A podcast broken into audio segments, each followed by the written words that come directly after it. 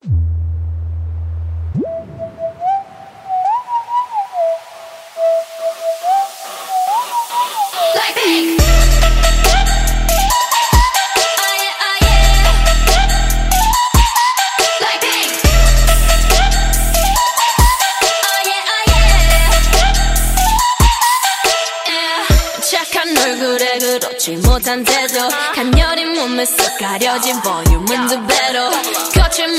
찍힌 굳이 보진 않진 않지. Black 하면 pink 우린 예쁘장한 savage. 원하던 대놓고 뺐지. 너무래도 칼로 무배기. 두 손엔 가득한 fat 궁금하면 해봐 fact check. 눈 높인 꼭대기 물 만난 물고기. 좀 톡해 난 toxic 유혹해 I'm fox 두번 생각해. 흔한 남들처럼 착한 척이 못하니까 착각하지 마 쉽게 웃어주는 건 날 위한 거야 아직은 잘 모르겠지 그저 원하면 test me 넌 불보듯이 뻔해 만만한 걸 원했다면 I'll wait till I do what I hit you with that 뚜루뚜루뚜 Fala galera! Sejam bem-vindos a mais uma edição do Logado Cast. Eu sou Edu Sasser e no programa de hoje, obviamente, estamos aí o que recheados de coisas maravilhosas, stream, da TV, dos, dos RBG, tudo. Coisas maravilhosas, coisas sensacionais, coisas incríveis para animar o seu domingo. Separamos somente o que? O creme de la creme da, da programação, das coisas que estrearam tudo. E também, é claro que não dá tempo de, de ver tudo também, que a gente também é, é ser humano, né? Igual Bianca Boca Rosa dizia por aí. Mas, é claro que eu não vejo as coisas sozinho tudo, né? Estamos aqui, belíssimos, com ele, Tarlan Generoso. E aí galera, beleza? Não repara na minha voz não, que eu fui, ver- fui ver Cats e peguei Covid, mas tô bem, viu? Sobrevivi. Eu amo, eu amo. Ele, a coreana original, Masano. E aí, gente, meu Luna está vivíssimo. Se o seu grupo de K-pop favorito não comprou uma estrela pra você, então ele não vale a pena. O que tá acontecendo? Menina, o Luna comprou 12 estrelas em homenagem ao fandom. E colocou o nome do Só fandom. tem 12 pessoas no fandom do Luna? Não, por causa cada estrela representa uma menina, né? Oh, Mas, jovem, mas como você comprou duas estrelas? Duas estrelas do céu? Outra É. a estrela que é minha. Tem aquele lance de comprar estrela que você compra lá. Não sei quanto que é, não, mas tem isso aí. Gente, Ah, comprar é. estrela? Mas você paga pra quem quando você compra uma estrela? O Ah, Finn comprou uma estrela pra Rachel, né, em Glee, e botou o nome dele. Verdade. Eu amo. Eu fiquei Paga pra curioso- NASA. Eu fiquei curioso também, pra quem, que, quem recebe esse dinheiro aí. Ah, Deus. Arroba Deus. Você faz a transferência no PicPay, assim, você vai lá, arroba Deus, aí você manda o dinheiro. E amo. Deus me frendou, né? Você manda, você manda, você manda o dinheiro pela nuvem pra Deus pra comprar uma estrela. é Eu amo, arroba Deus. Arroba Deus no PicPay, viu, gente? Estou criando nesse momento esse perfil arroba Deus pra quando vocês forem comprar a estrela cair na minha conta. Adoro. Eu amo, eu amo. Olá, olá, logado, você tem um novo padrinho, arroba Deus. Ai, ai. Eu amo. E a maior trans do Brasil? Quem? Taylor Rocha. Aê, estamos de volta, gente. Né? Não, não vou ajudar a Sácia nessa história de ver a pauta, né? Porque eu não vi quase nada da pauta. Mas sou politicamente lésbica, então posso, né? Adoro politicamente lésbica. Maravilhosa. Vai dar entrevista nos blogs da, da escola e tudo, né, Nen? Amo. Pedalinho, né? Primeira entrevista do Pedalinho.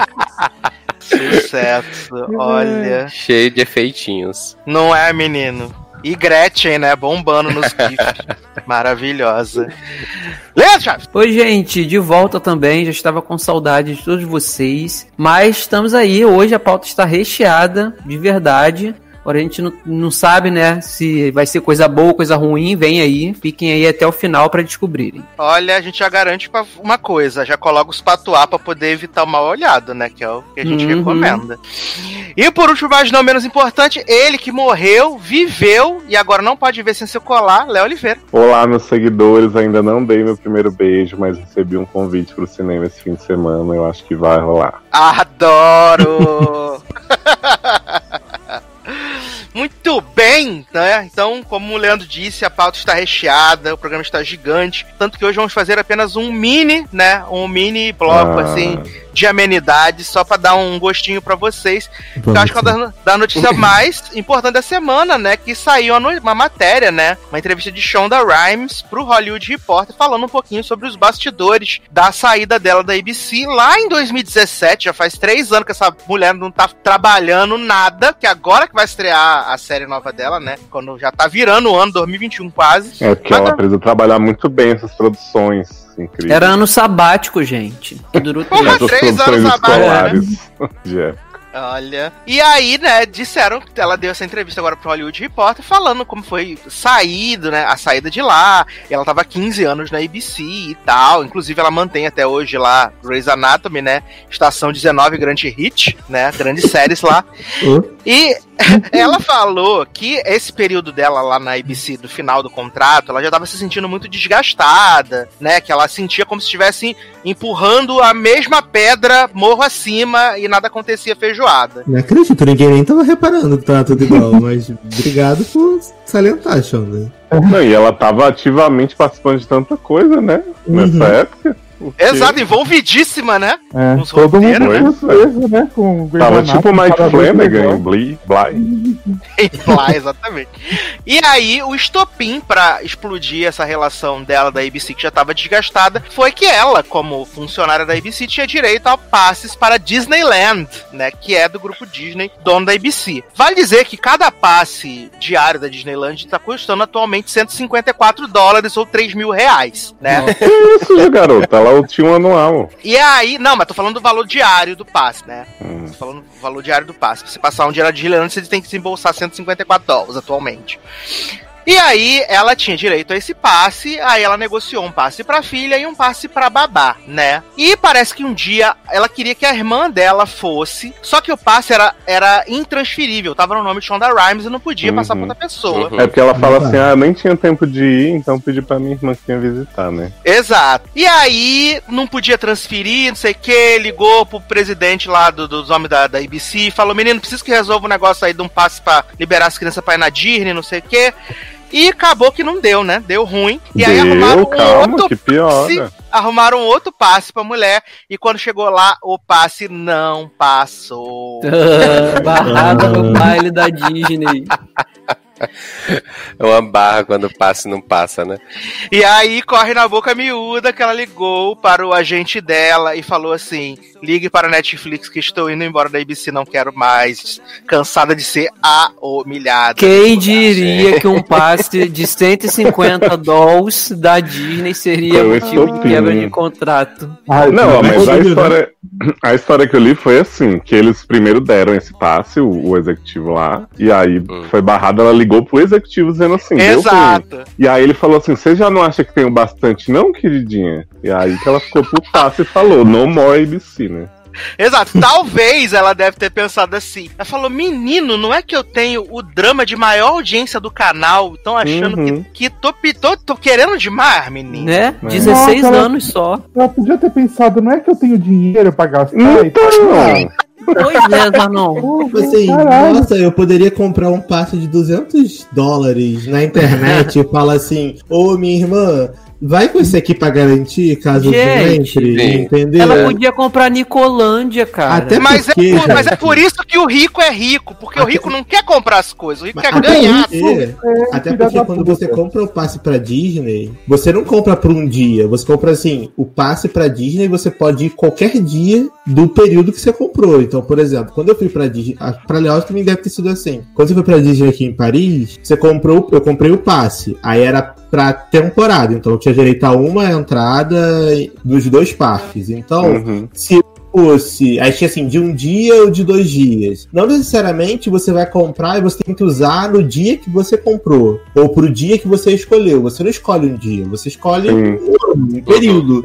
É que nesse caso, pra garantir, entendeu? Tipo, sim, é que esse dela era realmente o, o Unlimited, sabe, Darlan? Era tipo É, o anual. ano inteiro. É o VIP. anual, é. Isso. É Só que eu fiquei pensando o Experience. seguinte, a, a internet já tá maluca aí, né? A militância desse hotelão e tal. Disse assim, ah, a ABC tinha que ter jogado um monte de passe nela, não sei o quê, porque ela tem a série mais rentável, não sei o quê, e tal, beleza. Mas, gente, a série mais rentável continua lá. porque o contrato não deve ter permitido ela simplesmente dizer vou acabar a Grey's, né? Então Uhum. deixou lá com Krista. E Shonda tava fazendo mais o quê? Que era O- melhor que tivesse acabado. E É, porque Scandal, Scandal e. E, How to a- e How to Get não era dela, né? Tipo, mais. Ela assinou Uhum. ali, fez umas coisas e foi embora. E já tinha acabado, já tava. Eu não sei na, em 2017 como é que É, tava. To Get nunca foi dela, rolando. né? Ela só botou o nome e falou. É, a Get Vai, era só. Shondaland, agora Scandal era dela, dela, porque ela escrevia Isso. no início, mas depois ela Então, largou assim, um terceiro. Tô Como dizendo que a assim? Shonda é uma péssima produtora, não merecia ser valorizada e tal, não, mas a ABC não tinha mais essa vantagem toda de ficar agradando a Shonda atendendo telefonema e cada piti que ela desse, entendeu? Se é que ela deu. Uhum. Até porque as outras séries da Shondaland que ela botou no ar floparam, né? Vamos ser Pois sinceros. é, aqui. off the map aí, né? grande- Aquela outra, e lembra aquela outra da, da- dos advogados, Sim, for the Júnior. Ah, Future. Adoro Gente, o horrível. cancelando séries. que, que tinha Lux, lembra? Era, Sim, era é. Lux, não era? Tinha Era Lux, Lux. né? Era Era Lux. Por isso que E cancelou. aí, a Netflix tá aí pagando há três anos pra nada também, porque só agora Uhum. mulher vai trabalhar, então, né? Eu fico pensando o que, que a ABC realmente perdeu. Exatamente. Aí, Eu espero que a Netflix tenha dado também o, o a assinatura vitalícia pra ela, senão daqui a pouco ela tá saindo de lá. Mas deu pra irmã? Se não deu, ela vai sair, já vai pra Amazon Nada Prime. Video. Mas ela vai pro Kiwi. Vai pro É, Kibi, né? Que grande streaming. ah, é, né? O grande hit aí na área dos Poxa. streaming, Kibe acabou, né? Olha o Kibe, gente. 10 mil séries fritas, né? acabou essa barra, né? Eu amo esse streaming que, de séries de menos de 10 minutos que super dá certo, né? Só que não. Tem a ver essa merda. E pagar, sei lá, 30 dólares por mês a assinatura disso. Edu, me explica uma coisa. E as séries que ia estrear lá? O que, que deu? Acabou, né? Foi pra Deve, deve, va- deve vazar no YouTube em algum Foi de- momento aí, né? Foi- foram desestreadas. Devem Uhum. achar novas casas aí, a série dos Amel, né? Continuação daquele filme incrível. Ah, é verdade. a série dos Amera de lá, gente. Coitado. Ah, é verdade, né? A série Kibe, né? É, a série Kibi. A série Kibe. Kibi Original. Adoro Kibi Original. Ia ser o série moída, né? Antes do Kibi ser feito, né? Uhum. Ah,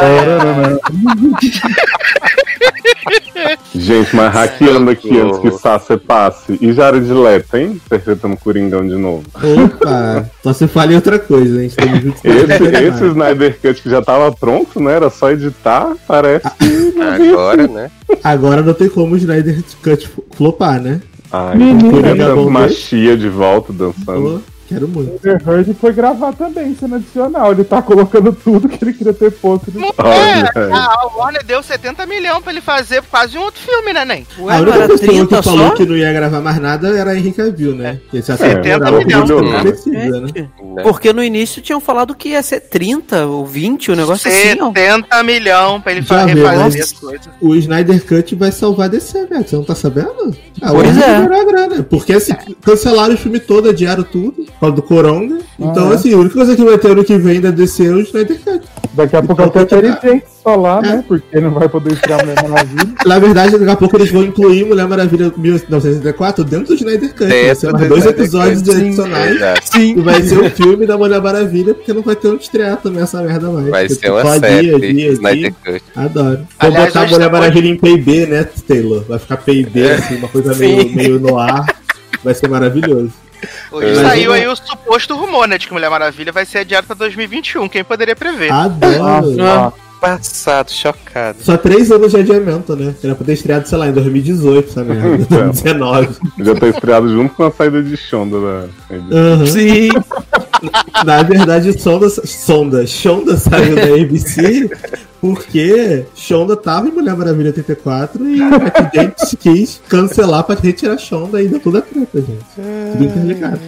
É, já que estamos estendendo aí as, as amenidades, né? Nós temos aí, tivemos aí a grande notícia, né? De que Ratched teve 48 milhões de views aí, né? E é a, a primeira temporada de série mais vista no ano na Netflix, Hum. né? Hum, bacana. Lembrando que a Netflix conta quem viu dois minutos de um episódio viu a temporada inteira como viewers, né? É, na verdade, quem viu aquela prévia do trailer que passa quando você tá mudando de, de série pra série, que mostra tipo um trailerzinho assim, você ficar 10 segundos ali vendo aquilo, você viu a série. Você viu Quem viu qualquer temporada de American Horror Story já viu Ratchet. Já viu, velho? Também. E aí tivemos aqui, né, cancelamentos, né? A Way foi para a Way, né? Ficou lá e triste. Ah, não Não acredito. Esse eu fiquei triste, mas pelo menos fe- a série foi fechada. Não precisa mesmo de uma segunda temporada. ficou Não precisava Marte, nem de né? metade da primeira, da primeira né? também não precisava, né?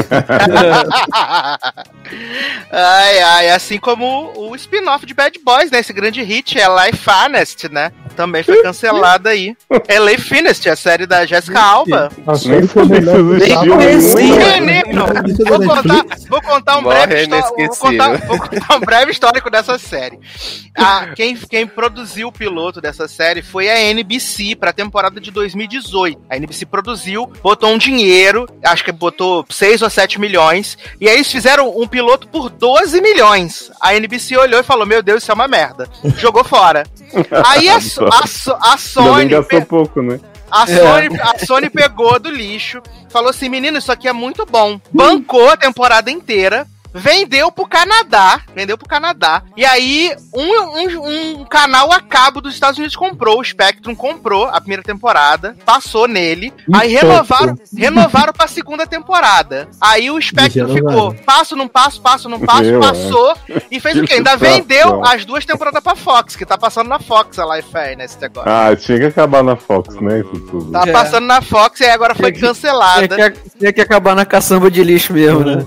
Oficialmente. noite. Além disso, falando da Fox, né? A Fox cancelou aí. Cancelou não, anunciou o encerramento de Last Man Standing, né? O segundo cancelamento, Eita. né? Ele existia? Né? Vivo? Ela foi, cancela- ela foi cancelada na sexta temporada pela ABC. Aí a Fox renovou devido ao alto teor conservador da série. E o Tim Allen é o ídolo, ícone dos conservadores, né? Então eles trouxeram pra Fox. E aí a Fox fez mais três temporadas, vai acabar agora em Aí ninguém viu e 2021. cancelaram. Entendi. É, o que mais temos aqui? Temos que também. Euphoria vai ter dois episódios especiais agora no final do ano, né? Zendaya Aí. Aí, compartilhou sim, né? em suas redes que o primeiro episódio vai ao ar no dia 6 de dezembro, né? E o segundo a gente não sabe ainda. Mas a gente nem sabe qual vai ser, vai ser a temática, né? Se vai ser um prequel, se vai ser uma sequência do que aconteceu. A gente realmente. Deve, deve ser Não vai ser- sequência, né? Vai ser no limbo, porque ela Eu morreu. vi, que, que eu vi que ia ser tipo episódio de Natal, sei lá, deve ser é episódio de sequência. Natal. Eu acho que é alguma droga que ela vai usar. na Imagina o. Natal em Euphoria, né, né? Vai ser os fantasmas do Natal passado falando com ela. Vai ser o Sunfly, velho. Adoro. Vai estar todo mundo preso no looping, né? Uhum. É no isso. lá. Na, barra. Cantando a Do It All For Us. né, né. É. E corre na boca miúda, porque viram num site desse que, que faz produção que estão procurando novos atores para The Babysitters Club, ou então, ou seja, provavelmente a série foi renovada, então, já para nova temporada. Renovaram? Foi renovada? Não, não não. lembro, não, Não. tinha sido. Não. Por falar Não, nisso, não. não. sei se vocês já comentaram, desculpa se já tiverem comentado num outro podcast, vocês viram que a menina de Baby Series Club vai estar no filme do Doutor Estranho? Qual A- delas? A, Ah, a Latina. a Latina, esqueci o nome dela na série. A Ah, América legal. Ferrara. É, isso. A Latina que tem a mãe que é, a Adoro. Arlequina louquinha, que fica dando. A em que chega depois, da, né? Da outra. A que Isso, chega por último. ela- ela vai-. Isso, ela vai ser uma das mutantes adolescentes aí que provavelmente vai formar os novos Avengers no futuro. Ah, novos mutantes. América Chaves, uma coisa assim. Isso aí, América Chaves. Gente, minha parente. Fiquei bem chocado que ela vai estar no filme do Doutor Estranho. Babysitter Club aí, ó. Sucesso. E a última notícia aqui dessa semana foi que Dominic West, confirmado como Príncipe Charles aí nas duas temporadas final de The Crown, né? Até rimou. Porra. Mas Legal. agora sim, hein? Bacana. Dominic West. Dominic West é o O cara do homem de The Affair. Affair. O Nojento. Ah, é o homem que tava pegando a mulher do Chris Evans? Pegando a bicuda. É, Sim. tá pegando a mulherzinha. Isso, pegou Lily também. Ah, tá. Pegou. Beleza. Lili, Lili. Chupão na perna. Isso. Eu vi alguma coisa Ai. recente com esse homem, mas não tô lembrando o que é, não. É que ele foi pego lá, pegando Lily. Sei lá. Não, eu tô falando de filme mesmo, de série, sei lá. A gente tá parecendo a Sônia Abrão falando da vida dos outros. Agora. Ah, o que pegou a fulana, não sei o que, a mulher, não sei quem, chupou na perna. Só as fofoquinhas inside Hollywood. Fã das 600, né? Isso. É, e também, e também a gente teve aí a grande, a grande, o grande anúncio, né, de que a segunda temporada de Servant estreia dia 15 de janeiro de Adoro. 21, né? Tô muito feliz. Meu bebê Jericó vive. Vem aí Jericó, exato. E também tá tendo um rumor aí, né, esse suposto rumor, que a CBS vai fazer uma série baseada em Flashdance, né? E aí eu tô, Olha, hum, bacana, hein? Só aguardando como um Flash Sandy Olha. Júnior. Era E filho, aí né? eu, hum, bacana, né? Já como preocupadíssimo com o que vai acontecer. Espero É, que e a última notícia- Lopes em armas LED, né? a última notícia aqui é que Scott Speedman entrou para o elenco da terceira temporada de Você, Você, Você, Você, Você, Você Ai, Quer, que homem. né? Grande hit Agora- aí da agora Netflix. vai Podia ver. pegar Joe, né? Viu? Não duvido nada de Joe dar pra ele. É, Que agora. Joe quer fugir de Neo, né, menino? Sim, por quem não quer, né? Agora que ele não é mais o perigoso, né? Que agora ele tá encurralado, obrigado a ficar com a mulherzinha, né? Uhum. Tenso. Mas vamos começar então aqui nossas pautas maravilhosas, né? Porque temos coisas inacreditáveis nesse programa. Vamos começar aí com um grande hit da HBO, né? Segundo os críticos, a melhor série de 2020, né? Mais uma da, entre o hall das melhores séries de Ah, é 2020. Deval, muito boa mesmo. Que... A lição Mac vai ser indicada no. Sim. Segunda temporada sob o ponto de vista de Alison Mack, vem aí. Aham. Nossa, espero que Ah, pegue é. desde Smallville. que é Lovecraft Country, né? Que encerrou aí sua jornada de Oh. 10 episódios. E as pessoas estavam muito animadas, falando: Meu Deus, essa série é incrível. E aí no décimo episódio, todo mundo falou: Meu Deus, que bosta paga. E Caiu o véu, né? Quero deixar claro que nunca me enganei, sempre falei que era uma porcaria. Caiu Ai, tudo. ai. Eu, e aí eu quero que Leandro e Taylor, né, que assistiram essa preci- preciosidade até o final, falem como é que foi esse season finale, se cumpriu aí os que eles estavam esperando, se ficou abaixo realmente, né, apaga a Netflix, e se Ligou eles, bem as histórias, né? é, e se eles acham que vai Uhum. ter segunda temporada, né? Menino, o grande, o, o- eu acho que o grande problema de Lovecraft é ela realmente, ela é, o início tinha tudo pra ser uma série assim, a das tops assim desse ano. Mas ela, ela, ela fez é muito, foi muito Ela se bipolar. perdeu no personagem, né? É, é, é uma série muito bipolar, porque ela, faz, ela fez episódios muito bons, sabe? Assim, a mensagem que a série passa, pelo, pelo contexto da época, tudo, o que ela faz com a obra do Lovecraft, que é inverter os papéis, tudo, isso aí é indiscutivelmente, assim, ótimo. Uhum. Mas em questão de episódios mesmo, assim, né, é, de, de, de trama, de você se envolver, de é, encaminhamento da história, tem episódios que são muito bons e tem pelo menos uns três ou quatro episódios, incluindo a finale aí, que pra mim foram bem abaixo, assim, do. do do, do esperado, sabe? É, é, episódios que não me empolgaram, pra mim não, não não contou assim muito, não adicionou muito à trama. E aí você tem uma finale que ela, assim, ela a, a série eles vieram o tempo todo falando que, né, que o, o, o personagem principal que é o Tick, ele tinha que ele seria o o grande personagem da, da a- o grande instrumento, na verdade, para a magia da bruxa, da maga lá, da Cristina, para ser a, a se tornar imortal. E aí esse último episódio ele se encaminha para isso, né? Para essas coisas. Aí tem a Uhum. profecia de que ele morreria e tal. Só que é, é uma sequência desconexa do- de tudo que você vem acompanhando na temporada, como esses episódios que eu, que eu mencionei, que eu também não gostei, e com furos, sabe? Uns furos esquisitos, umas coisas que não explicam, é, é- é que eles surge do nada, volta do nada, e aí você fica se perguntando, gente, como é que eles deram mole assim, sabe? Mas é, é, eu acho que talvez eu- por não ter gostado, pra mim foi o pior, assim, de longe. Eu não me empolguei com nada. Talvez por eu não ter gostado tanto, acho que seria até melhor o Taylor Zanon dar uma, assim, uma contextualizada melhor no- nessa situação toda que aconteceu. A menina, a gente quer ver você falando que você não gostou mesmo. Fica à vontade.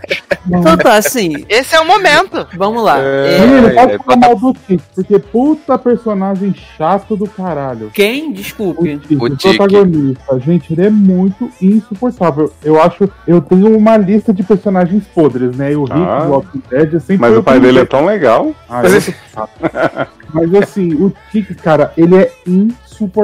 Ele, tipo, parece mimado, que as pessoas têm que fazer o que ele quer, porque senão ele fica bravinho, aí ele vira a cara. Sim. Nossa, é um- Não, é um e ele, e ele e ele trata o pai dele assim, é, depois que ele descobre que, é, que o pai dele gostava de outro cara, e aí depois ele. Antes dele saber a história real, quando ele no episódio 9, que eles voltam no, no, no tempo lá pra pegar o livro dos nomes, cara, ele trata o pai dele como lixo, chama, "Ah, você é uma bicha, bichinha, sabe, o tempo todo, assim, sabe? É, é, Mas, gente, a série não era pra ser anti-preconceito, né? né? é Não, pois mas, é. Era, mas era pra ser antirracista, não era pra ser. Ah, homofobia. Só que assim, É, é- é- é, Tudo bem. Na- tem, tem o contexto da época, que na época realmente era complicado. Mas é, é esquisito você ver, sabe, assim, que a, a série ela, ela trata das minorias. E isso é um preconceito pra caceta também. E ele é com o pai, assim e tal. O- eu acho que o que mais me incomodou, assim, principalmente nessa finale, é que, assim, tem, tem o primeiro. prim- Eu acho que a primeira coisa foi a questão da Let. A Let, ela, pra contextualizar aqui mais um pouquinho, ela, no decorrer dos últimos episódios, ela. Eles. É, o Tic faz um acordo com a, com a Cristina, que é essa maga que quer a- a- o poder da, da imortalidade, de tornar a Let invulnerável. Então, assim, não, ela, não ela é isso não, menino. é. Não, a Leste que vai atrás do da invulnerabilidade. Ah, é verdade. invulnerabilidade pro Tiki. Isso, é verdade. Ela vai atrás pro Tic, só que aí ela que. A, a, a Cristina torna ela invulnerável. Agora ok. vocês falam boutique. Eu fico imaginando uma loja. Tipo, Boutique. né? Uma boutique da Ele está de olho na boutique dela. É, aí o, então, aí ela tem isso. Só que ela perde essa invulnerabilidade. Eu acho que é no final do 9, ou é no início mesmo da final, eu já não lembro. É no início da finale. É no início da final, ela perde essa invulnerabilidade. E aí, cara, tem um certo momento do episódio lá, já chegando no clímax do episódio, que é, é quando o, o Atticus vai lá pra participar desse do, da, do ritual, né, da imortalidade, Depois porque ele... Sete horas de episódio, né? Que nós Sim. vai dar certo, é, é, vai dar errado pra menina, na verdade. A, a mágica não vai funcionar. E aí, a, a Leti, ela. Aí era só chamar a Bonnie, mulher, né? Tava assim, certo, né? E aí ela cai de uma torre altíssima, morre e volta à vida e se descobre que ela tá invulnerável de novo. E, e, tipo, eu perguntei pra outras pessoas da onde surgiu isso, da- essa mulher perdeu, como é que ela voltou do nada, não explica e tal. E depois um outro questionamento que a gente até chegou a comentar, que eu concordo também, é questão do. Tem, tem, tem um episódio que é. O- Eu acho que, não sei se foi o Taylor, se foi o Zanon que não gostou muito, eu gostei porque foi bem aventuresco, sabe? Bem Indiana Ah, Jones. Indiana Jones. Eu odiei esse episódio. Ah, Foi eu o Zanon gostei. que não gostou. Eu Eu adorei também esse episódio por causa da vibe. Ainda Só que tava vai- me iludindo nesse episódio ainda. É, só que nesse episódio eles vão assim, é, passando por vários obstáculos nessa câmara, sabe? E, e são obstáculos que depois que você deixa pra trás, não tem como voltar, é impossível voltar. E nesse episódio eles tiram do nada, cara, que eles descem nessa câmara, nessa câmara e passam por todas as dificuldades. É, tipo num, num efeito rewind, sabe? Assim, e conseguem fazer a magia, e aí você fica, nossa, como que eles conseguiram isso, sabe? Isso é Harry Potter e a câmera secreta. É, é Tenet, né, passa cara? por várias paradas e não consegue voltar porque esse negócio Então, tão assim. Esses, eu, eu acho que pra mim foram dois furos assim dos mais bizarros do episódio, sabe? Eu acho que não sei se depois vão, se tiver uma segunda temporada, vão explicar essa questão da Let, mas eu achei muito incabível e muito conveniente a mulher cair de um Sim. andar de- depois de ser depois de perder a invulnerabilidade e aí na- ali mostra que ela morreu. Deu, para mim deu a entender que ela morreu. Que Porque quando ela acorda, ela dá aquele Uhum. tipo suspiro de como ela se Uhum. tiver, como se estivesse voltando à vida. E aí ela puxa a blusa assim, você vê a marca da invulnerabilidade. E aí já cai em contradição, porque invulnerabilidade não significa é, é, que é, ser invulnerável é uma coisa, você ressuscitar é outra, Uhum. sabe? Ela- E ô, aí- Leandro, ela tá com algum colar quando ela Porque se tiver, eu já acho que ia fazer na Nikita aí, já foi. Mas, Leandro, e, e Ah. dando isso que você falou, assim, eu não vou nem falar nada sobre o plot que eles falam de, de racismo, da, da questão do negro viver na época, porque assim, não cabe a mim, e eu acho que eles fizeram tudo isso de formas que eu nunca vou entender. Como uma pessoa, que, como eu sou branco, né? Se alguém não sabe ainda, Sim. né?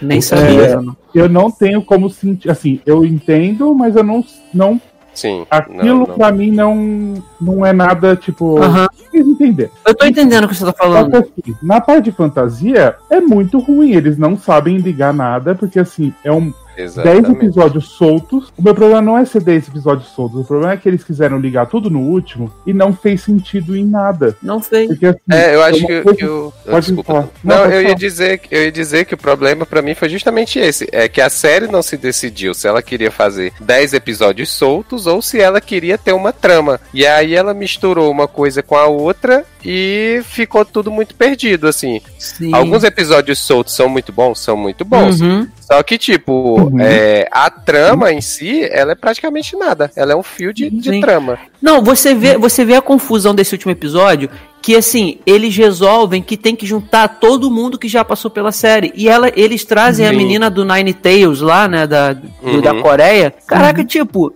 não faz sentido essa menina participar. Não faz sentido ela participar do ritual. E aí é ela que faz o, a parada lá do, de- do- Da da, raposa pra ligar os dois. E aí você tem o plot também, que começa uns dois episódios antes, que é da Dee, que ela começa a ver aquelas demônias lá.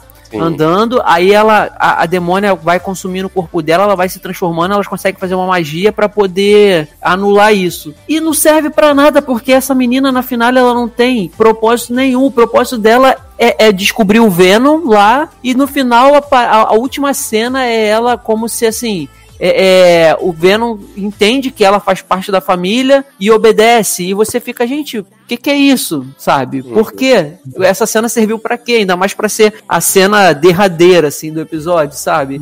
Então foi muito Isso. confuso. Eu acho que foi bem como o Taylor falou. Com, com episódios soltos, tem uns que são muito bons, cara, de verdade. Uhum. Mas os que, os que são soltos, que, que são ruins, eles são ruins também de verdade, sabe? Assim, Uhum. é, tem uns que ainda.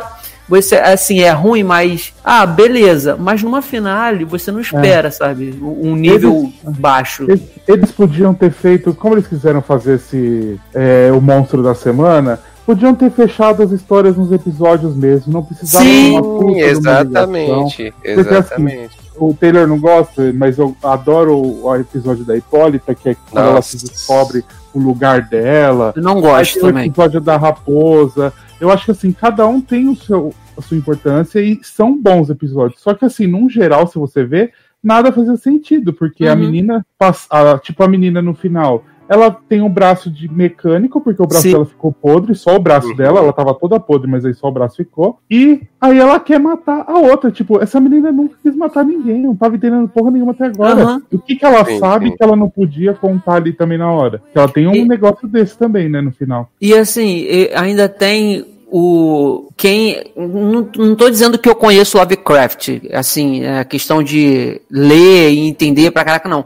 Mas assim, o pessoal que conhece o nome Lovecraft, que entende, que sabe no que o cara se baseava, um pouco de como eram as histórias dele, o terror dele, já espera também um Cthulhu aparecer, que é o grande, eu acho que o Necronomicon e tudo, pra mim, assim, eu, no meu entendimento, pra mim é o grande ápice da obra desse cara. Tanto que nos próprios pôsteres, assim, do, do- de quando você, eu assisto pelo, pela HBO Go, as capas são sempre o tique, assim, com, com vários braços, assim, do Cthulhu por trás, que o Cthulhu é tipo um polvo, né, assim, tem o, a- os tentáculos. Então eu acho que muita gente também deve ter ido pra esse, pra esse final esperando que, sei lá, eles talvez resolveriam rápido essa questão da magia da menina dela querer se tornar imortal e já atacar um cutulo ali para no final para poder, pô, ó, se vem aí segunda temporada uhum. vai ser isso aí ou então, sabe, é, é descobrir que no, no, no, final das contas é o cutulo que tava é, é, colocando os tentáculos dele ali sobre tudo e,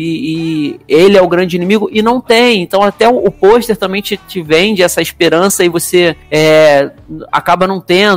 Então ficou assim, eu acho que eu, quando eu comecei a assistir, eu, eu falei, pô, é o meu tipo de série. E é, na verdade é, sabe? Tem magia, tem é, um monte de maluquice, sabe? Aí somando isso, tem a parte das mensagens que são ótimas e tal. Então é, é uhum. muito legal você ver uma série de fantasia se preocupar tanto uhum. com a uhum. mensagem que ela quer passar, principalmente sobre segregação, sobre racismo, sabe? Ela ser além do que só uma fantasia. Né? Isso, né? exatamente. Só que aí quando você pega aí os episódios soltos e aí você pega para uma série que tem 10 episódios, você fazer eu acho que na minha conta são quatro que eu não gostei. Eu acho que é muito, sabe? Você perder quatro episódios de dez, assim. E, não, e aí. Acho, eu acho até que, tipo, se ela fosse uma série de 10 episódios, é, cada um contando uma história fechada é, sobre preconceito, discriminação, racismo, tudo isso, é, eu acho que do jeito que é a série, eu ainda acho que ficaria um pouco pesada, sabe? Uhum. Eu acho que eles poderiam fazer, tipo, seis episódios, cada uhum. um com uma história que daria de boa. Sim. Assim, porque até, até essa parte, como, como tu falou, por exemplo, esse episódio da Hipólita, que assim, eu entendo que a mensagem é super positiva, uhum. né, uhum. e tal, mas assim, para mim ficou muito chato no episódio. Pra mim também. A mensagem, Não. sabe? Então assim, eu acho que que assim, poderiam ter posto ele junto com outra história em outro episódio, ou sei lá, uhum. né, ter feito de outra e maneira. ele ficou confuso, para mim foi um episódio bem confuso, sabe? para você entender, assim, é, é até para a mensagem que eles passam, é pela, pelo, pelo teor do episódio, para mim ficou confuso também. Então por isso que eu não gostei muito. E assim, o, eu não sei vocês, mas o nono episódio eu gostei, gostei bastante, porque ele prepara muito bem pra finale. Essa que, situação deles voltarem, sabe? E aí não poder mexer na linha temporal. Ah, e aí, achei... pô, é maneiro. Aí você é. descobre é. que o Montrose, o pai do Tic, lá quando ele era adolescente, que ele tinha o amor dele, que era o outro menino, ele, ele nunca entendeu que como é que eles foram salvos do, do massacre de Tulsa e aí você aí descobre-se na verdade que já era o Tique que tinha entrado lá, sabe? E, uhum. e matado uhum. o pessoal. Então, cara, isso foi muito maneiro. A parte da Lete na casa, a casa pegando fogo e ela, sabe, assim, toda imponente com a invulnerabilidade. Aí você pensa, caraca, afinal ele vai ver uma parada maneira. E aí você vem mais um episódio todo desconexo fraco. Aí é complicado. Não, Agora, se vai ter segunda temporada, não faço é. ideia. O que me irritou também é, é o, os personagens. Tipo, a Letty no começo é uma personagem e no final ela já era outra personagem. E não uhum. que isso seja um problema se você faz uma evolução. Mas parece que a Letty voltou para trás. Ela não era a mesma mulher que ela era lá, foda, falava. Sim. Eu sou a é, Letícia fucking Lewis, não sei o que. Ela virou, tipo, muito é, pagar pau do cara. E eu Sim, ela, ela, virou muito. Não é submissa, não é essa palavra, mas ela virou muito, assim, dependente. Dependente, né? Uhum. É, é, isso aí. Mesmo. E o Tiki é um saco desde o começo. O pai dele, tipo assim, por mais que eu ache chato, Chique eu acho que eles, eles dão base para saber o porquê que ele é daquele jeito. Sim, sim. Isso eu gosto. Exato. Mesmo eu não gostando tanto do personagem, para mim eu tenho uma explicação. Isso pra mim é válido. Eu acho e que é... no, final de, no final das contas, ou não, eu acho que a melhor história dele, quando você descobre tudo que ele passou, a, a, vida dele, a história da vida dele. Eu acho pra que se é torna dele, melhor. A dele e a da Ruby. Pra mim, a Ruby tem tipo, uma história foda. Também. No episódio Também. dela, só que assim, eles resolvem matar ela, entre aspas, que eu acho que não morreu, fora de tela. E eu achei isso ridículo. Você pega um personagem importante uhum. até agora, você fala, então, tô usando aqui o corpo dela, mas ela tá lá, matei tua irmã, tá bom, beijo. Mas tipo, eu, é, acho que ela deve, eu acho que ela deve ter morrido, porque pelo que se explica desse feitiço do, do, do é, shapeshifter, né? Vamos dizer assim, é ela. O, a pessoa tem que ter morrido. Ela, a pessoa não existe. Ela, o que ela tem é, é, é tipo o sangue do, do, do, A pessoa tá morta, mas de alguma maneira ela vai drenando o sangue da pessoa ou, ou, ou multiplica através de magia para ela conseguir se transformar nessa pessoa. Então eu acho que a pessoa tem que estar morta. Então, Mas aí eu, também, eu entendi pra, pra, pra eles justificarem isso numa segunda temporada, não é problema, né? Porque temos aí a marca da, da Let que surgiu do nada, né? Também. É, assim, nada. verdade. Agora, se eles mataram a Ruby assim, fora de tela mesmo, é, é- é- também é muito incompreensível, cara. É. Até porque o episódio dela, que ela mete o, o salto lá no rabo do, do gerente da loja, cara, é um dos ótimos episódios dessa temporada, É sabe? verdade. Mas é isso, gente. Mas é isso, É. eu acho que se eles trabalhassem melhor fantasia, o que não rolou, ia ser melhor, mas não vai acontecer, né? Então, a impressão que eu tenho do, do que eu vi, assim, que eu desisti antes da metade da temporada, porque eu não aguentava mais episódio de, né, 102 minutos que ficava dando volta. E do que vocês falam é que, tipo, como o livro é essa coisa de histórias separadas, eles ficaram justamente nisso de, ah, vamos tentar fazer a trama principal, mas não se esforçaram o suficiente. E aí acontece isso que o Zanon falou, as personalidades das pessoas vão mudando de acordo com o que o roteiro precisa pra fazer aquela história ali. Uhum. Daí, fim de episódio, eles decidem fazer um link quando claramente não tem. Que, pra mim, aquele episódio de Invocação do Mal, que eles decidem, tipo, né? do- primeiro, do nada a Letty tá com aquela casa, e aí tá rolando os negócios, e eles estão tão super de boa de tirar espírito de lá, tipo, parece que já aceitaram, né? Essa existência Blood deles. E aí, nos cinco minutos finais, aparece aquela mulher loira pra dizer assim: gente, vai ter uma história rolando aqui maior, hein? Fiquem ligados, vem aí. Acho que assim, É, é, Léo, né? Porque esse episódio, Léo, não é comentado depois em nada. pelo que Então, né? Uhum. Nessa É. casa, ela ter essa ligação com os espíritos que ela teve. não, tipo, não Adoro. É tem tipo o de Christine, né? Episódios fora de ordem. Não, e tem uma parte, e tem uma coisa nesse último episódio que eles, o- eles pegam o livro e começam a recitar lá os negócios lá, né? E tipo assim, um passei um livro falando aquelas línguas que ninguém entende. Eu falei, gente, mas onde vocês aprenderam a falar tanto assim? Uhum. Não, assim, tem um episódio que até mostra que o, aquela o Tig- plataforma que você tem aula com o professor nativo. é, É, eu O- tem, tem um episódio, tem um episódio que até mostra que o Tic ele tá decifrando lá, criando, aprendendo a ler aquela língua, mas eles não mostram a Let. Eu não lembro Não. da Let também Não. aprendendo. Porque a Leti começa a falar e você fala, se fosse o Tique, eu entendo, É. porque ele tem o sangue dos caras, tá, tá, tá. Uhum. E assim, o final era o final que todo mundo sabia que o Tique ia morrer. E aí? Tipo, você não me dá uma Sim. surpresa, nada. Aí ela quis dar uma lacrada no final e falou, né? Falou assim: ah, a gente tirou todo o poder das pessoas brancas, agora nenhuma delas tem. Você fala, porra, então você ficou o episódio inteiro sem fazer da sua militada, que sempre dá, que eu acho ótimo. E aí no final você deu essa lacrada no final pra falar assim, então, gente, aqui, ó. Ai, gente, achei um pouco, né? Que não precisava. Foi a, fra- é, é a bem. frase de efeito que eles quiseram colocar, sabe? Então, eu acho se não foda, teve até então, não. pre-. Não, é, Eu eu, entendo, foda, assim, eu acho assim, se não. Isso, se não teve o episódio todo, cara, deixa sem, não é uma frase que vai resolver, entendeu? Agora, é diferente quando você pega episódios que é do início ao fim, frases ou, e o contexto e te sinalizando como é que era a situação, aí é diferente, mas assim, ah, lembrei que tem que colocar uma, vamos colocar essa aqui, entendeu? Aí fica meio assim. Não, é, eles, tipo, a resolução do final, eles é, eles não, tipo, não comentaram o plano, eles falaram, comentaram o plano fora de tela e chegou lá e fizeram tudo que eles falaram assim, então, gente, era isso mesmo, o cara ia morrer, a gente já tava prevendo. Tipo, mano, fala que é, vocês resolveram isso na hora, alguma coisa, né? Tipo, ai, É. vou me estender mais, já me estressei demais com essas coisas. respira, respira. A revolta, meu pai. Ai, salvem Ruby. Revoltadíssimo, meu Deus do céu. Que absurdo. Mas, menino Darlan, que belíssima canção iremos tocar para passar para o próximo bloco desse podcast. Ah, vou pedir uma música muito boa chamada Jellicle Cat. Mentira. Jellicle, Jellicle, Jellicle Cat. Tô brincando, gente. Então, cara, eu vou pedir uma música que é uma música que eu tenho ouvido recentemente. Inclusive, eu já tô montando a minha playlist aí de músicas que eu mais ouvi no ano de 2020, né? Que tá acabando o ano, a gente não acredita, passando muito rápido. E essa música tá no meu top 10 de músicas que eu mais ouvi esse ano, que se chama Coffee, em homenagem à galera que tá com insônia, que tá ouvindo aí com insônia não, que tá com sono e não quer dormir e precisa de café pra ficar acordado, é uma música da Kelly Rowland, tadinho. Eu quero que vocês alimentem ela, coitada, que tá grávida, né? Tá precisando de, de dinheiro pra pagar a creche aí da criança. Aí mandando mensagem no Excel pedindo socorro. É, mandando no, no Excel, né? Pedindo pro, pro Nelly perguntando onde é que ele tá no, no Nokia, no Excel.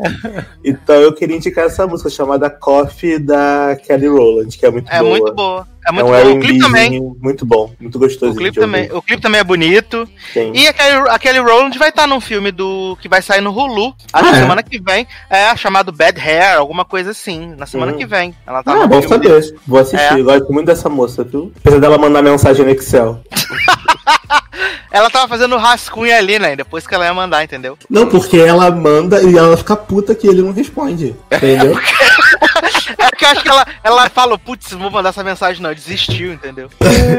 Porque na história do clipe ela fica esperando ele na porta lá e, e ela Não fica é. puta que ele não responde. Então, Sendo assim, que ele não recebeu porque ela mandou a mensagem no Excel, né? Exatamente. Eu fico pensando Ah, quando é. filmaram esse clipe, se ninguém falou assim, gente, vamos fazer essa mensagem de outro jeito. É porque as pessoas. no- Início dos anos 2000, ninguém tava nem lembrando. que Ele mostrou a tecnologia desse celular, entendeu? Que abria assim o flipzinho. E o Sim. único aplicativo que tinha era o Excel, né? Assim, As ah, pessoas achavam que o Excel ia ter stories É. também. Década de 90, ninguém fazia ideia do que, que era SMS, do que, que era essas coisas. Eu amo. Então vamos tocar então Kelly Rowland! E a gente já volta. Coffee and sex in the morning. Breakfast in bed, got be moaning. Before you go to work, I need you to go to work. Part of my sincerity, you know I'm a rarity. My love be a therapy, all around remedy. Baby, who instead of me? This will never be. Put it down like it's heavy, baby. Honeymoon and wedding day that we go. Soon as we wake up, wish we could lay up. Still stack our pay up. You running labor, need you to stay up. It's almost eight. No time to waste. No time to waste. I know you got the best of me. The stress relief, pain. If we get dressed to leave, want you to try this recipe, babe. I know we just woke up. I know you gotta go, but breakfast isn't over. I see the way you rose up. They say morning would do about it good, babe. Clearly you agree, don't be trying to leave. Stay here with me. I put you right back to sleep. I get you right for the week. We can vacay in the sheets, let you parlay in the pink. I need to wake up. We wake up, wish we could lay up. Still stack our pay up. You running labor, need you to stay up. It's almost eight. No time to waste. No time to waste. Estamos de volta com o Podcast, né? Agora revigorados aí com café, para poder falar sobre a nova série original da Netflix aí, né? Que eu confesso que quando eu vi o trailer, eu criei expectativas. E a gente já comentou isso em algumas edições, né? Que não, você não tem que criar expectativa com nada, né? Você tem que estar preparado pra só se dar mal, para as pessoas te arrasar, e aí você vai se surpreender, né? E foi uma grande decepção, né? Grand Army, essa série aí, nova série original da Netflix. Mas você criou expectativa com isso aí, hein? O trailer, o trailer, o trailer era né? bom, né? Era O assim. trailer era bom. Eu não fiquei, não. E aí, a, a temática da série é muito simples, né? Ela vai acompanhar ali seis jovens de Nova York que estão é, naquela transição da escola para futuro, faculdade, trabalho, vida adulta. Julia. e vai acompanhar ali o dia a dia desses alunos, cada um com uma vivência diferente, né? A- pelo que a gente entendeu, vai ser um pouco pela visão da criadora da série, né? Que é a personagem principal, entre aspas, da, desse elenco, assim. E assim, eu achei tudo muito chato, achei tudo muito ruim. E eu falei com o Leandro, né? Porque tem uma explosão de uma bomba em Nova York. No primeiro episódio, você fica. Oi, o que tá acontecendo, Uhum. amiga? Eu falei com o Leandro que eu estou um pouco cansado dessa temática de série jovens que os jovens, eles nunca podem ser pessoas normais. Eles sempre são drogados, bêbados, maconheiros, batem na Mas é? mãe. Né? Não- Sempre tem que ser isso. Nunca pode ser uma história que, tipo, tem as pessoas que tá rolando a vida normal com algumas coisas. Mas elas não. Elas todos eles são bêbados, maconheiro, traficante, né? Filho da puta.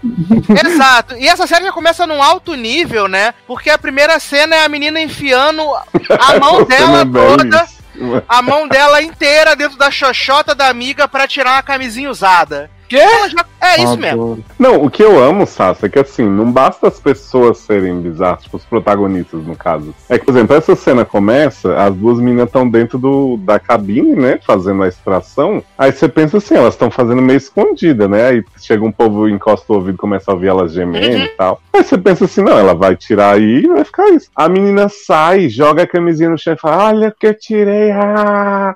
E aí você fica assim, quê? Tipo, todas as meninas do, do, do vestiário olhando, aí uma fala, pega pra mim aí, fulana. Aí a Eu menina um meio pouco certinha ficou olhando né, assim. Tá. É, gente, é normal mesmo? Isso acontece? Tipo, as pessoas ficam todas as meninas olhando? Não, sim, e assim, e ainda meio que passa uma mensagem de, cara, peraí, você ficou com uma camisinha presa dentro de você. Eu acho que ela fala que já tá três dias, não é? Que ela até fala assim, eu tô com medo desse troço tá, sei lá, se decompondo dentro de mim, tá me envenenando. Ela tem uma, ela tem uma, uma situação dessa. E é, é sério que você, em vez de ir no médico pra tirar isso da maneira certa e tudo, você vai pedir pra tua colega enfiar a mão lá que nem Ah, lavou. não, mas isso aí eu acredito puxar? que aconteça mesmo. Porque a vergonha Gente. dos meninas de ir no médico alguém dos pais descobrir, eu entendo.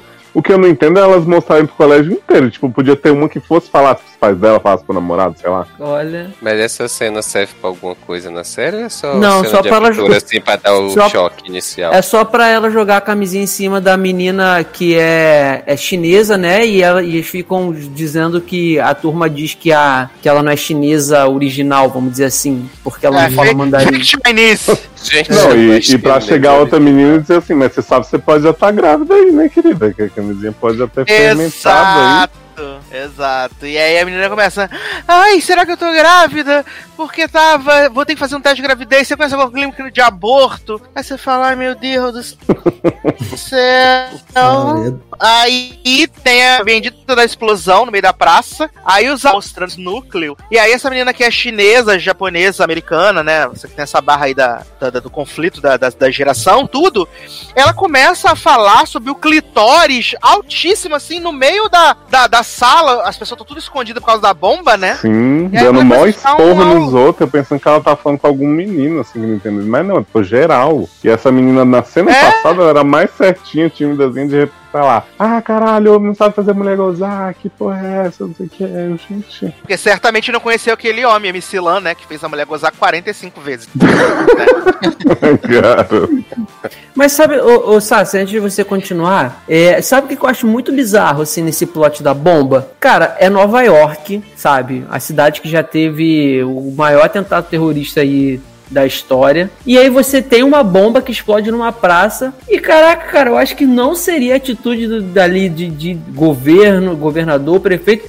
Tudo bem, teve o toque de recolher ali no, no momento na escola, mas no mesmo dia, cara, cidade normal, as crianças dando festa, eu achei muito surreal isso daí, cara. Eu acho que pegaram, eu acho que saiu um pouquinho do ponto, sabe? E as crianças dentro da escola, sem saber do que, que tá rolando, fica assim: não vai estragar minha festa esse negócio. Sim, ai, ai, ai, Sim, hein? é muito. Isso não existe, gente, porque é, é- é qualquer ameaça que tem, ameaça que tem. Cara, você que passa na televisão, é tudo, fica tudo deserto e ninguém sai, e se bobear, fica dois dias todo mundo com toque de recolher. E ali no mesmo dia, as crianças saem da escola, vão pro mercadinho, aí do mercadinho é, é- é, tem a festa à noite, tudo normal. Acho que é um pouco fora do ponto também isso aí. E era pra eles estarem assustados também. Fora o menino que fica querendo acusar o outro, dizendo que, ó, ele é árabe e tava com não sei o que que eu vi. Fica todo mundo de boa, tipo, ah, bomba, Uhum. né? Que É, coisa. é como se fosse mais um dia normal na vida dele, sabe?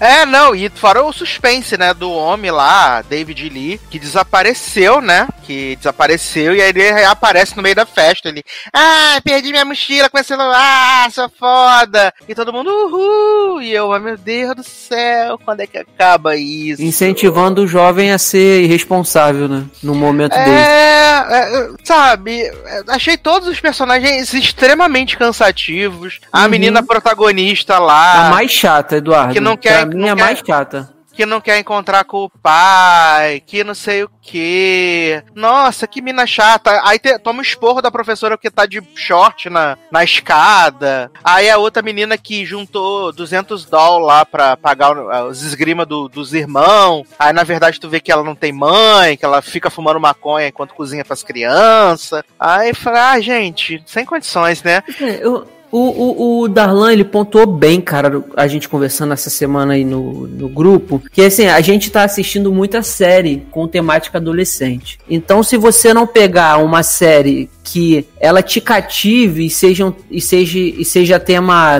leve, igual, por exemplo, Jul- Julius Fantasmas, né? Cara, se, não, se for muito diferente dessa proposta, eu acho que satura, porque é tu é sempre a mesma coisa, como você falou no início, Sassi. Adolescente parece que nessas séries tem que ser o típico babaca, o típico que maltrata a mãe, os pais, o típico que só usa droga, o típico que só faz merda, sabe? Então eu acho que cansa, cansa demais. E essa série, infelizmente, é mais uma só nesse meio todo. É, eu acho que na verdade não é nem tipo. Tem que ser uma série levinha, bobinha, mas é que. Cara, qual a diferença de ver essa série e ver qualquer outra série dessa mesma vibe que estreou recentemente na Aham. HBO ou na Netflix? Não tem diferença. É a mesma Então, coisa. quando você tem uma série adolescente, né? Como a gente tem muita coisa adolescente sendo agora, numa temática um pouco diferente, tipo Julie, ou até mesmo das babás, que é in- infanto-juvenil, né? nem é adolescente, é meio infanto-juvenil. Você meio que você fala assim, ah, é fofinha, bonitinha, é uma coisa diferente, então você se apega. Ou quando você tem uma coisa muito diferente, tipo, pra mim foi Euforia, que eu gostei muito na época, porque era uma parada que me lembrava um pouco uma coisa mais. Era adolescente fazendo merda, mas era uma vibe mais madura, sabe? As pessoas meio. As, as, as atitudes das pessoas tinham que meio consequência. E nessas séries, por exemplo, da Netflix, tipo essa que o Sasha tava narrando, cara, não faz diferença nenhuma você tá vendo isso, no final não vai dar em nada, entendeu? Então meio que, sei lá, eu, eu me tô me reservando ao direito de não assistir mais, porque é foda, é muito chato. Eu tô achando tudo muito chato dessa vibe, sei lá. É, não, eu cansei de verdade, assim, sabe? Porque eu acho muito zoado. Porque, assim, sempre vai existir gente problemática e tal. E provavelmente ninguém vai querer ver uma série onde todo mundo. na vida normal das pessoas. Mas eu acho que você tem muito pra fazer dentro de um contexto que não seja só isso. Porque Uhum. toda vez que você tem uma série. Com esse teor jovem, é isso, tu vê essa série lá do menino que bate na mãe lá, We Are, We Uhum. Are. Tipo, não é possível, assim, eu penso que cada pessoa tem uma personalidade, isso é fato.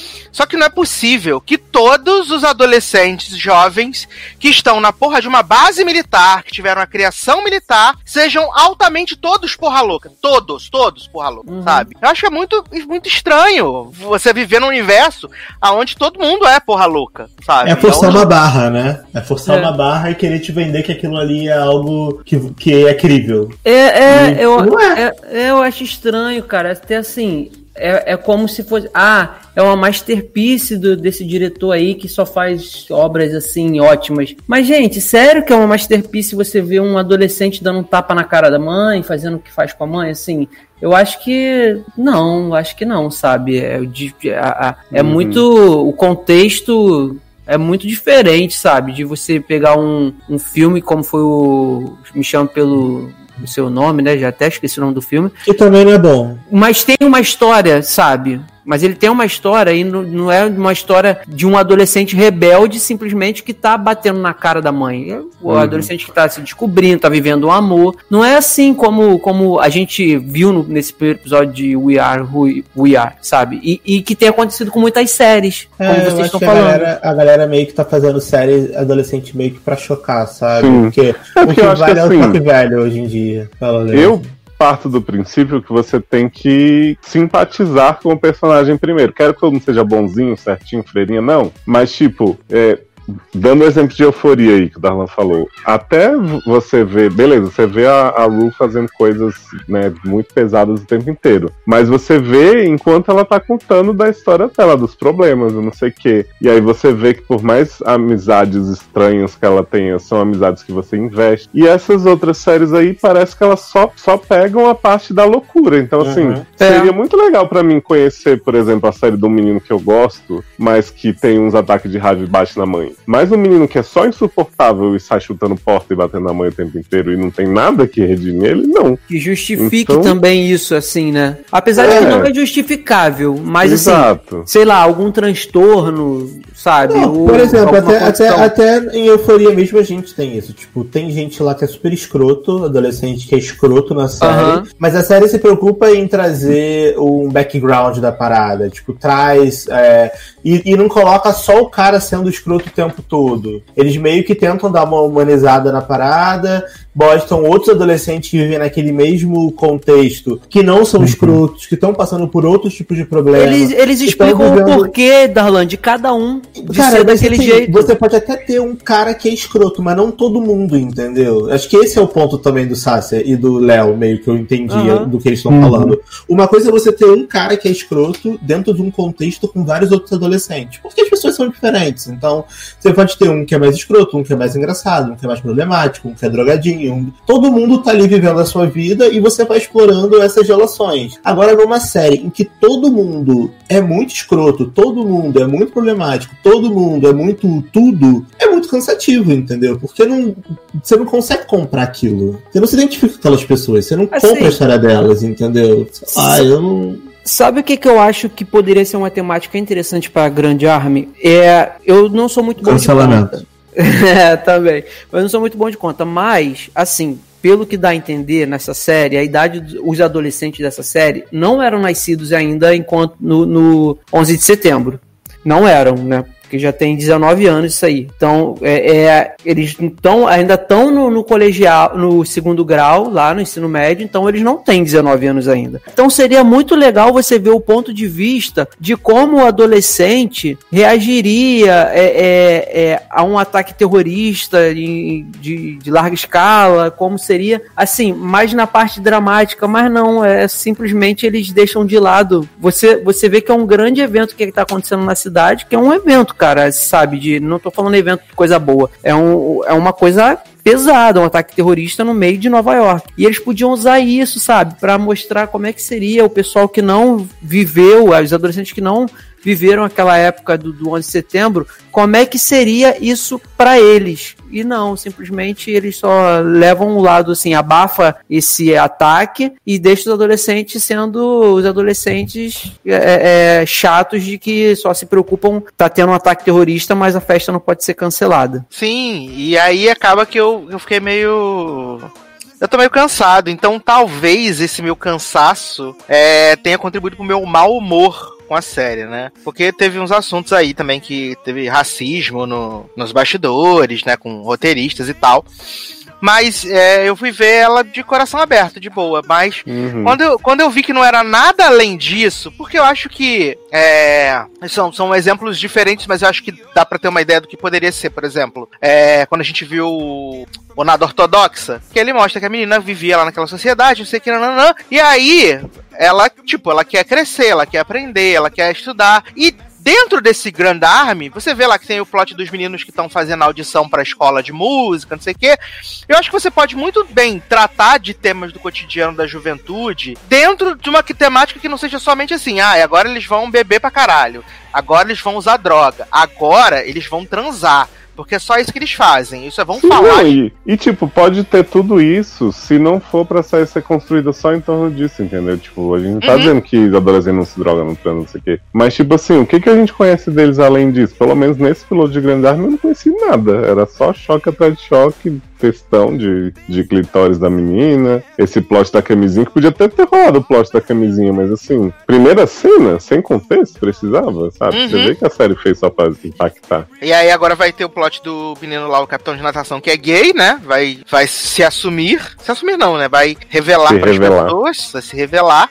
E provavelmente vai dar conflito, né? Porque o resto da galera é toda machão, todo machão. A namorada quer transar com ele, mas ele não quer. Então vai surgir esses assuntos aí, sabe? Então, assim, eu não recomendo, né? Essa é verdade. Mas se tiver com muito tempo assistir esses nove episódios, vai na fé e me conta, tá bom? É, mas seguindo aqui, vamos falar então agora sobre o momento da exaltação de Márcio Zanon nesse podcast. Momento que ele aguardou durante muitos anos. Né? Ai, gente, os mimos que- chegam. Ele que vem celebrando aí nos últimos anos a cultura K-pop nesse podcast. Ele vai ter um momento seu exclusivo, porque a Netflix lançou aí o documentário Blackpink, né? Light Up the Sky, que vai contar um pouco da trajetória das integrantes do Blackpink, né? Contando a, a trajetória pregressa delas até o momento atual, que foi ali o comecinho de 2020, onde eles estavam definindo algumas coisas, falando sobre o show dela no Coachella e mostrando, tipo, como elas são um fenômeno, ao mesmo tempo que a gente conhece um pouco de cada uma dessas integrantes e o dobrado que as bichas cortaram pra estarem aonde estão hoje, né? Porque Escravidão, né? Vamos falar. Uhum. é, porque eu falei com o Zanon que esse workshop From Hell, Eu Popstar bem From Hell, chocado. É, bem chocado. puxadíssimo, sabe? Uhum. Porque a gente vê o Zanon falando, o Zanon falando no hit list sobre a questão de que eles têm as academias, que eles treinam vários anos e tal. E, tipo, nesse documentário a gente vê que, acho que é a Jenny, né, que ficou, tipo, 5, 6 anos na academia, né? Basicamente todas elas ficaram entre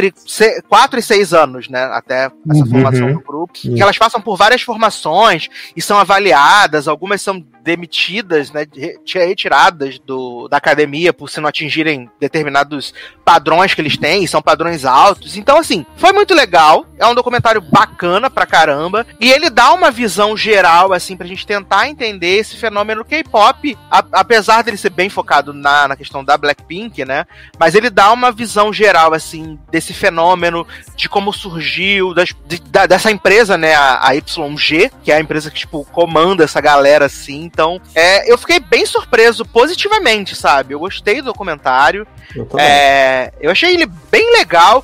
E assim, as meninas do Blackpink, elas me convenceram muito na questão do carisma. Elas são muito carismáticas. E assim, diferente de Fifth Harmony, essas galeras que, tipo, são juntadas ali dentro de um programa e já tem que formar o grupo, ruge. E aí tu enfia no grupo e bota as meninas pra pista. Uhum. Eu senti que, tipo, existe uma amizade entre elas. É claro que entre umas e outras é mais forte. Até no documentário eles mostram esses laços entre duas e duas que são mais fortes, mas eu sinto que elas se respeitam, que elas se admiram, sabe? E isso pra mim foi muito legal, de verdade. Tanto que eu terminei o documentário fazendo um ranking da- das minhas favoritas dentro do Blackpink Bazar não. Adoro, Não, e daqui a eu- pouco e tá eu- o BuzzFeed, né? E eu terminei o, o, o documentário ouvindo o Blackpink Essentials na Apple Music pra conhecer as músicas. E, tem, e tem umas três músicas que eu já salvei na minha playlist que eu tô gostando, de verdade. Achei bem legal. Olha aí, a era. Xoxota aí. quente vem. A era, a era K-pop chegando, Zanon. É, eu, se- eu, senti, eu senti falta só mesmo que eu até falei com o Zanon. Eu achei que tinha, ia ter mais música, sabe? Ia ter uns momentos mais musicais. E ele não tem, né? Ele, ele é bem resumido mesmo a contar a história, a formação do grupo, né? Tipo, é muito bizarro ali aqueles, aquele monte de gente da imprensa. E aí elas entram ali no palco e, tipo, não falam nada e vai aparecendo o nome no telão, não sei o quê. Depois elas falam: Eu sou a fulana do Blackpink, eu sou do Blackpink. E até o tom de voz delas na apresentação é muito parecido, né? Uhum. Ela é uma coisa muito, muito única. E aí, quando você vê, tipo, as histórias de vida de cada uma delas, você vê que elas são muito diferentes. Isso é muito Ah. legal, de verdade. Deixa a falar, eu vou, eu vou deixar a Zanon Exato, falar. é o momento depois, dele, eu né? quero, depois eu quero só complementar um negócio que eu achei muito estranho, que eu fiquei muito Não, chocado. É, é que Você- pra vocês, é que pra mim, é o que eu falei lá, que eu até falei no Twitter.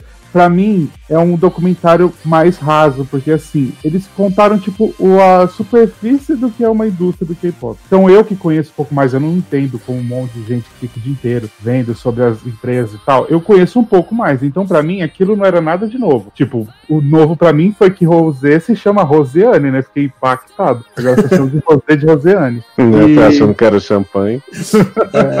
Adoro.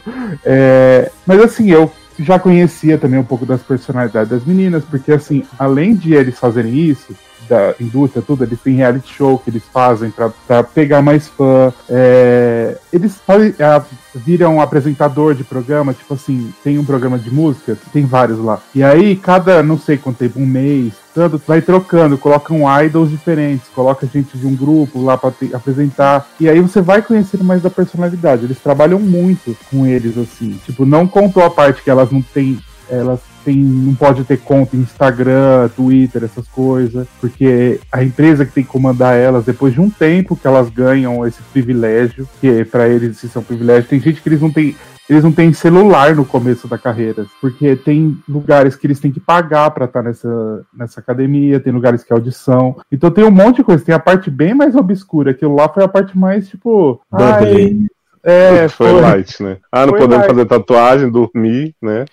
Não, Ali, ali é mais ou- um pouquinho do deu tudo certo, né? É, faltou, tipo, mostrar que é muito idol. Eu não sei elas porque eu não conheço a história delas tal. Tem que fazer plástica porque é feia ou porque não sei o que. Aí tem que fazer plástica. Tem um rolê de branqueamento também, não tem? Tem, tem. Que- A que- é, tem um grupo que eu acompanho que eles colocam, tipo, muito pó na cara. E você vê muito pó na cara e o corpo com outra cor, assim, pra ele ficar muito branco. Porque é uma cultura deles lá, ficar branco, que parece mais, mais sei lá, mais bonito. Não, não, eu li, Eu- eu, eu fui, eu fui no, da Deep Web do K-pop, da, da, da cultura coreana, e eu Adoro. descobri que eles fazem esse branqueamento porque, é, de acordo com a cultura dele- deles lá da Coreia, a pessoa que tem a pele mais bronzeada, né, mais queimada de sol, é, remete ao trabalhador rural. Uhum. Porque na Coreia, na Ásia, é muito normal. Você tem muita gente que trabalha em plantação, enfim, né, trabalhador rural, etc. Então eles meio. Os ídolos, né? Eles têm que ser branco, branco, muito branco, porque tem que mostrar que eles são tipo uma.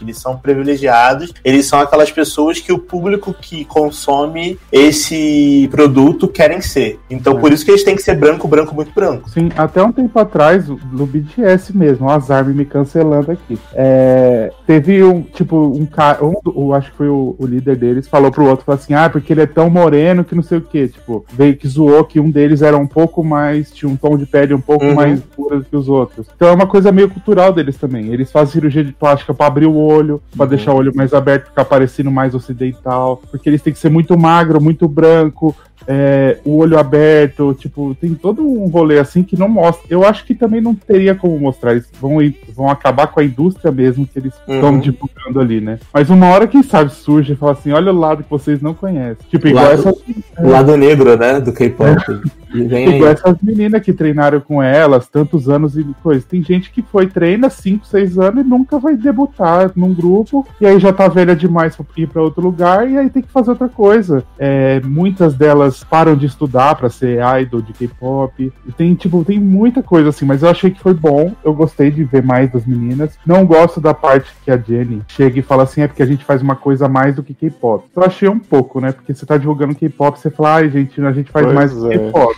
A gente ultrapassou isso, a gente É. passou. Não, e o produtor fala assim, ah, a gente faz pop coreano, não sei o que, só porque tá falando coreano. E eu fico assim, gente, mas por que vocês estão negando isso, cara? É, tipo, não tem o porquê, porque agora é tipo assim, ai, quebramos uma barreira, né? Uhum.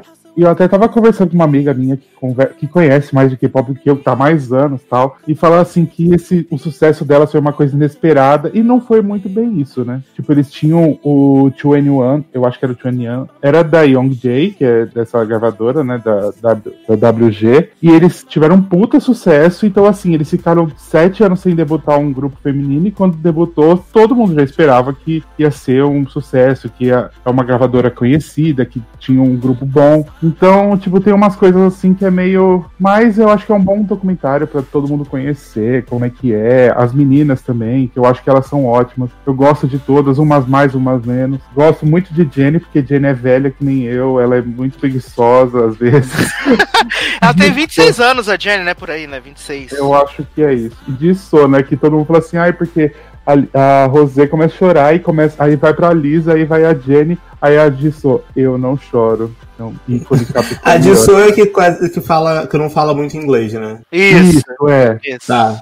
Então, uma coisa que eu fiquei meio chocado, que eu falei que ia deixar você falar depois eu ia dizer, Uhum. é que assim, é, eu fiquei chocado com a forma, um, com o tal do treinamento que o Sassi já falou, que eu não Uhum. imaginava que era tão intenso. Quando você falava que eles demoravam 40 anos pra montar, que era uma por mês, aí apresentando no reality show, no programa de auditório, do não sei o que, do caralho. a Não, não tem isso. E Depende. tá, sei lá, eu tô exagerando, mas eu lembro que você comentava que, por exemplo, acho que era no Luna, no. É, Luna lá, é uma por mês. Mas que era assim, uma por mês e era 18 pessoas, aí depois de 5 anos tinha o grupo formado. Não, mas então, o Luna, deixa eu só te falar, é, foi diferente, é outra empresa, é uma menor, tipo, aí eu- essa, da, é, o IJ aí, ela é uma empresa grande, então o critério deles é muito mais complicado, tipo, a do Luna, que é uma empresa menor, tem Uhum. menina que entrou na empresa um mês depois já tava no grupo. É, Ah, tanto, entendi. que, tanto que, tanto que é, a, a Rosé, ela tava na Austrália, né? Eles- o, o teste dela foi na Austrália, né? Não foi nem na, Foi. na Coreia, né? É, que aí a, a, o IJ queria lá procurar um. Lógico que eles iam pegar um- uma outra coreana, né? Aí queria pegar algum coreano que é de lá. Não sei se tem alguma coisa cultural de coreano ir pra Austrália, né? Porque a Rosé e a Jenny tá- moraram lá, né? Então deve ter alguma coisa. Não, aí é, eu fiquei chocado com essa parte do treinamento. Fiquei chocado o quanto elas são um produto mesmo, porque por mais que elas se gostem e elas falam que formaram uma família, quando elas se apresentaram pela primeira vez juntas, elas sentiram uma conexão, etc. Mas elas são um produto. Tudo que elas fazem, elas treinaram 5, 6 anos Uhum. Pra falar daquele jeito, pra dançar daquele jeito, pra se vestir daquele jeito, para elas são padronizadas e elas sabem que elas têm data de validade. Que vendo no documentário, tem uma hora que elas falam assim, uma delas, eu acho que é a mais baixinha, que fala que sente dor em tudo, que parece uma velha. Eu não sei o nome de ninguém, tá, gente? Mas eu gostei mais dessa É baixinha Lady Gaga, no caso. da, fibro, da fibromialgia do K-pop, a pequenininha que fala que sente dor nas pernas, não sei o quê. Aqui A fica, Jenny. Aqui fica a mulher esticando as pernas dela pra É, ela se. Jenny. E a lourinha, a loura. A Rosé. Gostei da, da loura também, achei Uhum. gente boa. E aí ela tá falando assim: ah, não, porque mesmo que a gente envelheça e, tipo assim, pare de fazer música, tipo, ninguém nunca vai tirar esse sucesso, essa. a, a marca que a gente deixou na música. Então, assim, elas mesmo já sabem que daqui a uns 5, 6 anos, quando elas ficarem mais velhas, a, a indústria lá, e, W, e YG, vai criar um outro grupo de K-pop que vai substituir elas, Sim. entendeu? E elas ficam zoando que vão fazer o revival, né? isso, isso. Então, assim, então eu achei, achei impressionante como eles montam um grupo, sabendo que esse grupo vai durar, sei lá, 4, 5, 6, 7, 10 anos, e já estão agora fazendo treinamento de outras crianças de 10, 12 anos de idade, pra daqui a 6, 7 anos ter um outro grupo que vai substituir esse grupo e tá tudo bem, sabe? É, é bem, bem trabalho infantil de geração. Sim. É, Eu- tem Bizarro. que tem 10, 11 anos fazendo Sim. esse negócio e vai crescendo nisso aí. Sim, exato. Eu achei Eu acho que. legal. Eu acho, desculpa, Leoz. Não, Pode só ia falar, falar, não, só ia falar que os alunos da Darlan estão colocando essa questão da idade, os alunos também. É eu acho que, tipo, pelo menos tecnicamente agora, né, que elas, elas debutaram em 2016, né, final de 2016. Uhum. Então, pelo menos elas já tinham 20 anos ali, 19, 20, quando coisaram, né? Porque, é, e a Jenny mesmo começou, tipo, bem mais velha nesse treinamento, né? Uhum. Sim. Mas diga, Leozinho. Não, o que eu achei muito legal do, do Doc como um todo é que, assim, realmente essas questões aí eu já conheci um pouco pela, pelo Zanon e por uns podcasts que eu ouvi falando e tal. Mas eu acho que elas todas são muito sinceras sobre a realidade do, do que é o, o, o, sabe, o grupo e o treinamento em si. Então, tipo assim, você vê que tem- eu não sei se é a Lisa ou a Rose. Não, a Lisa é a dançarina, né? Mas tem uma que fala assim: ah, eu não dançava nada. E aí a gente ficou aí 200 dias. E aí tinha, tipo, a Lisa sempre se destacava na dança. E aí, tipo, elas, elas meio que colocam os defeitos dela à prova também. Tipo, tem uma hora quando elas falam, ah, é, eu componho e tal, tô tentando, mas eu não quero só ser a menina que compõe porque tem alguma coisa a dizer. Uhum. Tipo, eu só quero realmente botar uma música minha quando eu sentir que ela é muito importante pra alguma É, coisa, sabe? Tipo, Mas o engraçado é que o Dr. Dre deles lá, o Dr. Luke delas, Uhum. ele, ele fala assim: eu compus todas as músicas delas que saíram até hoje. Isso. E aí tá a Rosé lá, tocando tecladinho, tocando violão, escrevendo, ah, sou compositora songwriter. e aí Mas, eu fiquei é. meio. Eu dei uma bugada, né? Mas é porque eu acho que ela não fez nenhum ainda que fo- que foi. Não. Ah, tá. Então, eu acho assim, porque a Jenny, ah, ela já teve. é, eles querem também fazer um debut solo de cada uma delas. A Jenny já teve um, acho que foi ano passado, ano retrasado, não lembro. E a próxima, pelo que eles tinham falado, é a Rosé. Então eu acho que ela já tá trabalhando no que, que ela vai lançar sozinha na hora que, tipo, der a pausa do grupo. Eles fazem isso, né? Dá uma pausa no grupo, aí lança uma, aí volta o grupo, lança outra. Vai ser mais ou menos isso, eu acho. Porque eles também Ah. não têm esse problema de lançar carreira, fazer dupla, fazer, Uhum. tipo, uma. Como eu já, te já falei uma vez, não sei se vocês lembram, que eles fazem sub-units. Tipo, Sim, tem fala. quatro no Blackpink, pode Uhum. só duas fazer uma dupla com um novo nome e fazer, tipo, uma outra carreira paralela. Então, eles Até porque podem- tá tudo, de, tudo dentro do guarda-chuva da mesma empresa, né? Então. Uhum, sim. Aí tem tudo isso também. É, Entendi. não. Eu achei bem legal, de verdade, assim. Eu, eu- fiquei surpreso. Porque eu achei que, que ia ser chato e não foi, né? Passou Ia ser- rápido, né? Demais, demais. O documentário da Taylor Sulfite lá durou muito mais do que isso. Ah, Não nem, acabava nem nunca. me lembro disso. Pode ser que é por ser algo novo também, que não conhece, aí é uma empresa, uma coisa que você tá querendo ver o que é, né? É, e mas as eu- meninas são carismáticas também. Elas né? são carismáticas e a, e a diretora, tipo, ela soube contar a história. Porque, tipo, ela dá a visão geral do rolê do K-pop dentro da Coreia, no mundo, mostra o grupo. Tipo, apresenta elas individualmente e aí ela fecha com essa questão do. do, do- Do da, da, da, da, do- da turnê que elas fizeram no passado que finalizou no Coachella, sabe? Foi muito Uhum. foda. E não ficou assim, tipo, é super promocional, falando de ah, como cada um é único e traz um negócio, mas não ficou só nisso, tipo, não parece que é só uma propaganda, uma grande propaganda delas, né? Uhum. Não, e também não, e não teve grande drama, tipo, não teve. Teve o chorinho no final da, da, da turnê lá no. Coisa, mas não teve Tia Joana. Mas foi não bonitinho, teve- né? Não teve Foi Shawn bonitinho. Mendes de- sozinho no estádio, No estádio, fingindo né? que tá chorando. Não teve um match tour dessa. E aí eu acho que ficou genuíno, sabe? Porque em nenhum momento pareceu que elas estão forçando a barra. E eu gostei daquela parte que elas ficavam sentadas, tipo, num cinema, vendo lá a primeira apresentação delas no treinamento. Aí elas ficam se zoando, falando assim, nossa, que vergonha, que merda, olha o que eu tava fazendo ali, não sei o quê. E, e gostei. E uma coisa que eu fiquei bem tenso foi quando elas estavam dançando ou cantando juntas, e elas estavam cantando um rap, e aí no rap tinham vários niga, e elas estavam cantando os niga do rap, eu falei, tem misericórdia, esse bando de branca cantando niga aí, fazendo Não, esse e eu fiquei documentário como da onde Estados eu fui- Unidos ainda. Eu fui pesquisar os nomes delas depois, né? Pra dar nome a cada uma. E aí tinha fulana, rapper 1, outra rapper 2, Aham. gente, e, é, e é grupo de rap, né? É que eu acho que a, Lisa fala, né, que ela é rapper, não sei o quê. Ela é a... Então, porque tem isso, tem main rapper, que é a pe- rapper principal, aí tem a lead rapper, que é a, é a rapper que, que, tipo assim, eu acho que a principal é a Lisa e depois vem a Jenny, se eu não me engano. Ou é a Jenny e depois a É, Lisa. e ainda tem o rolê da, da, da, da- da que fala mais nas entrevistas, né, Uhum, também, é. né. É que no Blackpink não tem, mas tem grupos que tem o líder que fala mais. Mas Blackpink é tipo, ela meio, meio que elas meio que fazem tudo. Aí, mas, Até porque, até porque o grupo é pequeno, né. E elas também, quase todas são de fora da Coreia, né? Elas são coreanas, mas uma morava na Austrália, morava na Nova Zelândia, morava não sei onde. é Então só meio que elas Não, falam é. inglês. Menino, eu criado. Chocado, eu chocado com. eh, Eu acho que foi a. Foi a Jenny, né? A Jenny falando que ela morava na Coreia e a mãe dela falou assim: ai, vamos pra Austrália. E aí, tipo, a menina começou a viver sozinha na Austrália, depois pensou em viver sozinha nos Estados Unidos. Uhum. E aí foi viver sozinha lá no Ídolos Eterno, né? Asiáticos, né? E tem uma que é da. Tailândia que as outras ficam fazendo bullying, né? Xenofobia. Tomara que ela, ela, ela usou o cordãozinho, né? Teve essa treinamento todo. Tem 20 e poucos anos, fala tailandês. Eu gostei que ela, eles deixaram ela falar na língua dela, né? no Uhum. documentário. Ela fala tailandês também. Sim. Era umas partes. Ela fala tailandês, coreano e inglês. Falei, Jesus, eu não tenho capacidade de falar duas línguas. Não, e aí depois desse documentário todo, elas se apresentaram, se eu não me engano, no Jimmy Kimmel. Acho que foi Jimmy Kimmel.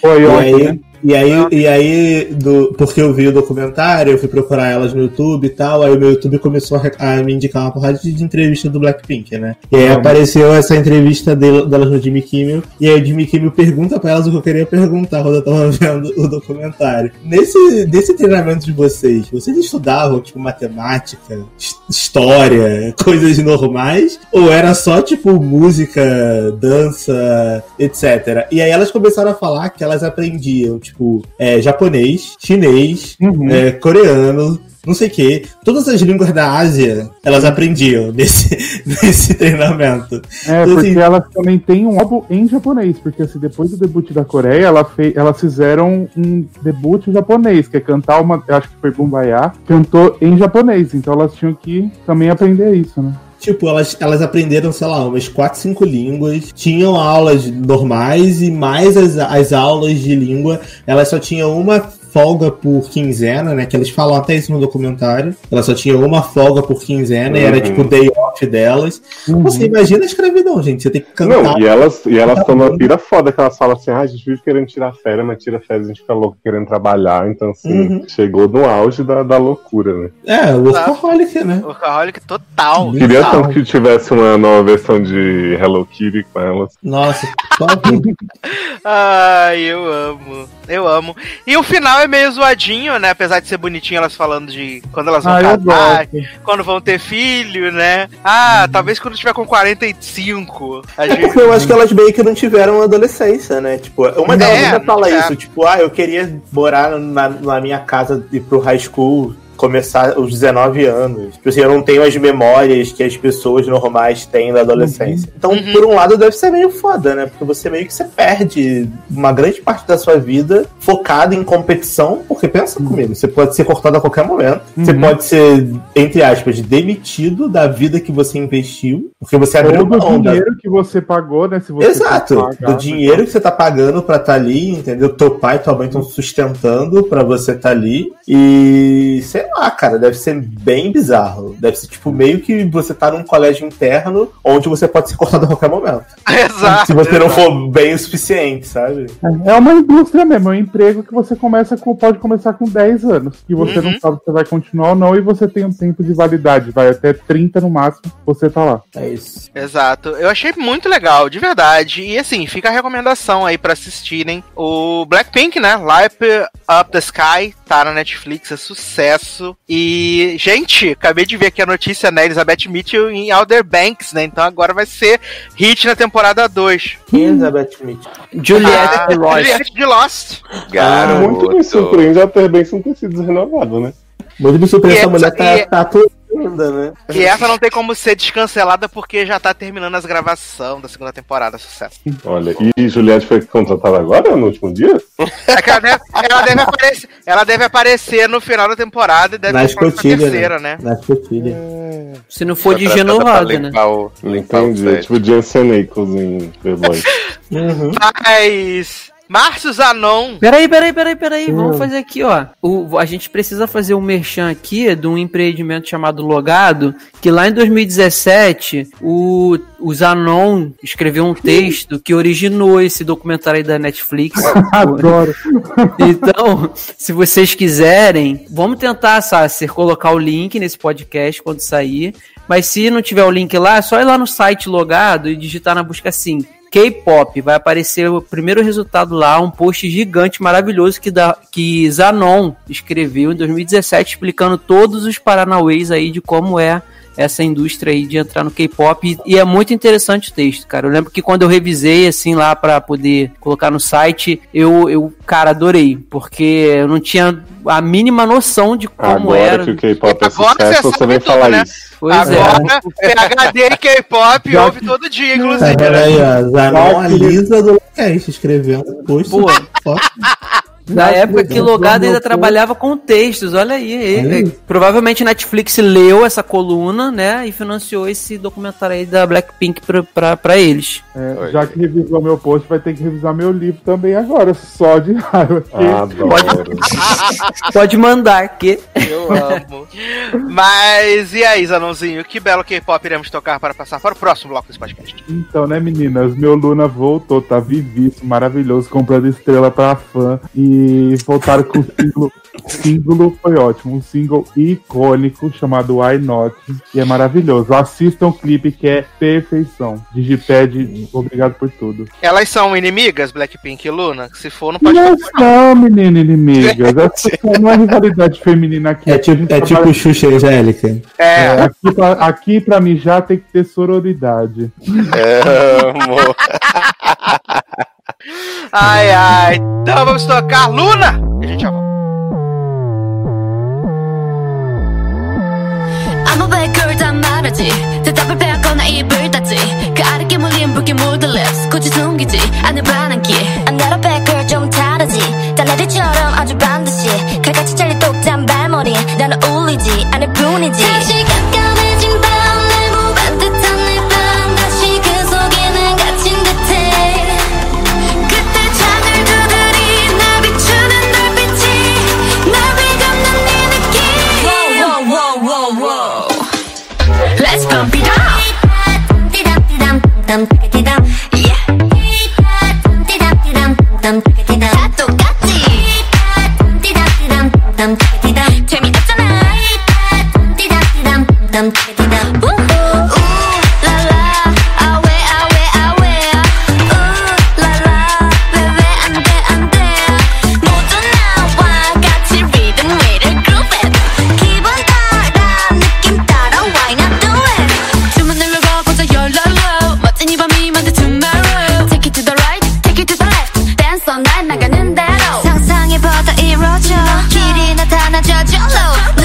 눈치는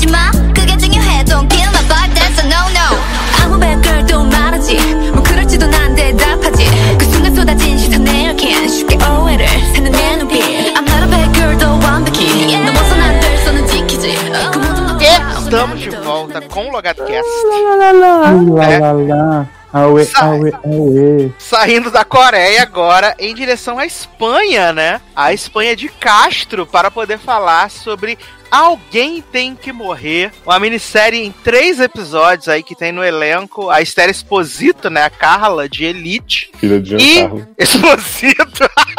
E fazendo a Carla na década de 50 na Espanha, né? Ai, eu amo, eu amo, Leózio, eu amo. E a temática dessa série é muito simples, né? A gente tem esse menino, Gabardo, Gotardo, Guinardo, né? Que volta. Gabino. Gabino, exatamente, Gabino, foi exatamente o que eu falei.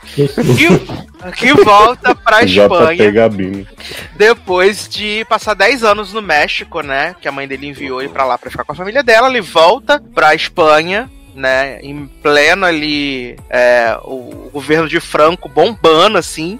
E ele é de uma família aristocrática, que tá ligada ao governo e tal. E ele chega com um amigo americano, né? Bailarino. E aí as pessoas presumem logo o quê? Viado. Marica. E aí começa toda uma história que não faz o menor sentido, que se você também não assistir, também não faz a menor diferença pra sua vida, porque é um grande. Não mentiu. Nada, é um grande nada acontece feijoada, que é só um monte de fofoquinha aqui, fofoquinha ali, fofoquinha. Fofoquintas. E aí, no final, alguém tem que morrer, você fica, alguém tem que morrer, alguém tem que morrer, e só morre realmente com- faltando 3 minutos pra acabar a É, série. eu falei sabe? que o nome era esse porque é tão sem acontecimento a série que você fica, tem muita gente, alguém tem que morrer também. Não, não é nada aí, por quê? Pelo menos o nome faz sentido, né? É, não tem pegação de verdade, é só o povo ensinando as mariquices. E aí esse É. homem, esse bailarino olhando meio assim mãe do outro. E aí fica um- umas pirocas aparecendo ali, um negócio Dançando na casa no meio da noite, né? Super Né? normal. Isso, cena da dança. Eu pensei, Maravilhoso. gente, é o Iarro, o Iar, versão de época, né?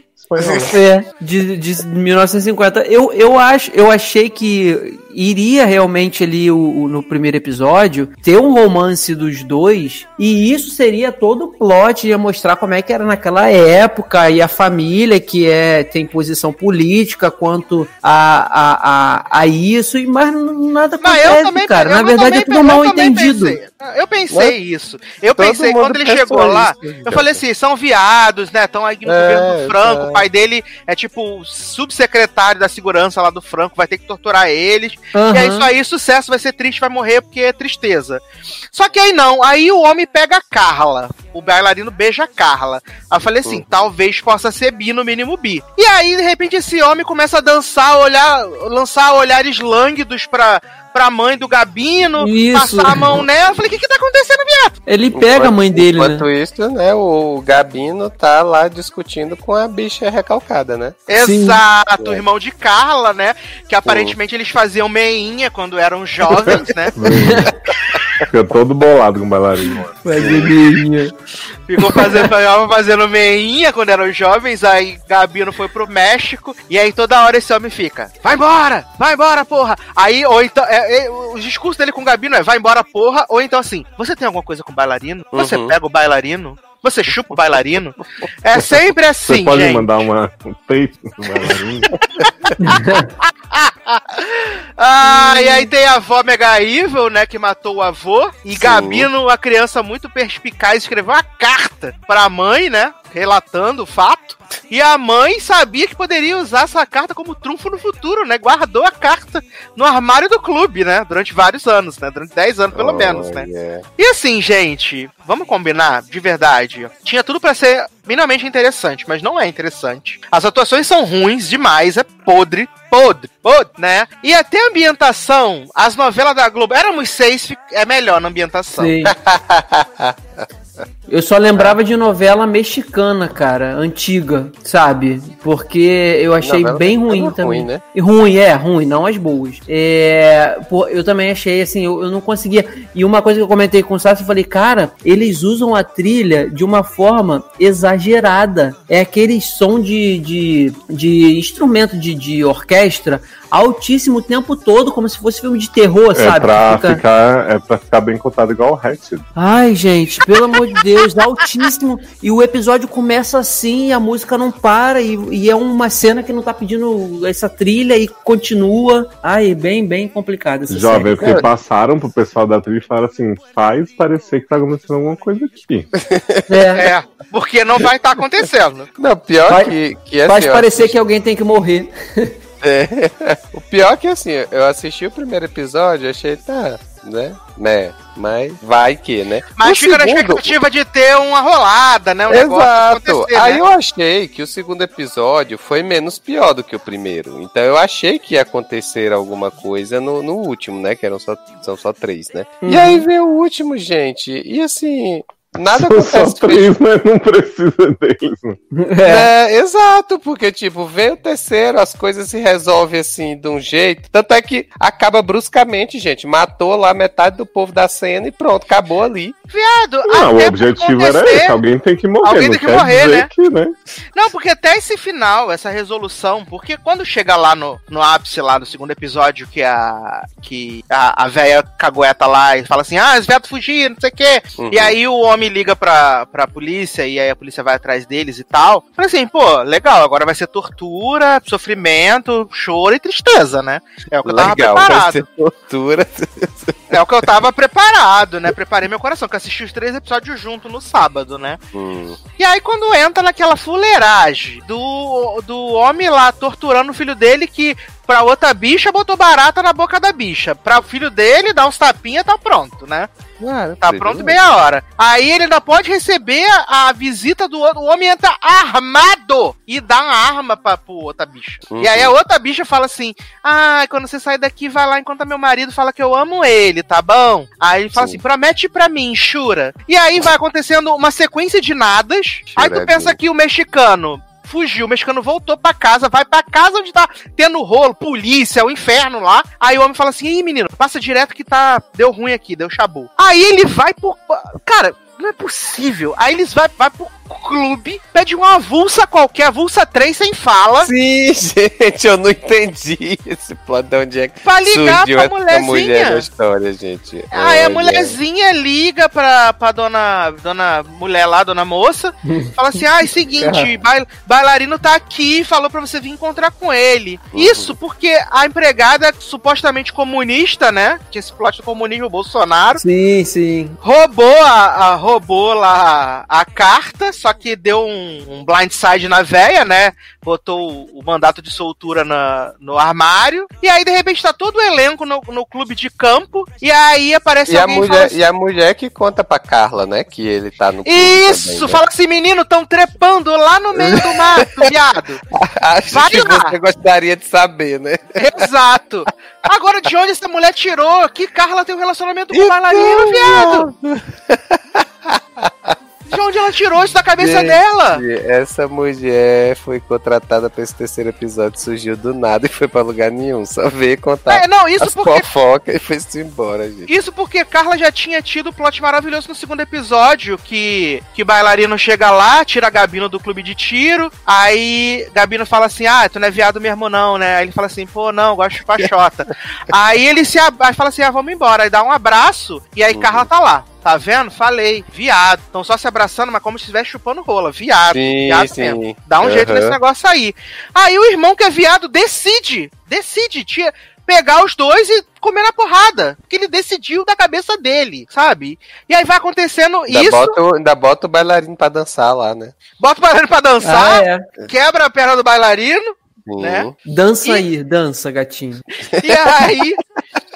Essa mulher fala pra Carla, menino, estão transando lá no mato, acho que você tinha que ver. Aí Carla chega lá, vê o povo transando, chama todo mundo, né? E aí eles prendem a mulher num, né, num canto, prende o homem no outro canto. Aí ela fala pra assim, que serviu aquela cena de pra Carla? nada! E o homem tá preso e ela chega lá fingindo que ainda quer ele e tal, só pra depois ela dizer tudo brinks, eu tava zoando a tua cara. Viado, é que eu não entendi a necessidade daquela cena, gente. Não, e o Entendi a arrependi- necessidade dessa série, né?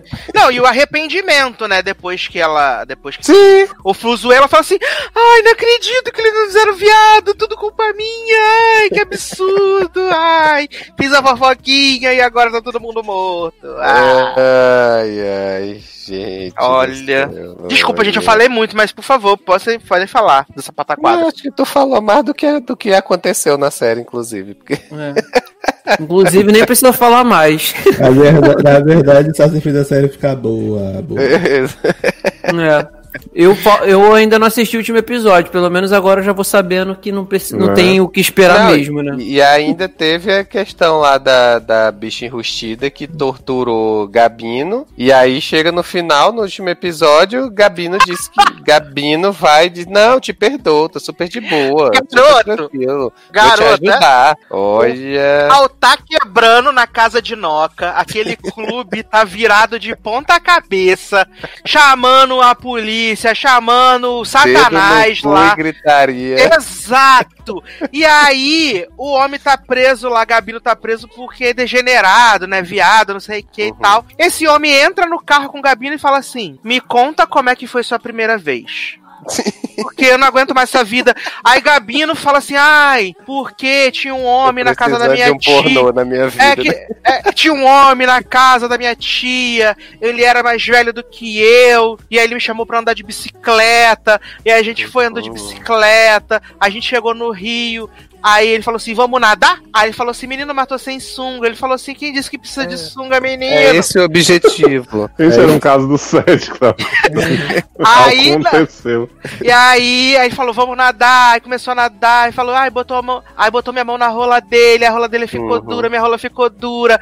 Aí ele falou assim, vou devagar, não vai doer. E aí ele foi botando em mim, botando em mim, até que eu Gente, desmaiei de prazer.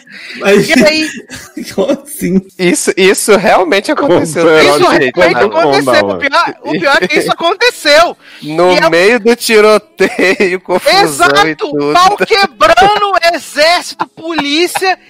E o Gabino contando como foi a primeira vez pro menino. E aí o homem abraça o viado dentro do carro degenerado e ninguém faz nada. Tá tudo lindo, né? Tá sendo, tudo que esse, sendo que esse homem tinha torturado Gabino no episódio anterior. Três e segundos ele a dançar e quebrou a perna. Não, quebrou a perna não, foi do outro. Mas torturou, bateu, de tudo que foi jeito. E tá lá no carro vindo a primeira Perdoou, vez. né? Abraçou É, chorando. Chorou Não igual a é. Viola Davis. É uma série Até sobre um perdão, catarro. no fundo. Uhum. Porra, só não me No perdoou, né? No fundo mesmo, só se for. E aí, de repente, Mas você é, não merece perdão pra assistir isso mesmo. Piada, o mexicano foge com a mulherzinha, não sei o que, de repente, é. Vovó Piedade fala. É, papai. é, pa- papai aparece lá, fala assim: vou matar essa vagabunda, esse mexicano, não sei o que, bota os dois de joelho. Aí fala pra Gabino: não, você que tem que matar essa vagabunda, esse vagabundo aí, não sei o que, nananã.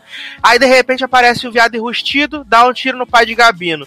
De repente aparece vovó Piedade, dá um tiro no viado enrustido. Aí vovó Piedade dá um tiro no bailarino. Aí vovó Piedade dá um tiro na cara do bailarino. Que? É, ela dá um tiro na cara do bailarino. Mas eu vou Ah, piedade gente. de verdade? Que tiro foi esse, né? Bem né? Foram vários, inclusive. Vários tiros. Aí essa mulher fica, fica lá, um, dois, Fred vai te pegar, não sei o que, três, quatro. Aí a mulher escondida atrás de uma pedra que dá todo mundo, pra todo mundo ver onde ela tá, ela tá escondida, né? Achando que tá escondida. Aí na hora que a velha vem pra matar ela, Gabino aparece com a, com a pistolinha. E aí ela fala assim: Você não tem coragem de me matar. Você é um frouxo igual seu avô. Mas E aí, ela de é repente- nordestina? Não, menina, é espanhola. Tu tá assim, você não tem vontade de me matar. Tá falando desse jeito, a mulher com esse Fez o alto da compadecida, né? Eu achei, tipo, João Grilo apareceu do nada no- na série, já apareceu com a Vovó piedade. Piedade do Nordeste. E aí, de repente, foi que tiro foi esse? Gabino deu um tiro na véia, a véia deu um tiro no Gabino. E aí, eh, os dois param e a série acaba com eles olhando o corpo do bailarino morto. E aí você fica, caralho, por quê? Uai. Então, né? Vai explicar Ah, na não. segunda temporada.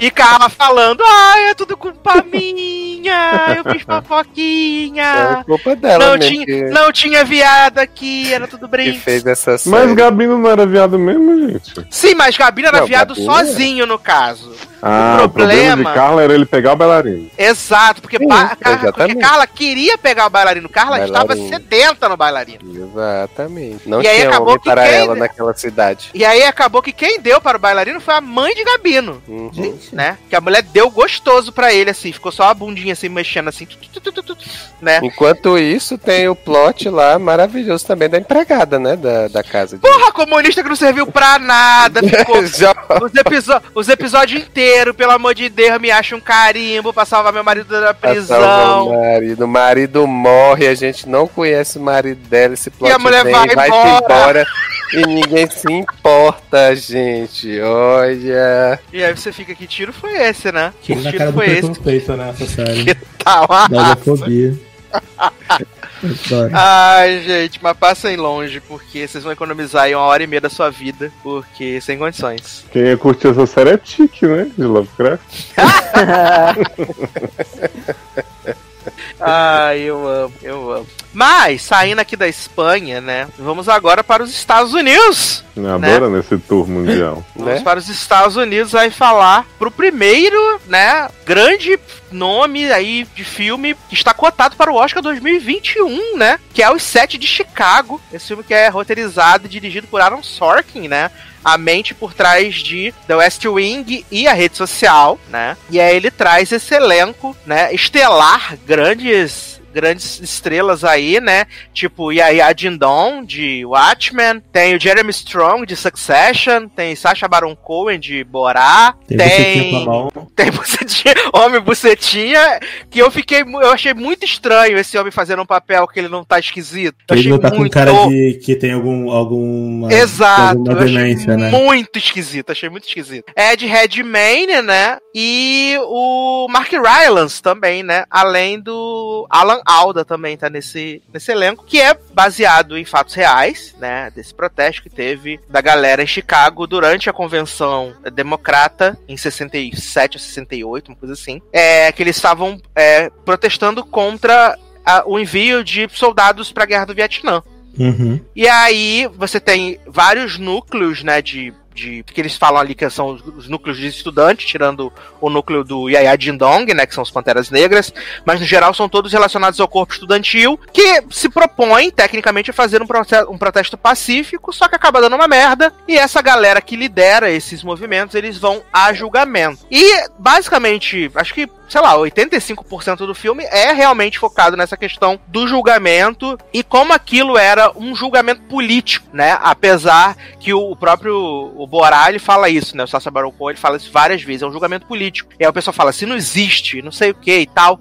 E, e assim, a, a tensão, é, conforme as coisas vão acontecendo, apesar dele ser um filme que passa basicamente no tribunal e tal, você vê o quanto a justiça está comprada para foder eles ali em algum momento, né? Uhum. Inclusive, eles mesmos falam, né? Porque tem dois, duas pessoas que estão ali com eles ali entre os sete, né? Que eles falam, vocês são que as pessoas que eles vão absolver pra dizer que a justiça é realmente justa, né? E a forma com que a, a trama vai se desenrolando e a gente vai vendo um pouquinho mais do que aconteceu, né? O que sucedeu, quem tava errado, quem tava certo. É muito legal. E apesar dele ser um filme longo, porque ele tem mais de duas horas, eu não achei ele um filme cansativo. Eu achei ele um filme que fluiu muito bem, né? E ele tem alguns momentinhos assim que eu pra mim foram algumas viradas, né? Por exemplo, quando o Yaya Dindong é dispensado do rolê do caso, e eu acho que o momento mais alto quando o Michael Keaton entra ali, né, no, no, no filme, que é tipo com uma hora e quarenta ele entra no filme. Tem um momento super breve, mas que é uma, uma chave, assim, e pra mim ele termina numa nota altíssima, assim, de, de, de, de a catártico, né, se a gente pode falar, que as pessoas gostam aí, os críticos.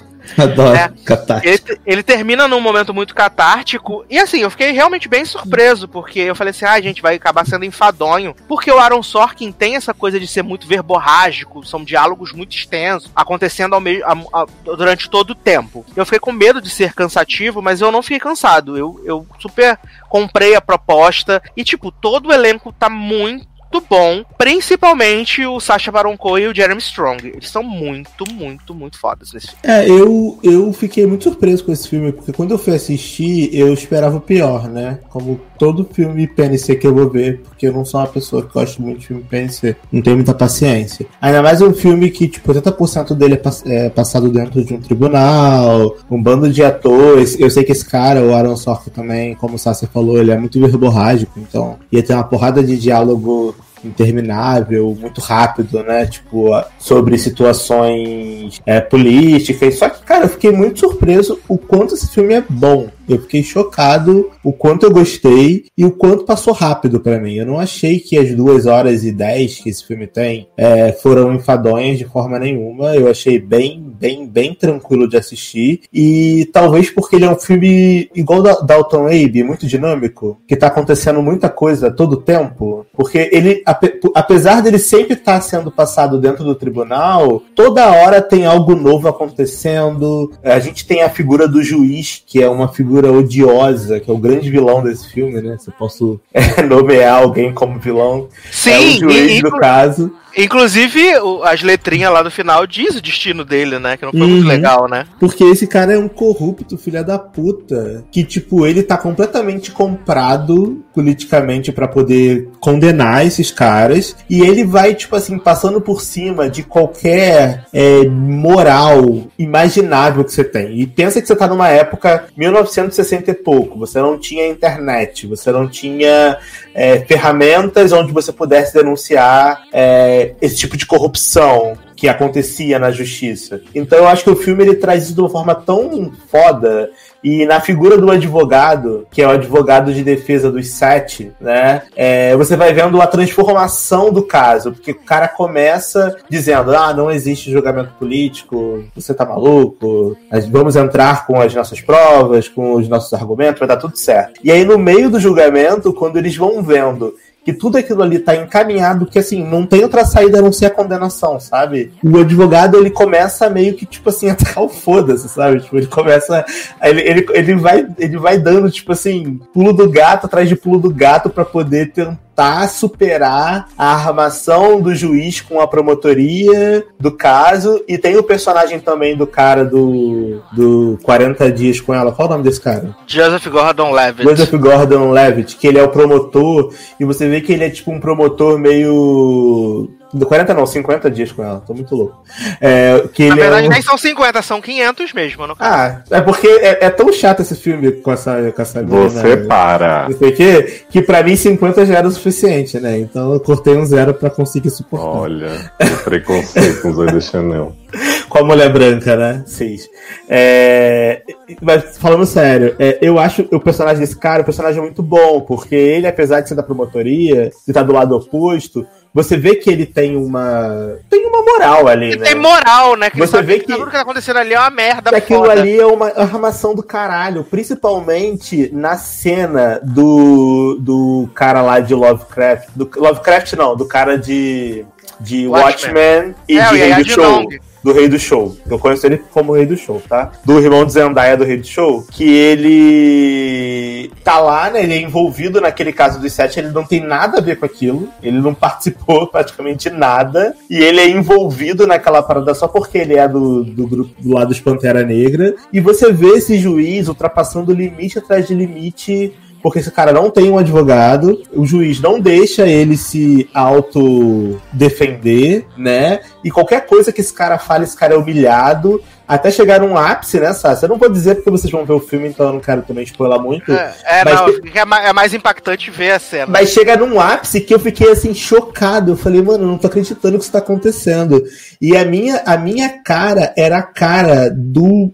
Dos caras no filme. Então tu, então tu meio que você se transporta mesmo pra aquilo ali, sabe? Eu, eu tem muito tempo que eu não via um filme de tribunal que eu me envolvia tanto vendo. E É, não, muito e, e é, com isso. é foda, porque, tipo, claramente tá comprado desde o momento 1 do, Uhum. que começa ali o julgamento. E aí você vai vendo que eles vão chamando as testemunhas, e as testemunhas eram, tipo, todos policiais infiltrados Uhum. no movimento, sabe? Mentindo pra caralho. é, é horrível. E aí, e aí você meio que o filme ele é muito esperto porque ele mostra assim o que aconteceu né, no flashback e o, e o depoimento dos, dos caras que estão lá testemunhando. Então, o, por exemplo, tem a policial que vira e fala assim. Ah, não, tem um policial que fala assim: ah, porque. Na vida real, né? O cara tava lá esvaziando um pneu. Aí o cara vai e fala assim: Ah, não sei o que, eu sou da polícia, eu sou meu, eu sou maloqueiro, mano, não sei o que. Aí, ah, não sei o que, eu vou te matar, filho da puta, eu vou te prender. Aí tem a imprensa, tem os, tem os manifestantes. Aí o cara fala assim: manda eles se afastarem, senão a gente vai te matar, uma parada assim. Aí o cara fala assim: se afastem, se afastem. Aí no julgamento ele fala assim: não, porque ele incitou o povo contra a gente. E não sei o quê. Porque eles querem provar de qualquer forma que aqueles caras organizaram um- uma manifestação violenta e várias pessoas morreram nessa manifestação por culpa deles. Sendo que, na verdade, a culpa é da polícia, entendeu? É a violência policial que matou aquelas pessoas. Um dos Então, meio- policiais, Leózio, é Karovski com um bigodão. Ma É, cara. Adoro. Isso. Então, assim, a dinâmica do filme é muito boa. É... Atuação. Sacha Baron Cohen, fiquei chocado. Não sabia que esse homem atuava tão bem. Não fazia ideia. Vem Eu acho- Borá 2, né? Porque eu achava Borá um saco. Eu nunca vi Borá inteiro, mas eu nunca achei graça naquelas pegadinhas lá. Não, não só Borá, né? Tudo que o Sacha Né? Baron Cohen faz em 90% do tempo. Borá, Bruno, Mas, Ari- cara, mas ele no drama, eu fiquei chocado. Eu tenho uma cena que ele tá sendo. que ele tá sendo é, questionado lá, e aí ele demora pra responder. Aí o cara fala assim: Ah, então aparentemente você precisa de mais tempo, já que você não tem uma resposta. Aí ele falou assim: é, aí ele fala assim, tipo, eu não sabia que esse daqui é o único julgamento do mundo onde eu tô sendo julgado pelo que eu tô pensando, não pelo que eu tô falando. Tipo assim, só que ele fala de uma forma, cara, que tu fala assim, caralho, mano. Lacra. Isso é muito real, tipo, não importa o que o cara vai falar, tipo, ele vai ser condenado de qualquer forma, entendeu? Então, Exato, cara a sentença já tá Tipo definida assim, já antes foi de definida começar. antes de começar o julgamento. Então, cara, eu honestamente eu acho que esse filme tem grandes chances de ser indicado a melhor screenplay. é, vai ter umas indicações aí de atuação. Eu acho que o juiz, ele precisa ser indicado a melhor ator coadjuvante, porque esse cara é muito foda. Porque eu tava odiando tanto ele. Eu tava com um ranço desse cara. Que assim, se eu encontrasse esse cara na rua hoje, eu dava na cara dele, de tanto ódio que eu tava vendo esse filme. Estão falando que o Barão Cohen é um dos cotados aí, a melhor ator. Cara, e- o, o Sacha Baron Cohen e esse juiz, pra mim, eles são os dois caras que mereciam uma indicação pra esse filme. Porque eles foram muito fodas. Real, real. E eu acho que o screenplay também é roteiro. Screenplay é roteiro, né? É, roteiro também eu indicaria. Roteiro adaptado. Adaptado, né? Porque aconteceu de verdade. Então, acho que É, a gente vai ter. adaptado. A gente, é, eu não reparei, mas a gente tem que ver se, tipo, é baseado Tem um em livro, eu acho. Tem um livro coisa. disso. É, É, que se um for livro. Baseado em livro, beleza, É. se não, acho que não. Eu acho Pode que é ir. roteiro adaptado, bem capaz deles conseguirem a indicação, porque o filme é bem foda. A Netflix aí, ó, foram várias, vários chutes na água pra conseguir um acerto, mas o acerto valeu a pena. Parabéns. É, e vem aí agora o filme preto e branco do David Fincher, né? Com Ah, Gary não com Oldman. essa merda. Que já tá todo mundo, né, falando, ai meu Deus, esse filme vai ser maravilhoso! Ah! E eu não Ah. consegui terminar o trailer, que achei uma bosta. Gente, se for no mesmo nível de Roma, que é um saco, passarei longe. Passarei longe. Jovem, David Fincher vai ser muito pior que Roma, prometo. É que David Fincher era aquele filme horrível da, da Jennifer Lawrence Loura. Qual o nome daquele filme horrível? Foi indicado ao, a um Oscar lá e ninguém ganhou nada. Não, menino, você confundiu. É, Mas David tá Fincher- confundindo. Não, não. David confundi. Fincher é o do, da série da Laura Palmer, guerreira. aí, Exato. que Ah, eu, eu tô achando que o David morta. Fincher era o cara que fez o. Não. O Silver Linings of Playbook. Não, Não. não, não. Ah, fez tá. o não. Ah, É então. Se, se é da Fincher Laura aí Palmer, eu trazendo o mistério que o David Bowie é uma chaleira que reencarnou o espírito dele na nova temporada de Twilight Zone. Quê? Twilight Zone não, qual é o nome? Twin Peaks. Twin Peaks, isso. Twilight Zone.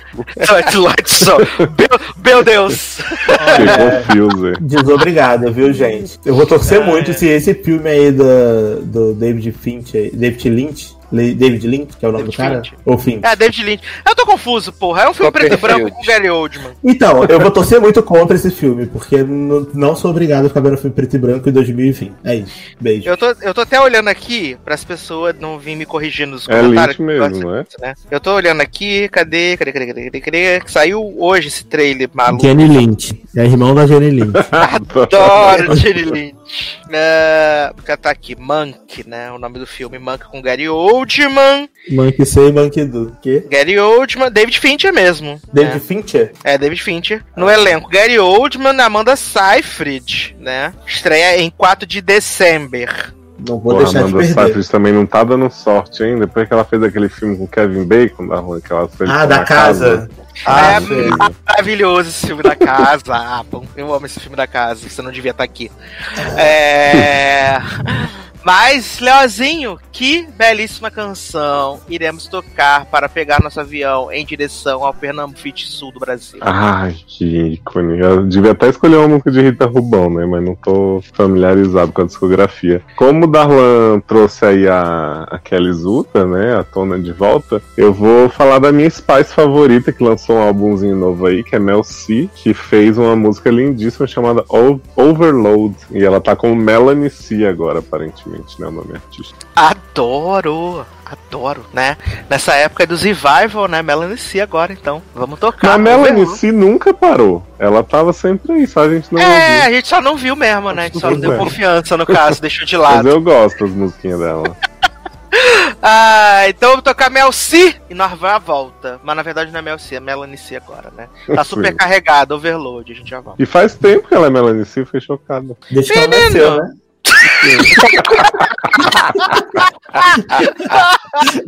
Socorro! Agora você ouve a música e a gente já volta.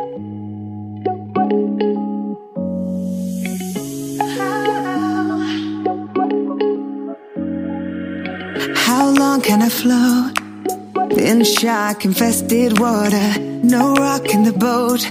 Don't move so quiet the way I order. Don't wanna be your acceptable version of me. I do better alone. Oh, cause you know you're being careless with my love. Take a warning, cause the pressure's building up. You don't wanna see me go. You're pushing me to overload.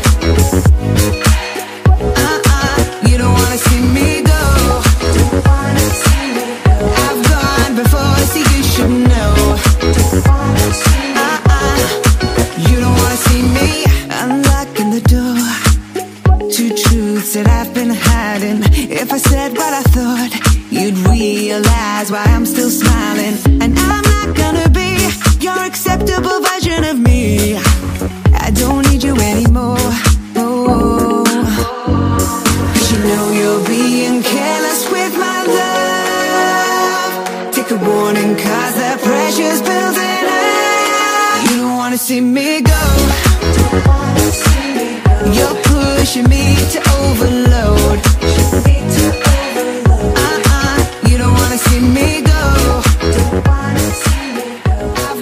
Estamos de volta com Um choque de monstro.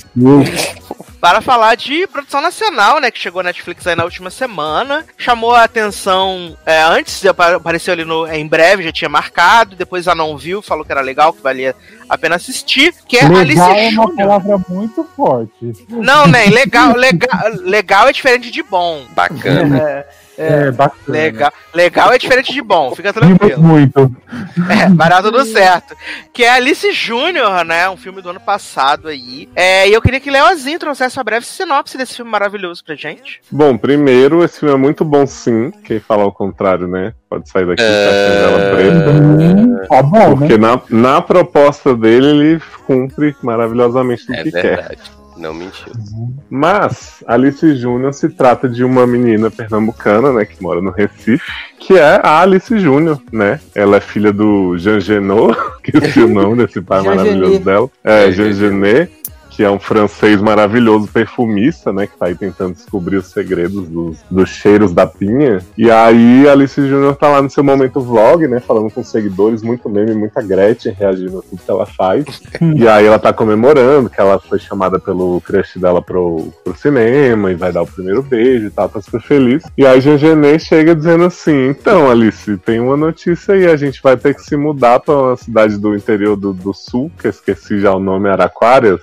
Araucária Araucária. do Sul. Araucárias do Sul. É. E aí a Alice, né, tem esse momento de revelação pro público, junto com o pai, fica revoltada. E a partir daí vai viver grandes aventuras nesse lugar muito retrógrado, mas também onde ela vai descobrir, né, novas vivências, e novas paixões e personagens maravilhosos, gente. Porque cada figura que aparece pra Alice. Um lugar que Olha. começa retrógrado, né? E termina uma gaiola das loucas, praticamente, né? É. Pois é, menino.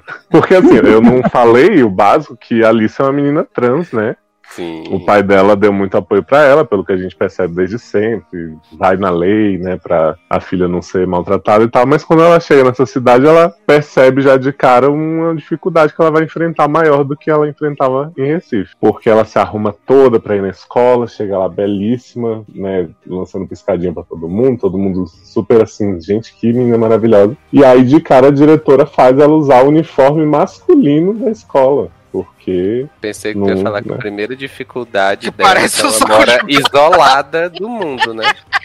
É, um pouco filme de terror, né? Esse lugar. É, né? Porque, tipo, ela mora numa casa que é assim, no meio do nada, né? Literalmente. Sim, bichinha. Agora Mas ela- pesado com ela, né? Na, Sim. assim, sim.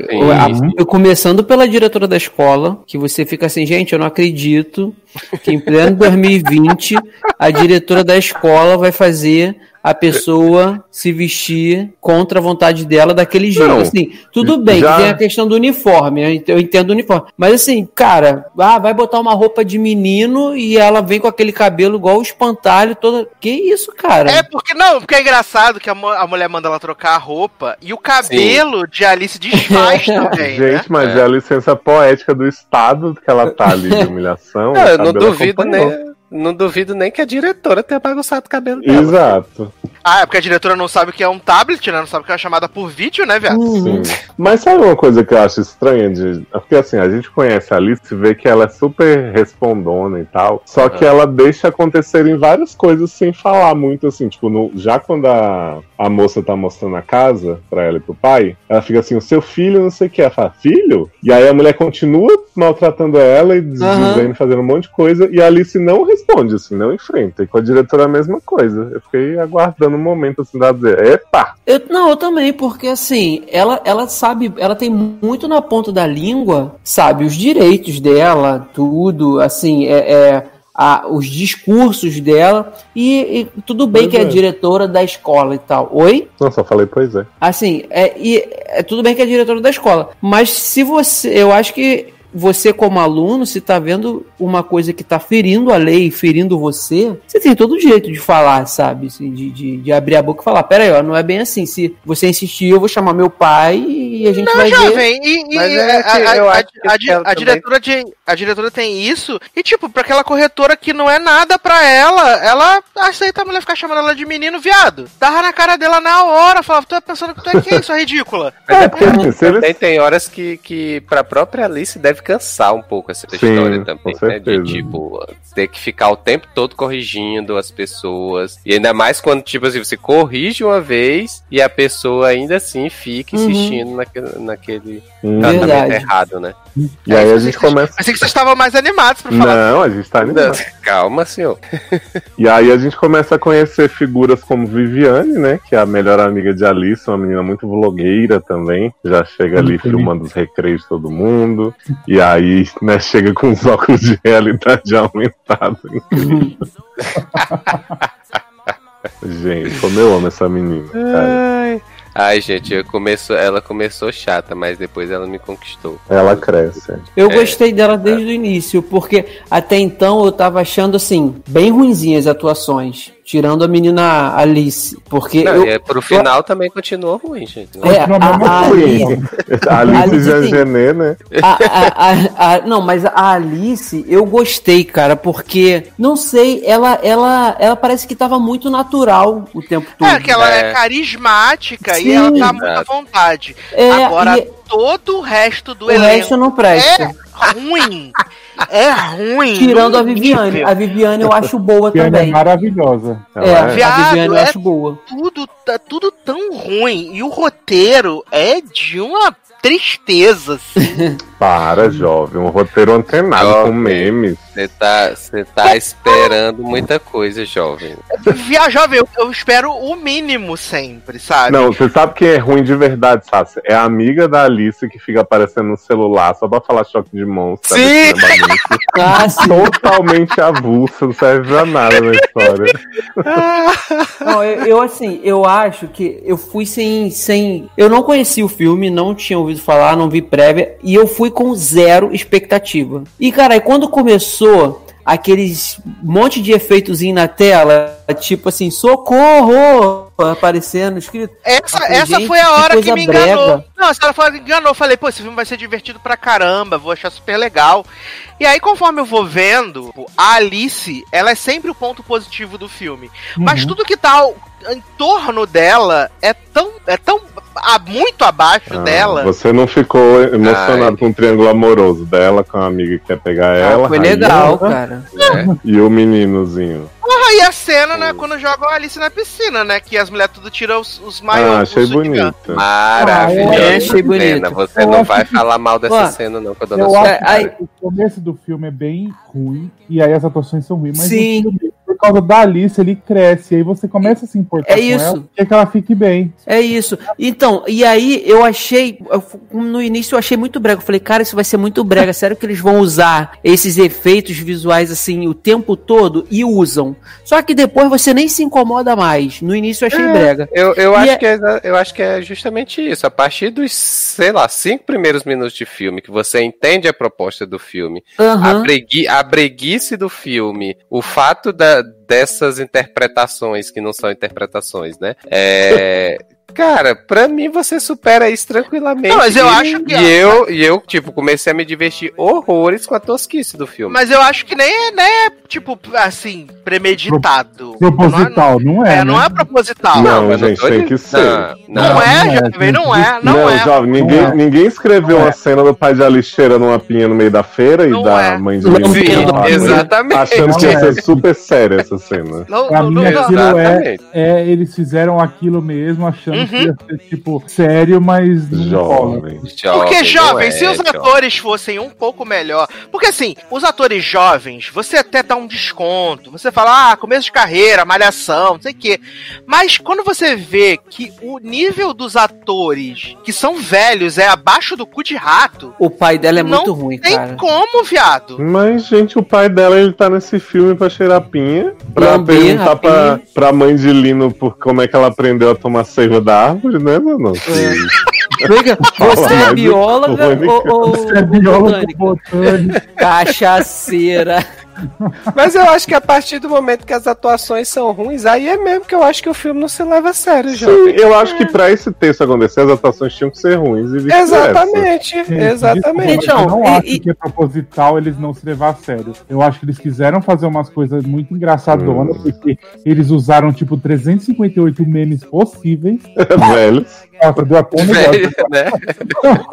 Não, mas eu, eu acho assim, no- no- a questão de levar a sério ou não, eu não sei. Mas eu, depois que eu comecei, eu falei, cara, que brega, que atuação horrível desse pai dela. Mas depois, como o Taylor falou, de cinco minutos que você você entende que a proposta do filme é aquilo ali, você deixa, cara, você leva, você se leva. E, a- e aí, aí soma isso de, de você não esperar nada ao fato da menina Alice ser boa. Ela é boa, ela cativa pra caramba. Eu gostei muito dela. Eu gostava das coisas Ai, que ela gente, falava. Desculpa, não consigo não consegui desconectar. É o que eu falei. Eu reconheço todo o, o trabalho da menina Alice. Ela é maravilhosa. os Ela é ótima. Tal. Ela é muito boa.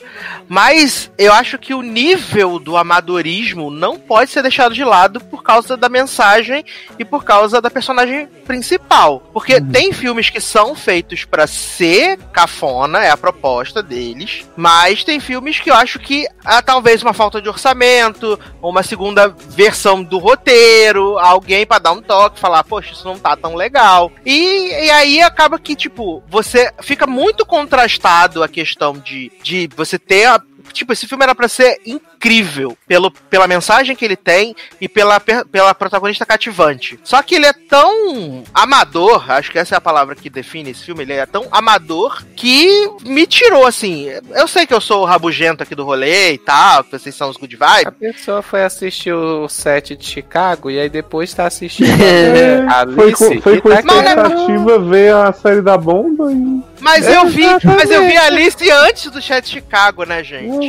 Não, mas Não, ô, Eduardo, eu, eu concordo com você nessa questão do amadorismo. O filme passa isso mesmo o tempo todo. Até na, em, em algumas edições, alguns cortes. Mas eu acho que é isso, cara, sabe? Porque é, eu, até então, esse filme é do ano passado, né? Se eu não me engano, ou 2018, não lembro. É do ano E passado. eu nunca ouvi falar, não passou assim, eu não vi em lugar nenhum. não- você vê que não tem é, é, patrocínios grandes, conhecidos, de produtoras, não tem produtoras grandes que você está acostumado a ver em produções nacionais envolvidas, nada, é só a Prefeitura de Curitiba. Mas eu acho que é, é, é má escolha mesmo. Eu digo isso porque eu assisti aquele filme horroroso da VTube também esse ano, pra Netflix. E é a mesma coisa. É a mesma coisa. É o mesmo nível de amadorismo, sabe? Que, que tem nas duas produções. Roteiro maltratado, pobre, né?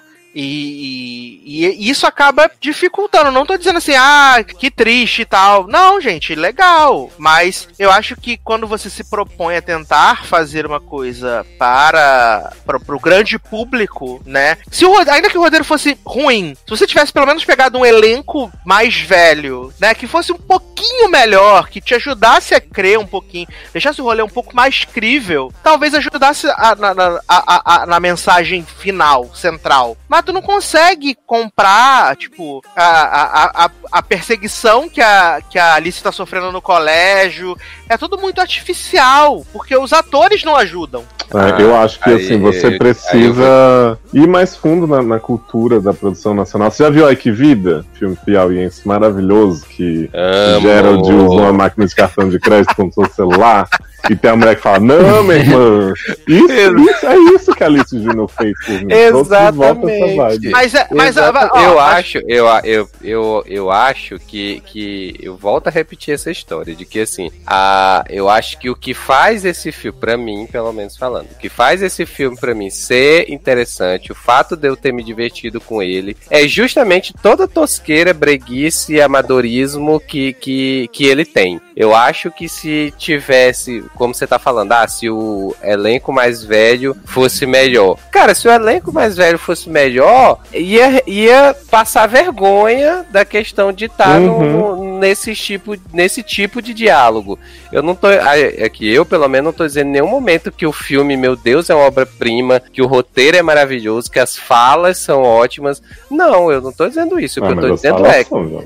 Não, pra você ver, pra você ver Mas ontem, assim, eu- a ó, proposta que ele traz, pra proposta que ele traz, ele se sai muito bem. Ó, ontem eu assisti aquele filme que estreou agora no direto no Telecine também, que é o da Samantha Schmutz, né? O Não Vamos Pagar Nada. Sou e ele também tem essa intenção de ser brega, e ele é, e ele é Assim, se se Alice Júnior é, é- é fraco nessa questão, esse filme da Samantha Schmutz, ele tá abaixo do cu de rato de ruindade. Ele é muito, muito, muito, muito, muito, muito, Eu muito. achei que ele ia falar bem, eu ia falar vem ele comparado. Ele é muito ruim. Ele é muito ruim. E você tem ali dinheiro da Globo Filmes, né? Você tem coisas. Então, não, não ter estrutura também não pode ser, não, não é a, a grande influência. Mas eu acho que se o texto ajudar e os atores tiverem o mínimo assim de.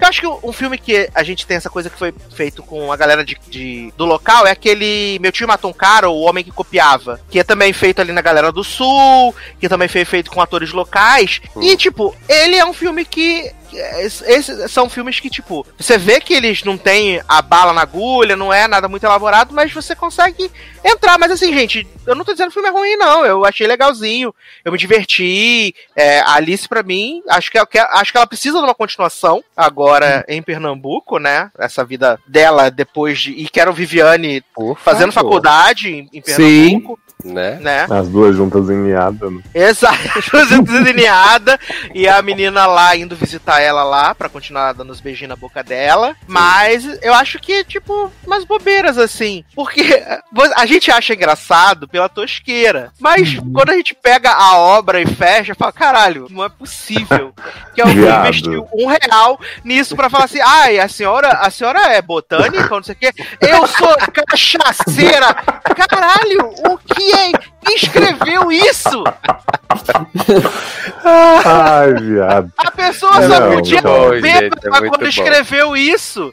Já viu? Então, o problema é que eu entendi, tipo, beleza, se fossem fazer um filme com a mesma mensagem, digamos até com a Alice, atriz e tal, e botasse um monte de global em volta, poderia realmente ser mais levado a sério. Mas pra mim ia perder esse charme de ter um diálogo. Ah, Sim. seu filho é bonzinho, né? É. Meu filho, meu filho é uma bicha maligna. Sabe? Pra mim tinha que ter isso. Tinha que ter a, a Rita Rubão falando que pra mijar tem que ter Já- sonoridade. Maravilhoso. Não, Verdade. eu acho que tem que ter em certos momentos, mas o problema é que pra mim, o filme ele é inteiro assim. Ele começa a querer dar, Ah, tipo sim. assim. Ele quer colocar um meme toda hora, tipo, da internet, pra ele ficar mais descolado. Ele usa, tipo, cada fala é uma lacrada que eles dão. Então, mas eu não consigo achar que quem escreveu isso escreveu achando que ia ser descolado e Eu atual. tenho, eu tenho É. certeza. Eu, pra mim, é a impre... não tenho certeza porque não tava na cabeça da pessoa, né? Mas a impressão, a impressão que eu tinha é essa, que o cara escreveu aquilo do jeito sério. Fala, gente, isso aqui é muito. Não, divertido, gente, faltou, muito porque só faltou botar sanduíche e ishi, bons drinks pra ser captura tudo. Oh, nossa, passada, chocada, É, nunca vi. Não, aí ia ser muito novo se esse fosse aí. esse aí, pelo menos, né? se- O meu problema desse filme é o roteiro, é o, roteiro, não, o texto, porque o roteiro é legal, tipo a história dela, a jornada que ela vai lá, que ela vai na escola, ela defende, a bicha vai lá, despreza ela, ela vai lá, defende a bicha, eles viram amigo. Aí tem a parte da piscina, a parte do banheiro, mas o texto pra mim que até as atuações ficam menos coisa pra mim por causa desse texto. E O meu problema foi esse, mas assim, é um filme que eu veria o segundo? Sim, eu veria uma série também, veria, porque agora eu já entrei na onda dele, entendeu? Sim. Nossa, eu queria muito Inclusive, inclusive, temos que falar dessa bicha, né? Que quando a Alice chega no colégio, essa bicha diz que não vai dar treta pra Alice, por trela pra Alice, porque ela é a única bicha da escola e que ela sofre isso, é, sofre já desde sempre com os héteros da escola. E que ela tá E- disfarçando bem pra ficar E andando que ela com tá super aluno. disfarçando. trans. Exatamente. No final do filme, gente, essa escola tem mais viado do que qualquer outra coisa. Porque de- tem uma cena Alice entrando na escola e, e desce uma bicha loura que fica olhando pra Alice com a cara que ali com certeza né, é uma POC, né? E na festa final também, só o que tem é viado naquela É a festa. libertação, né? Tudo puto e viado, né? Como Né? No final. e no final a gente. Até a santa começa a sorrir, né? Ah, é. A Ah, Santa é verdade. sorri. A Santa, Santa tá, a Santa sorri. tá com cara normal, depois ela tá com a cara triste, depois ela tá rindo. Ai, Mas isso que vocês falaram da Alice, eu concordo muito. Assim, por mais que ela não seja uma ótima atriz, essa menina dá vontade do momento que ela aparece, você gosta dela. Não tem Sim. como Sim. É. Ela é uma fofa, assim. Espero que ela tenha mais coisas depois pra frente. Sim, tomara, ela é muito boa, ela é muito carismática. E a trilha também é boa, né, cara? Tem Glória Groove, tem Pablo, tem Ah, não, as, Ludmilla. Tem menina veneno. As músicas ao longo É, do filme E a são muito esquisitas. Menina Ah. Veneno tocando Sim. na cena da. Bubari. Eu fiquei O muito pior é que toca perdido. Menina Veneno e toca Glória Groove. Aí você fica, Sim. gente, mas que época que estamos, né? Não fez sentido. Mas eu amo ela chegando na escola e começa. Ela chegou bomba de ouro. Eu falei, ai caralho, maravilhoso. E ela fala, ai caralho também, né, gente? Porra, tudo. Ai caralho, ai caralho. Assim. Sim. E tem uma música de Alice Jr. no final, né? Nos créditos. Sim, exato, horrível, diga-se passagem. É. Não- Essa eu não vou negar, não. Essa eu nem ouvi. Tem, tem até Pablas, né? No final, na festa final é Pablas, Sim. né? Pablo, Sim, claro. Eu falei, É. foi o que eu falei. A trilha é boa, tem Ludmilla, ela chegando na escola. É legal. É que, a gente tá tanto, é, que, é que a gente tá tanto tempo em 2020, né? Que parece que as músicas ficaram até velhas, né? Na música, É, né? É. Menina Veneno foi lançada esse ano também. É o remix, garoto. É o remix que foi lançado. Ah, já sido do coisa, né? Do, como é que é o cara que canta mesmo? O original, não o. Richie. É. Ai, vocês são os ridículos que vocês são. Somos bichos malignos. Mas, Cachaceiros. assim, em linhas gerais, é um filme muito importante que tinha que ter um clichê teen pra uma personagem trans. Eu acho ótimo. Uhum. Uhum. Sim, não, acho, acho super válido. É, e foi tipo, ah, dentro ali, principalmente do núcleo da, da Alice, né, na, na maior parte do tempo, o fato dela ser uma menina trans é, é tratado com super naturalidade. Inclusive pelo, pelo Bruno, porque pensa assim, ah, a gente pensa que ele vai ser o escrotão, né, e tal. E ele, até na hora que ele sai na selfie, né, e aí a menina fala, ah, você tava perturbando ela e tal. Ele falou assim, não, tava zoando a selfie dela, só isso, sabe? Ele é meio escroto em alguns momentos, mas eu acho que até isso eles conseguem dar uma endireitada, porque ele fica dizendo assim pra namorada, ah, você tinha razão, ela parece menina mesmo. Aí depois ele fala pra ela assim, ah, você é tão bonita que nem parece trans. E ela fala assim, essa é a pior coisa que você pode falar. Não, mas eu, acho, mas eu acho que isso é pra mostrar os deslizes que as pessoas cometem mesmo. Faz parte, né? Sim, da, sim. É, que a gente, a gente comete, né? Essa, essa parte aí foi muito legal, quando ele fala, ah, você é tão bonita que, que nem parece. Aí quando ela fala, isso é a pior coisa que se fala pra uma pessoa trans. Cara, foi muito maneiro essa cena, porque ela, ela dá um discurso pra ele, ela explica pra ele, porque tu vê que claramente o cara não sabe. E aí tem, sabe, todo esse momento eu achei legal, cara, eu achei legal. Ele Tem não faz isso de maldade. Também, Sim. né? Que Jesus não aguentava mais. Ele dá um tapa na cara dele. É. O bully? Não, o coisa, o que ela queria pegar, ele tem uma cara de. "Ah, ah", né? Ah, tem mesmo, tem mesmo, Ai, também gente, achei. Não aguento. Tem. Não tenho- Mas ó, eu fiquei meio frustrado do, do bullyzão lá não ter um castigo maior, assim, sabe? Tipo, ficou, ele fez Ah. um monte de merda o filme inteiro. É. Aí o povo passava a mão na cabeça, aí a cena da piscina, beleza, eu acho ótimo as meninas irem lá apoiarem, mas ele ficou lá de boa, assim, que ele claramente era um injusto do caralho pra usar levar Uhum. uma, sabe? Uhum. É. Verdade. Ele, ele não teve punição nenhuma, né? Sabe que eu achei que ia falar que ele começou a ficar filho da Alice e quando Eu achei também. que trans, Eu também achei que era isso. Uhum, uhum. E aí no final ele ia dois. ficar desesperado, louquíssimo. Mas não aconteceu, né, gente? Mas, assim, com todos os problemas de uma dessa produção, assistam, porque vale muito a pena. Desse stream, tá com stream na lenda, né? Porque eu acho que super vale, assim, é muito legal. Ah, a Alice é. Ela merece. A gente falou aí de um outro filme, a série, ela super merece. É muito, muito, muito legal mesmo. Ela é ótima. Então, vejam, né? Vejam. Essa maravilhosa. Mas agora vamos sair aí, né? Do amadorismo brasileiro para ir para o amadorismo Eita, americano! pô. Choca zero. Muito empolgado.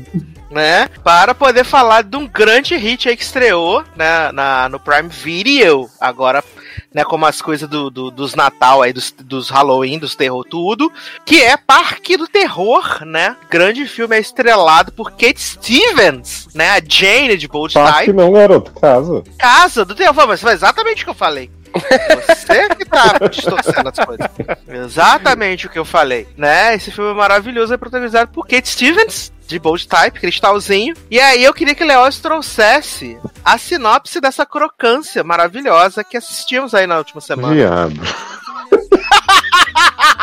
Gente, esse filme aí da Blumhouse, né? Que? Só que não. A Blumhouse fora da Blumhouse, né? Ele fala essa história da menina Harper, né? Kate Stevens, que um belo dia tá numa festinha e aí ela vê alguém acenando pra ela, ela decide passar por baixo da mesa, né? Faz Ana Maria e vai lá, né? Flertar com o homem numa festa fantasia, que o homem tá fantasiado de jogador de beisebol e ela de chapéuzinho vermelho, né? Sem saber. E aí ela fala assim: Oi, você acenou pra mim e tal. Ele, garoto, ela fiz uma bebida, tá louca? E aí ela fica assim: Ai. Foi mal. Aí ele, não, mas vamos conversar, né? Aí começa a flertar com ela e tal. Daqui a pouco chega um amigo dele joga uma bebida na cara de Kate Stevens. Tipo, totalmente gratuitamente, assim, tipo, dá um pack na cara dela. Aí esse homem, o, o de boné, fica pedindo desculpa, né? E tal. E o outro foda-se. E aí tem umas três amigas também junto com ele, com esse jogador de bebida. E aí ele fala assim: Ah, meu, a gente podia sair daqui e ir pra uma casa assombrada, né? Aí o, o do bonézinho foi pra Kate Stevens assim: Ó, você tem que se divertir, hein? Você prometeu pra mim que você ia se divertir hoje. Vamos lá, vai ser muito legal. E aí eles chegam nessa casa e deu tudo errado, né? Porque Essa aparentemente casa muito engraçada, né? Não tinha, nada. o que era atuação, né, e diversão, esqueletos caindo, fazendo rapidamente começa a virar um grande pesadelo, porque esse povo chega, já de cara eles fazem, eles se separam, né? Sabe? Vai um, o bonitinho e as meninas pra um lado, e Kate Stevens, outra das meninas, e o chato pro outro. Por que, que ela vai atrás do chato, eu não sei, né? Exato. E aí tem uma cena que tem três caixões, tipo Porta dos Desesperados. Exato. E aí eles ficam abrindo os caixões 200 vezes, os caixões vazios, e dizendo assim: ah, não, tem que ter mais alguma coisa aqui e tal. Vamos entrar nos caixões cada um pra ver se a gente é puxado. E aí Kate Stevens, ah, não gosto de espaço, né, de, de espaço apertado, não sei o que tal. O homem joga lá e ela fica. Hey guys, o que que tá acontecendo? E aí o povo começa a ser tirado dos lugares, começa a perder os anel, e aí daqui a pouco tem gente sendo morta na cara, na cara deles, e eles ficam assim, tipo, "Ah, o que que tá acontecendo? E É eu só, falei é só Sasha, teatrinho, né? Tudo Sim, teatrinho. e eu falei pro Sassa que essa casa do terror, ela tem 350 funcionários assassinos, assim, porque tem uma hora que tá morrendo gente e tá chegando gente nova. E aí eu fiquei assim, mas, né, acho que não ia ter tanta gente trabalhando, é a indústria que mais emprega gente no, no país.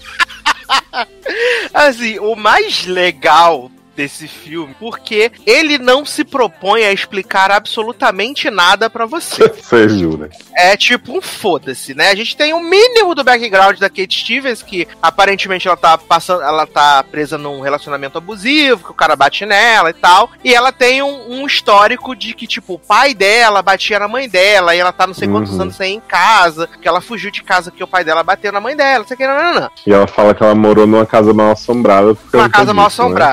Exato. E a partir disso, é um foda-se pra tudo que tá acontecendo, porque eles ficam nesse negócio de, ai meu Deus, a casa é mal assombrada. Aí tem esse rolê dos, do, do- dos caixão, aí a amiga de Kate Stevens mete a mão lá no buraco lá, de repente a mulher vem toda cortada de gilete, né? Toda cortada, começa a sangrar. E eles falam assim: Uhum. ai menino, acho que tá acontecendo alguma coisa errada aqui, né? Tá, acho que tá dando ruim. E aí, as pessoas que estão administrando essa casa assombrada é as pessoas que mexem com os bagulhos de tatuagem, porque os caras botaram o chifre de satanás, tatuaram a boca, umas maluquice. E assim, o filme vai passando e você, você vai pensando assim, ah, eles vão explicar alguma coisa, né? explicar o motivo, né, que tá acontecendo. E aí vai acontecendo, as pessoas vão morrendo nos últimos três minutos, morre o elenco Sim. inteiro. Viado, Né? tem um plot de. Porque tem um amigo de Kate Stevens que tá indo ao resgate dela o filme inteiro seguindo as instruções do Waze, né? É eu namorado pensei abusivo, assim, menino. Então, aí eu pensei, esse homem vai ter alguma coisa muito foda. Esse homem pisa na casa e já morre, assim. Eu fiquei assim. Mas a função dele, Leózio, era deixar Hum. a caminhonete com a porta aberta pra ela poder pegar e sim, fugir. sim. Nossa. Essa era a função. Não, mas a minha cena favorita, Sato, é quando o, o beiseboleiro chega numa sala cheia de fantasma, né? Ah, os lençol lá levantados. E aí tem um fantasma correndo assim pra porta do fundo e fala: Ô, me ajuda aí, meu. Minha amiga tá morta ali e a gente tá precisando de ajuda pra sair. Aí esse fantasma chega e fala assim: Ah, não, não era pra estar tá acontecendo nada disso, não. Foi tranquilo, sua amiga não morreu, não, meu. Ela tá lá fora, é, esperando vocês. Tá esperando vocês. Uhum. Aí ele começa a guiar os amigos tudo e de, de roupa de fantasma, né? Aí, Sem tirar a aí máscara. o suportável começa a falar: Qual o seu nome? É, Mitch. Mitch de quê? Quero ver essa cara aí, quero ver essa rola aí, de quê? Aí o Mitch dá uma risada e continua. Aí daqui a pouco leva eles pra uma saída que, tipo, tem uma porta lá que dá pra um pra um muro. Aí ele fala assim: ah, bem que eu estranhei que não tinha saído aqui, né? Tipo, claramente sacaneando eles, assim. E aí que a Stevens fala: Você tá maluco? Tira a gente daqui, me dá essa chave.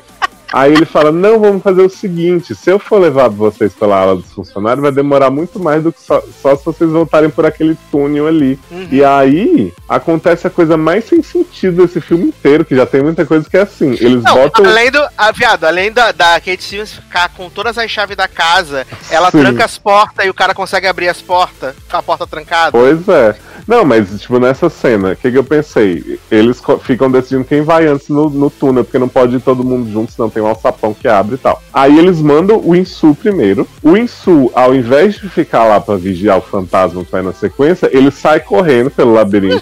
e aí o fantasma vai em segundo e, e fica avisando lá de cima, ó, cheguei, pode vir. Só que aí o fantasma começa a martelar uma tábua no negócio pro, pro homem do beisebol ficar preso. Aí. E eu fico pensando, gente, mas deu tempo de fazer tudo isso. E tipo assim, o, o outro homem da, que foi na frente não foi por quê? Vocês não pensaram no plano de contingência caso o fantasma sacaneasse vocês?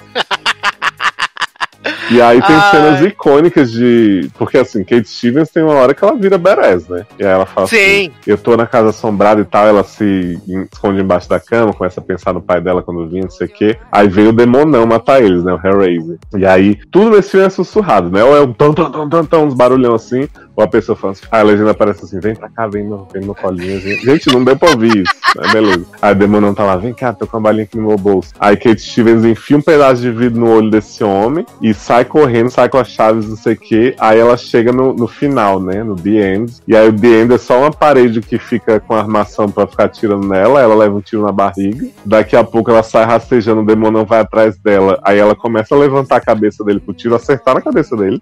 Maravilhoso. Enquanto isso, o fantasminha camarada Mitch tá falando pro Insu assim. Ai, você quer ver meu rosto ainda? Eu quero muito mostrar meu rosto pra você. Ai, vai ser muito bom, você vai adorar. E o outro fica assim, ô meu, que que é isso? Faz isso comigo não. E o jogador de futebol tá no meio de um campo do lado de fora, assim, um negócio. Olha. É realmente. E tipo assim, o bom dessa casa é que, tipo, quando eles chegam, parece um lugar isolado, mas não tão grande. E aí tem uma mega estrutura lá dentro, é o castelo de Hogwarts, assim. E aparentemente eles mataram todo mundo que foi lá. Então, assim, não tem uma avaliação positiva no Yelp pra eles terem ido atrás. Não mas é, também- menino? E eles ficam com o celular das pessoas, com as fichas com o nome, telefone dele, Não, CPF. e tipo, nunca ninguém. Não rolou assim, tipo, eu falei assim, Sácia, eu vou ali nessa casa do terror, depois te falo se é bom. Aí eu sumo, morro, e tipo, meus amigos nunca falaram, nunca estranharam que eu sumi no mundo, nunca denunciaram esse lugar, sabe? Eu fico, ah, tá bom. Exato. E assim, pra mim é o auge, né? Porque a Kate Stevens tá lá, merece, né? Matando as pessoas, tudo não sei o que. Aí mandou lá um demonão atrás dela, e na verdade não é o demonão, né? É a amiga dela que tava com os braços tudo cortado. E aí, viado, surge o beiseboleiro do nada. Quebrando Sim. a madeira lá da porta com Atirando prego na boca dos outros. Gente, aí eu, gente, o que que tá acontecendo, né?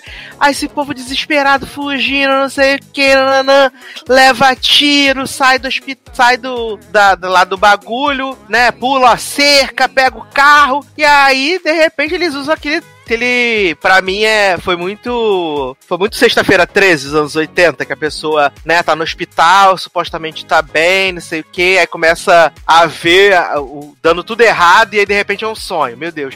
Ai, ah, tô- porque ela tem o sonho que ela vai de volta pra casa, né, ver mamãe. isso, ver mamãe, aí quando chega Eu não lá, entendi né? se a mãe dela morreu. ou- Assim, pelo que, pelo que dá a entender, pelo que dá a entender, ela, a mãe dela não tava na casa. Não tava Uhum, na casa. sim. E aí por isso ela conseguiu montar a, a, a brincadeira do Esqueceram de Mim, pra matar o palhaço, né? Então, mas eu, mas eu não entendi se a mãe, tipo, porque uma hora dá a entender que a mãe foi morta pelo pai. Aí quando ela tem esse sonho, que ela vê a mãe, que ela diz que é sonho recorrente, e o palhaço tá lá, você entende que foi sonho, mas tipo, você pensa, essa mãe tá viva em algum lugar do mundo, É, né? porque ela fala que o sonho dela, né, era voltar pra casa e a mãe dela abrir a porta. Uhum, E essa casa ficou vazia, ninguém morava. É, e tava, tava bem limpa, né? arrumada, né? Exato, arejada e tal. Tinha um caseiro, né? Ficou sem resposta, como tudo nesse filme, né, Nen?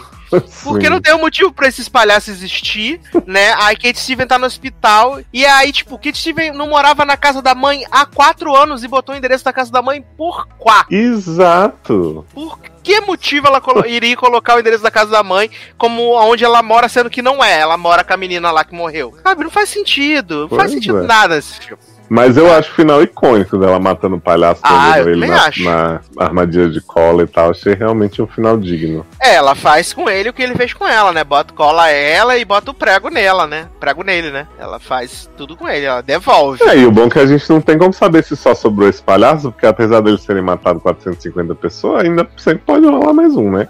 Exato, fugiu do incêndio que eles fizeram É. lá, né? O incêndio no Ah, eu amo o personagem que é o Zé Vampir, que chega assim e fala: Gente, eu não matei ninguém. Eu cheguei aqui, achei só que eu ia me divertir um pouco. E, E aí, aí, eles começaram a me matar- chantagear. E matar todo mundo, que Aí coisa, falaram, não. se você matar alguém, a gente deixa você ir embora, por isso que eu tava ajudando. Olha. Ai, meu pai. Mas tá no Amazon Prime, gente. Vejam, que é ótimo pra passar o tempo. Ótimo pra passar o tempo. Tem Lin Rocha, se você estiver vivo. Que belíssima canção iremos tocar para passar para o último bloco desse podcast. Menino, vamos de Charlie Putinha, né? É... E botou a bunda pra jogo no Instagram hoje, né? De novo? Não já tinha acontecido isso, não? Em breve no agora- OnlyFans. Agora foi na massagem, né? Em breve, Ah, tá. É, vou pedir Hard on Yourself, que é uma música que ele canta com. Ai, Shawn gente, tem um. Não.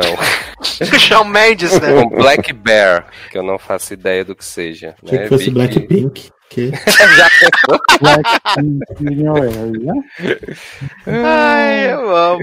Então vamos botar, vamos aí, Charlie põe e a gente já volta. see you struggling. Promise you'll find love again. It will be alright. Why are you so hard on yourself? Why you gotta try so hard? Counting calories and carbs. Another trip across the world. I so hard trying to Make you feel just like a queen. You don't need a camera to make a scene. We're born like that, no Maybelline. When you first wake up, you're bad to me. pop another Addy, no sleep tonight. Can't push the whistle, I'm speeding right. Over to the crib cause we need this life. But you take so long making up your mind. Little black dress, be your back. And leave ten times, I'll take you back. Why you wanna look like someone else? Why you so hard on yourself? I can see you struggling.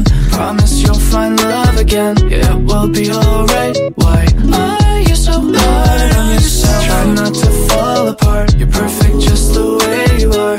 It will be alright. Why are you so hard on yourself? Why you gotta compare our lives to pics you see on your timeline? Another shot of Hennessy.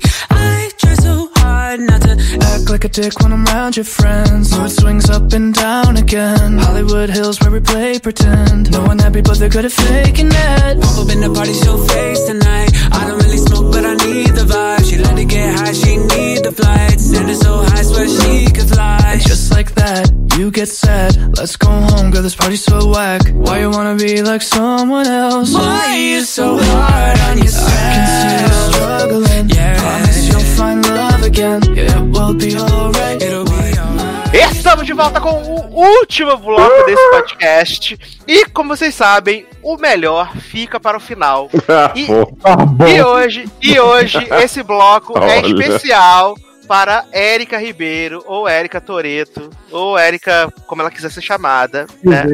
Nossa Érica, que esse bloco é especial para ela, um bloco dedicado, autografado para ela, igual os programas da Rede TV, que é tudo de Sidney Oliveira. Uhum. Esse bloco é especial para Érica Ribeiro.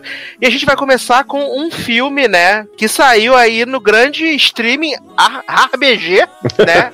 Adoro. O filme Diga-se de Passagem, Sassa, que foi mandado para mim por Érica Ribeiro. Eu fiz toda a corrente do mal e ela não viu ainda. Não acredito! Ela passou. Ela botou o filme na fita, todo mundo assistiu Sim. e ela não, né? Plantou a Olha. semente do mal e pulou fora. Esse primeiro filme que a gente vai falar, né, do streaming Haha BG é Death of Death of Me, né? Protagonizado por ninguém menos que Maggie Q, Nikitinha, né? Saudades quando a Erika falava isso. Amo. E pelo Hemsworth gordo de Westworld. O robozão, né? O Exato. Tá na banheira até agora. o assistente de Bernard. É. E esse filme ele começa meio se beber não case, né? A gente vê umas imagens lá que eles estão numa ilhazinha na Tailândia, Leoz? Na. China. Na Tailândia. Tailândia. Porque o, o, o, o landscape, como o Leandro gosta de falar, o landscape, Nossa, eu falei com, eu falei com o Leózio que Meg Kill assinou o contrato pra fazer esse filme Ilha da Fantasia, porque é muito Sim. parecido os lugares. Falou, menina, faz dois pelo preço de um, aí tu ganha a diária, fica aqui uma semana no hotel de graça aqui na, no país. Não, e o Henrique brincou assim, ele falou, será que o governo da Tailândia ajudou a financiar esse filme pra trazer mais gente? Eu falei, olha, se for, investiu errado. O E filme que aí- chamou o turismo desse, né, Leandro? Não é? É. E aí tá tendo lá um plot que vai ter um- uma tempestade naquela ilha e tal, não sei o quê. Exato, tufão sem carminha. E aí Nikitinha acorda, né? Fala pro gordo Hemsworth, menina, acorda, vamos embora, temos que pegar nossos voos, não sei o que, tudo, né? Temos que ir embora, porque vai, né, dar ruim aqui, alagar tudo, vai ser um problema.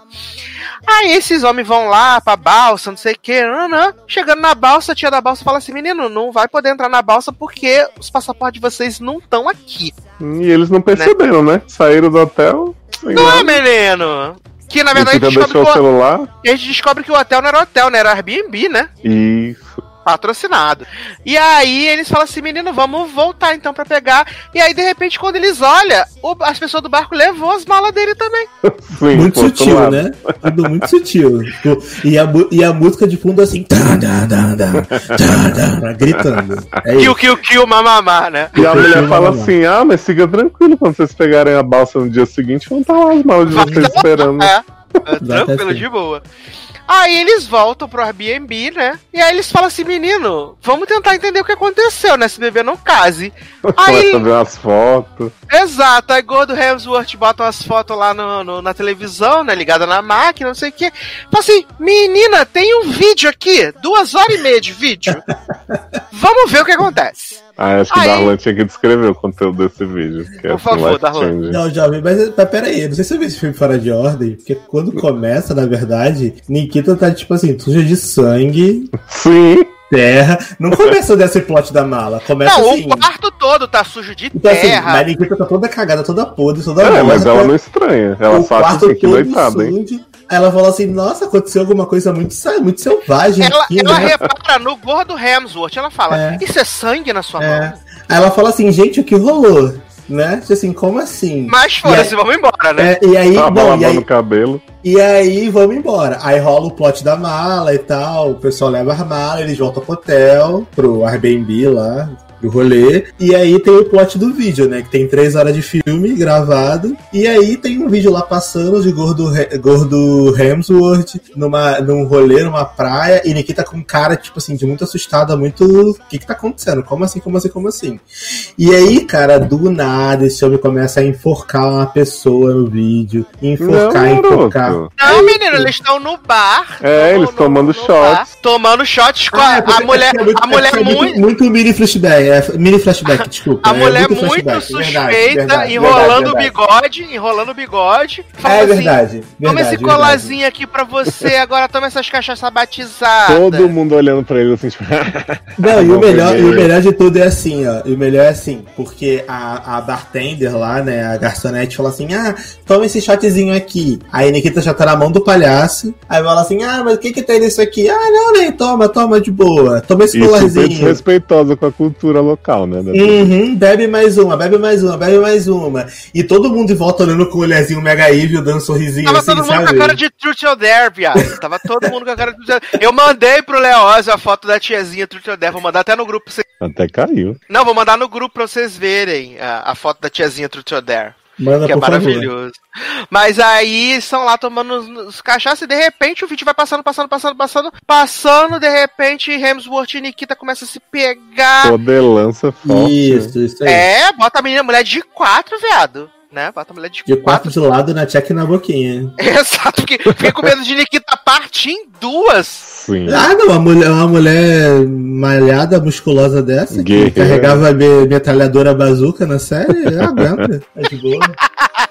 E aí continua, Darlan. Eles estão lá transando loucamente. Estão lá numa, numa pegação, um vucu vucu, uma loucura. Até que tudo mudou, né? Que, que, é, que é o plot desse filme, né? Do nada tudo muda. Mas, mas só antes de eu concluir essa parte do vídeo, eu só queria dizer uma coisa que eu achei muito confusa. Uma coisa, né? O filme todo é confuso. mas- Esse filme é uma grande A confusão. coisa que eu achei mais confusa é que esse filme, tipo assim, tá acontecendo uma parada aqui, aí do nada corta pra uma cena completamente aleatória, que você não entende o que, que tá acontecendo. Fica Aí tudo cinza, né? Aí fica tudo cinza e a música. tan, tan, tan, É o conceito, né? Aí depois do nada volta porque tava acontecendo. Aí do nada volta pro não sei o que lá. Aí, aí na minha cabeça ficou as paradas meio confusa, né? Mas aí depois da estrepação toda, veio o plot do enforcamento. Eu tô maluco. Não, é isso mesmo. Ele É enforca mesmo. ela. E Né, aí, na o praia. e aí E o aí- pescoço de Nikita faz crack. Isso, aí, aí tipo, eles estão se pegando, vucu, vucu, vucu, vucu, vucu, vucu. Esse homem fica com o olho de maníaco, começa a enforcar a Nikita, e o pescoço dela faz crack. E ela fala assim, what the fuck? Aí, tum, Death to Me.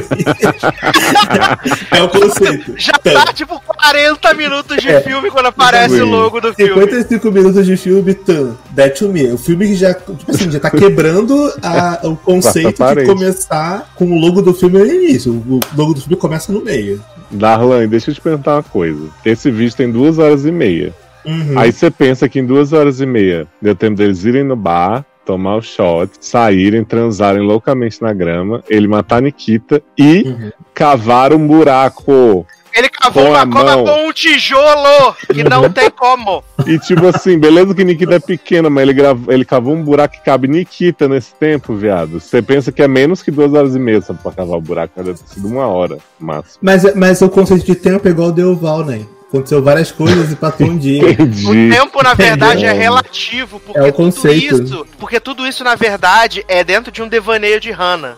Uhum. Sim. É, Não, e então o que eu amo é que Nikita passou, foi lá, voltou, despachou mala, não sei o quê. E aí só depois de ver esse vídeo ela percebe que o pescoço dela tá um pouco destruído. Né? A mulher tá com o pescoço roxo! e sem contar que ela tá com um troço preto saindo da boca, uma cara toda cagada. Ela começa a assim, vomitar grama só ela depois de ver começa a vídeo. vomitar grama, ela começa a fazer umas paradas muito loucas e em nenhum momento ela para pra perceber que, ela tá- que alguma coisa não está certa, né? Tipo assim, hum, será que. Por que será que eu tô com esse roxo? Será que quando eu viro meu pescoço não dói nem um pouco? Se o homem estraçalhou meu pescoço com a mão? Tipo, é muito nada a ver, cara. É muito aleatório. Demais! Nossa, é muito, muito nada a ver. Sabe? E aí, tipo, tava de boa, eles foram pro, pra, pra balsa, voltaram pro Airbnb, tá tudo tranquilo.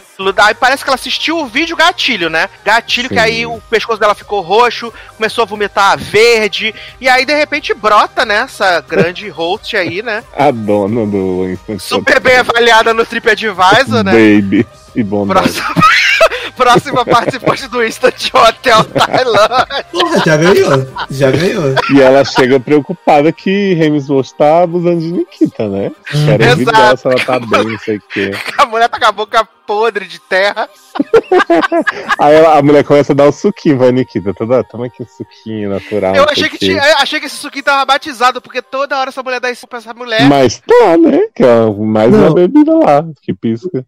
Dai fala assim: Ah, né? Então eu conheço um médico que você tá meio estranha, né? Acho que talvez seja legal você ir ver um médico, porque algo né, errado não está certo. Não tá certo. E aí você fala assim: Não, menina, tô ótima, não sei o quê. Foi, foi uma azia que eu tive, tá tudo de boa. Ela fala assim: Não, nem vamos no médico e vai ficar melhor. Aí ele leva a Nikita no médico com, com o Hemsworth gordo. E aí chega lá no médico, o médico com cara de psicopata, como todo mundo Sim.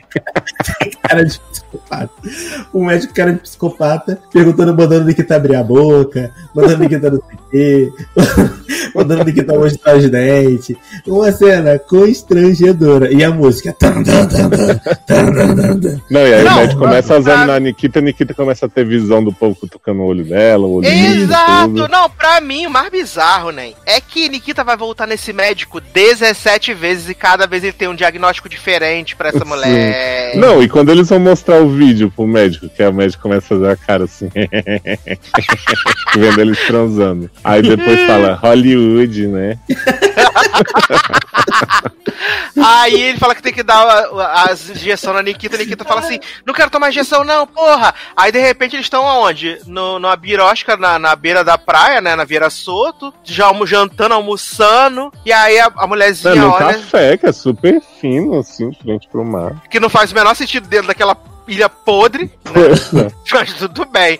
Aí a mulher passa assim, dá uma olhada super desconfiada pro colar de Nikita. E aí Hemsworth fala assim: menino, tá vindo as pessoas pro festival aí, preciso fotografar, né? Porque Nossa, começa a rolar um Remember Me, uma galera psicopatíssima também, andando cheia de fita na rua. Ah, é porque Hemsworth é jornalista de turismo, né? Uhum, do ego. Ele é jornalismo de turista fazendo uma matéria pra falar sobre essa ilha super encantadora, super charmosa. E aí esse homem vai atrás tirando foto, não sei o que, de repente Nikita começa a passar mal, sai a cobra da goela de Nikita. Viado, essa cena, eu tava assim, que, o que é que tá acontecendo? Nikita começa a passar mal, aí corre pra um banheiro podre, sujo, aí do nada essa mulher abre a boca, começa a tirar uma lombriga de 3 metros da garganta. Eu achei que eu tava É o vendo Raised Raised by by. Wolf. É, Baú. E aí esse homem começa, né, no meio do carnaval de 3%, as pessoas desbarrando nele. ele, Não, e tipo, rouba tá o celular, né? Aí vem o, homem roubar o celular. Velho. Aí o velho rouba o celular, aí ele vai atrás do velho, soca o velho, pega o celular, e aí o velho fica rindo assim, tipo. com a cara meio sangrando assim, que ele tomou um E socão. tipo, o povo não põe uma senha, todo mundo consegue deletar o vídeo na maior facilidade. Exato, exato. E aí Nikita desapareceu, de repente aparece com o braço cortado no meio da Uhum. rua, desmaiada. E aí eles levam ele, na, na curandeira tatuada, né? Que tem o filho que tá cinza, igual a, a fotografia do filme. E aí umas maluquice, aí uns flash corta pra cá, flashback, não sei o quê. Aí de repente fala assim, menino, vamos voltar pro Airbnb, né? E Volta nisso pro todo Airbnb. mundo preocupado com o tufão, né? Nikita e o, e o marido, e todo mundo dizendo assim, Exato. não, gente, não chega tufão aqui Não chega não, tufão aqui, não. tempestade há 200 anos. Eu não, Exato, 200 tá tudo sussa. E aí eles decidem ir lá onde eles tomaram o shot, né? Shot, de, shot da alegria, né? E aí a bartender Mega Evil fala assim: Menino Resort, eu sabia que você ia voltar, teu passaporte tá aqui guardado, menino. Aí ela entrega o passaporte Hemsworth passaporte, e Nikita fala assim: E o meu, viado? Cadê meu passaporte? Ela fala: Passaporte? Tá sabendo de passaporte nenhum, não, menino? Tu esqueceu o passaporte Carta, nenhum? não me lembro de carta nenhuma. E aí, gente, de repente aparecem as pessoas tudo trutioder, né? E aí Nikita fala assim, menina, aquela velha tá usando meu vestido, o que que tá acontecendo? Não, e eles têm um monte de, de voodoo da Nikita em cima da mesa, Exato. a roupa dela e tal, e fica todo mundo querendo comer a boneca dela. Nikita fica vendo as pessoas com olho costurado, boca costurada. Uhum. E é, um, e é um plot muito recorrente nesse filme, né? O plot do olho, né? Porque Nikita fica tomando injeção no olho de tinta preta, aí do nada a gente Nikita vendo gente com boca costurada, olho costurado, e a gente não pode deixar de falar também do plot maravilhoso, né? Que depois que Nikita. Que tem todo esse rolê deles, dele, que eles voltam pra, pro Airbnb, etc. Esse homem vai lá pra beira do lago, né? O Hemsworth gordo. Vai, Ah, lá, é. pra, vai lá pra beira do lago pra ficar conversando, falando com o homem que tá cortando peixe. E aí É fica que Baby, Baby arrumou um barco pra eles irem embora, Baby. isso, aí fica cinco minutos o homem estripando o peixe, arrancando as tripas do peixe, assim, close na, do coração do peixe, close Ai, na tripa do peixe, close não sei o que.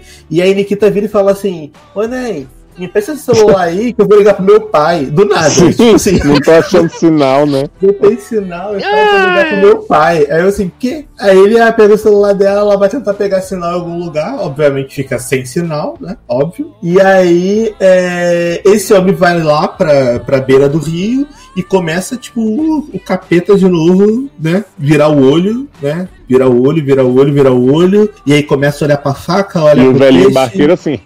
É. E aí olha pra faca, olha pro peixe, olha pra tripa, olha pro coração do peixe sendo arrancado, olha pro não sei o que. Aí pega a faca. É um olho e- no peixe outro no gato. Isso, e aí nisso o Nikita tá com o celular, aí do nada o celular começa a passar o vídeo, que tipo assim, Que tinha sido apagado. tinha sido apagado, né? Tava no iCloud, enfim. E aí, tipo. Aí começa esse homem assim, se cortar a barriga de faca. E aí, cara, essa cena pra mim foi tão ruim como todo o filme. Porque assim, mano, o cara tá com uma faca. Por mais que a faca seja afiada, cara, não dá pra você se estripar em pé sem dar um grito de dor. Você pode estar. Exato. cara, ele. Não, e assim, e ele corta a barriga dele, o sangue não escorre, não acontece nada. E aí ele começa a se cortar e ele começa a puxar o intestino já. Dele. E começa a puxar o intestino, cortar o intestino. Aí vem sutil. É, ah, achei bem sutil. E aí vem, vem Nikita assim: Oi, Neymar, não consegui sinal não, não sei o que. Aí o homem vira com os intestinos tudo pendurado. E o velhinho. e aí o homem vai e cai no lá, cai no rio. E a Nikita fica, tipo, atuação visceral, né? Você sentiu ali a emoção dela, só que não. Porra, Tipo. Ai, meu Deus! Ah, ah. Aí corta a cena, né? Porque não, não, tem- não pode gastar muito tempo com, com cenas de emoção, porque a atriz, o contrato dela, falou que ela só podia ter, atuar por cinco minutos no filme. Então. Teve, teve que cortar. E aí corta e já aparece a polícia. Nikita Dermaia, né? Não, aí desmaia, aí aparece a dona do Airbnb, né? Muito prestativa, como sempre. Cinco Não, e fica todo mundo assim. Seu marido não tava nem aqui. Né? E, é- e aí, sozinho. barco, né? E o água do lado da polícia assim.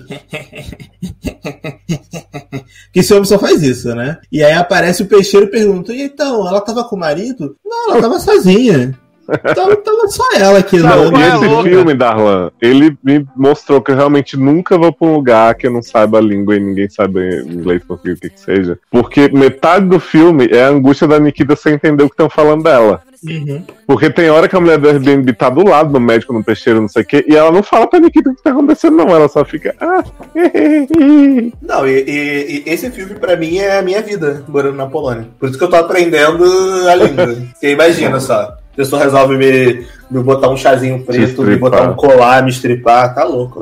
Tá Ah, é, porque o pessoal fica lá, não sei querendo a fugir na Kombi, a Nikita, ai meu Deus, o que que vocês estão falando, porra? e aí, de repente, Nikita tem uns delírios com as pessoas com a boca fechada, com as bocas amarradas, metendo os negócios na chavasca dela, e aí, de repente, Nikita começa a sentir dor, dor, dor, dor, dor, dor, porque ela tira o colar, né, começa a sentir dor, dor, dor, dor, dor, dor. Uhum. aí leva ela pro médico de novo, e aí a gente descobre que Nikita tá grávida. E Luiz Carlos Prestes. Vai ter o filho no. Brasil. E aí eles começam a revelar, né, que a ilha é mágica. Só que a única coisa que a ilha pede em troca é um sacrifíciozinho. Uma Ah, bobagem. Uma mulher um grávida. negócio assim, enterrada né? viva. E aí, por acaso, é Nick, né? E o colar que Nick está usando é um colar sinistro, porque na verdade Nikita morreu e só está viva por causa do colar. Do mindset. É, exato, por causa de Não, colar. e eu amo que, tipo, a mulher do, do Airbnb fica falando assim: Ah, seu marido deve ter sumido porque ele acha que ele te matou por causa daquele vídeo, né, garota? Aí daqui a pouco ela chega: Olha, ele tá no telefone aqui, quer falar com você. Fica toda hora fazendo mind games com a Nikita. E Ela aí fica assim, dizendo assim: Olha, ele foi embora. Ele foi Isso. embora. Ele conseguiu. Aí dá o suquinho. Dá o suquinho pra ela e fala assim: Ah, porque esse suquinho é de não sei o que. Quando eu cheguei nessa ilha eu tava muito doente, cara. Mas a ilha me curou. Fica tranquilo que você vai se curar também. Sim, aí eles, Olha. vão, aí eles vão na curandeira, a Nikita fala assim, tu vai me contar a verdade toda, porra! Aí a curandeira fala assim, eu só vou contar, só vou te ajudar se você curar, se você der o colar pra curar o meu filho que tá marrom, cinza aqui. Aí a Nikita fala, tá bom, se você dizer onde tá meu marido, eu vou falar. porra nenhuma, cara. E aí, de repente, aparece o doutor médico lá, começa a falar um xing-ling com a mulher. E aí, de repente, essa, essa mulher começa a se furar inteira, inteira. E a Nikita fica olhando pra mulher, essa mulher se furando, se furando, se furando. Você fala, o que que tá acontecendo, meu pai do céu? e aí, né, aparece Baby, né, de novo, junto com Bondai e sua filha. Fala assim, menina Nikita, vim te buscar. Aí, né, como é que tu sabe onde eu tava, mulher? Menina, tava passando aqui, vi tu. Resolvi te Nada ajudar. suspeita, né? Uhum. Ela fala assim, menina, eu vou te levar pra balsa pra tu ir embora antes de, de sair os furacão tudo. Aí elas estão no carro, não sei o que. Bondai fala, mas menina, não é o caminho da balsa aqui, não. Tá levando pro festival? Não era pra É. balsa? Aí Baby fala, garota, claro Cala que tô boca, levando para de ser doida. balsa. Claro que tô levando pra balsa. Ela fala, não é balsa não, menina, é mentira. Tu tá levando ela pro festival. Aí Nikita fala assim, você é uma mentirosa. Sua Fala quem tu é. Cadê tua voz, Miriam? Cadê tua voz, Luiz Ambiel? Cadê tua voz? Aí a mulher fala- safada? É porque eu tinha um câncer pancreático de nível 3, eu cheguei aqui, ele me curou, não sei o quê. Aí ela vira pra garota e fala assim: Garota, quem é tua mãe? Aí a mulher fala assim: Eu sou a mãe dela. Ela fala: Não falei com você não. Garota, quem é tua mãe? Aí ela fala assim: Minha mãe é a ilha, ela me salvou, não sei o quê. Serena ela, né? Meu coração é da mata. Exato. Aí Nikita saca uma pistola e dá um tiro na baby. Não, ela faz ela bater o carro não sei onde, uma árvore Não. Ela Ela dá um dá um tiro na tiro. cabeça da mulher, velho. Ah, é. é verdade, é verdade. Ela dá um tiro na cabeça da baby, a baby bate com o carro. Eu amo. É muito sutil. Esse filme é muito sutil, gente. Todos os plots são resolvidos. Não, e sabe o que eu mais amo? que a, a, a Baby antes fala assim. é, não, a Baby não, a mulher do bar. Aham. Fala assim, ai, não era pra ter acontecido isso, de você saber que tinha morrido e tal, porque agora você só ficou usando o celular e tal, que merda é isso. Mas assim, gato, eles já estavam com o celular no seu bar. Nenhum dos seus agentes que ficou lá ainda pensou em tirar o celular antes. Foi bem É, era muito mais simples terem roubado o celular dos dois e acabado Não, essa e história, não né? só o celular, porque o gordo Hemsworth filmou na câmera. Uhum. A morte da Nikita Então. filmada na câmera, né? Era Não, e cima. depois eles ficam assim, né? Amarram a Nikita, botam lá no, no pau pra fazer o É, ritual. e fala pra Nikita, tu, tu tem que. I want Believ, né? É. Não, exato, eles falam assim, você tem que estar de bom grado aceitando isso. E ela, não aceito, me tira daqui. É isso aí, ela tá aceitando, gente. Não, e aí assim. e aí fica assim, o pessoal tudo correndo ela, não mata ela não, que ela tem que aceitar, viado. Entende que essa mulher não vai aceitar morrer. Ela Exato. quer ir embora. Não, aí deu Não hora que quando ela sai correndo, o povo, deixa ela aí, deixa ela aí, porque ela tem que ir de boa vontade. Eu, ah, engraçado, ela tá amarrada, é de boa vontade sem ser. no olho da Nikita e ela tá super de boa. Olha. Ai, Muito Não, aí e aí a gente descobre que se, se não enterrar a Nikita, o tufão pode vir, porque na verdade eles fazem esse sacrifício pelo, pra ilha continuar né, Hum. imaculada Exato, é dos desastres. E aí a gente descobre que essa mulher do Airbnb se, se curou por isso, pela ilha e tal, que a mãe da menina foi enterrada também num dos sacrifícios, por isso que ela foi criada por Baby Bondi. E aí Nikita tem que, de bom grado, né, se dar como sacrifício também. Exato. Aí, de repente, quando Nikita se foge. Nikita baixa a Nikita realmente nela, né? Porque ela começa a bater, pega pau, fura as pessoas, é uma loucura. E aí, a metade da ilha parada olhando enquanto tá a bartender mega evil, né? Os velhinhos lá. Tu vai aceitar sim! Tu fala que tu aceita! Fala que tu vai ser Aceita sacrifício, porra! coração. E aí Nikita lutando com o olho furado, não sei o que, de repente começa a chover. E aí Nikita sai voada, correndo pra caramba. Não, e nessa hora tem 270 pessoas atrás de Nikita, mas ninguém dá uma carreirinha maior pra alcançar. Não é, Tá todo mundo assim, todo volta mundo aqui, volta atrás da aqui, Nikita. Aí, de repente, tela preta, Lost. Aí a gente vê a câmera assim de cima, assim, no meio do mar, né? Nikita é resgatada, né? Nikita resgatada, a gente falou, caralho, salvou Nikita, né? E aí, na verdade, Nikita está morta porque o colar está fora do corpo dela. Tanana. E aí a gente vê que a ilha desapareceu, morreu na ilha também. Eu adoro que quando, quando a gente viu esse- essa cena a primeira vez, eu não tinha entendido que eles falam assim: é, a tempestade bypass é, Tailândia menos a ilha. Aí eu Uhum. achei que, tipo, a ilha não tinha passado a tempestade e a Tailândia inteira se fudeu. Mas depois eu entendi que, tipo, o bypass é justamente isso: não passou pelo resto. E Só só, ilha. pela ilha. Só Exato. na Aí eu ilha. falei, ah, menos mal, né? Faz sentido. Aí eu achei que tinha acabado o filme e falei, ah, triste, né? Nikita morreu, é isso aí. E aí, não faz o menor sentido, porque tem 475 corpos nos sacos azuis. Sim. e aí o cara fala assim: menina, esse colar deve ser da Nikita, vou jogar Deve aqui ser. nela. Não, não é na Nikita que ele põe, é na mulher do bar, né? Ele põe a mulher do bar, cara. Ah, é? Pra mim era a Nikita. Não. Não, garoto, Nikita não tá mais ali, não.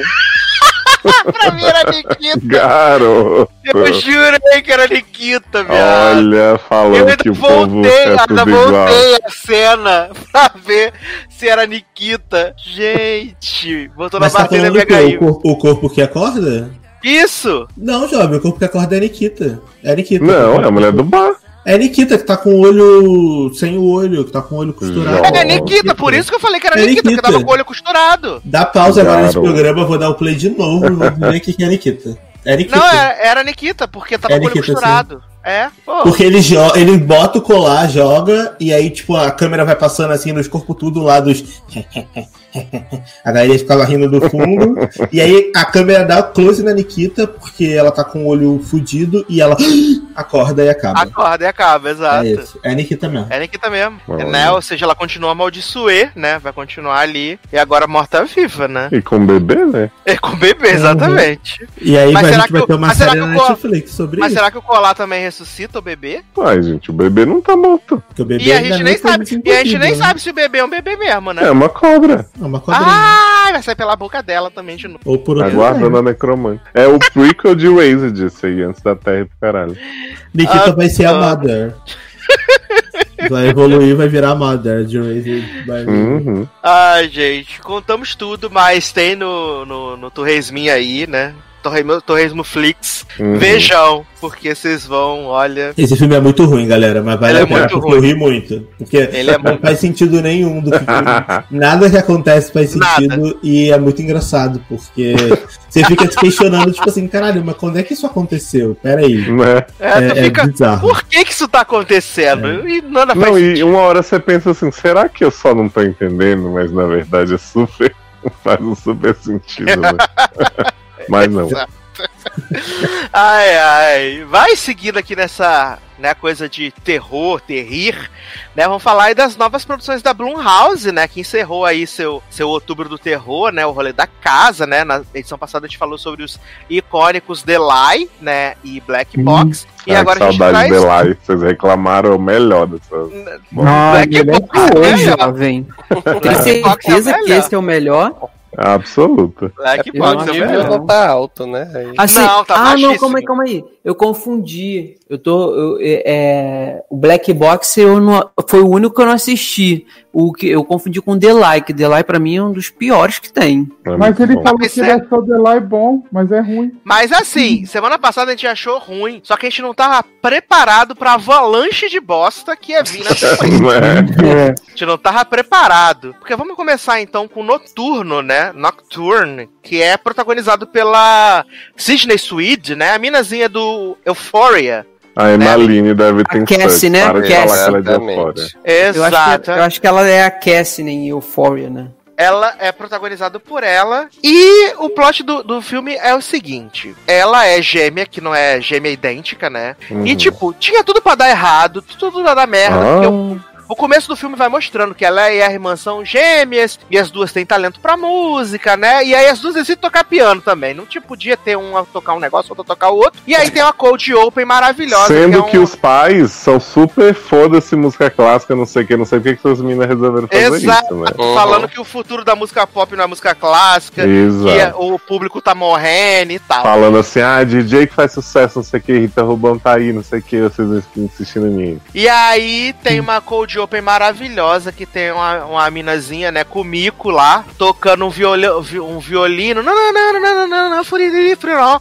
E aí, de repente, com o mico tá Ah, vestida, adoro. tá vestida toda de branco e aí sobe no, no, no, no- no telhado e se joga. Pereceu. Aí a gente vê essas colagens das cenas, das gêmeas nascendo, né, tocando os pianinhos, não sei o que, nananana. e a gente sabe que essas gêmeas estão estudando numa escola de arte, que as duas frequentam a mesma coisa de piano e tereréu. E aí. Meio K-pop isso aí, hein? Que é uma escola que é o tempo inteiro os professores batendo com essas mulheres pra, pra tocar Exato, dando melhor. na cara dessas, da- das mulherzinhas, tudo. E aí, né, a, a- essas irmãs são amigas e rivales, né? Porque a irmã que é talentosa é uma sacana do caralho também, que ela é. Não vou tirar a culpa dela, não. Vi, né? A Vi, que é a talentosa. É a Vi. Ela é uma FDPzinha também, né? Não, mas no começo ela é super de boa e ela fica apoiando a irmã e tal. E aí, a partir de um ponto, ela vira o capeta também, né? O capeta em forma de sim. Exato, Ela porque o chamou que, o capeta pra dançar, né? Porque o que acontece? Numa, num desses rolês aí, a Vita vai fazer lá a apresentação pra ser, né, tipo, o bagulho final da, da faculdade, né? Adoro e ela vai tocar o piano. E aí é uma é uma peça super complicada que todo mundo acha incrível, super foda, não sei o quê.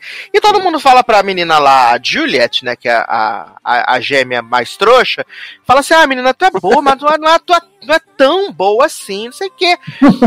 Até que um dia Falta ela acha. no C4, né? Ela acha um caderno com desenhado um- uns demônios Uma piroca. transando. é, uns, uns, uns demônios transando, uns negócios super de boa. Eu super acho, o caderno né? é bondade sou. O professor joga no chão. Né? Eu tava até Verdade. agora achando que foi o professor que armou tudo, porque ele passa o filme inteiro falando: ah, porque quem vende alma ao diabo se dá bem, não sei o que, música é dar alma pro diabo. Exato. E E é aí, o professor, e né? aí pra mim, é isso.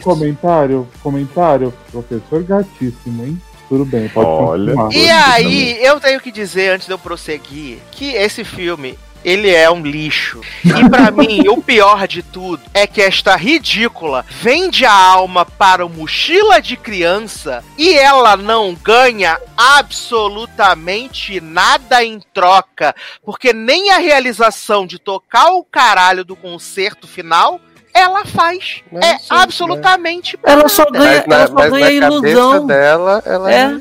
É só ilusão que Mas ela é ganha. isso que você ganha Perfect quando você chama Será só né? imaginação? Ela ganhou uma pirocada do menino. Só isso que ela ganhou. Aliás, aquele menino namorado. horroroso, namorado. Né? Então, De onde a gente menino- conhece esse menino, gente? De The Society. Hum, Não é The Society? Ah, verdade. Não, não com frequento. Também não. Ah, não, mas ela, ela ganha a cena maravilhosa que a irmã dela sai correndo atrás dela do nada, no meio da floresta, e se estabaca no meio da caverna. Menino, assim, toda hora. eu- E eu, amo que o demônio ele é representado pelo sol de Heroes, né? A abertura de Heroes. É o demônio no filme, né? Toda vez que vai aparecer uma mochila de criança, a menina vê a abertura de Heroes aparecendo. É uma loucura, um desespero. E- Agora, e a- esse namoradinho dela também, não serve, o namoradinho da irmã, que depois vai lá e, e faz sexo com ela, depois disso ele some, não presta pra nada também, né, esse menino.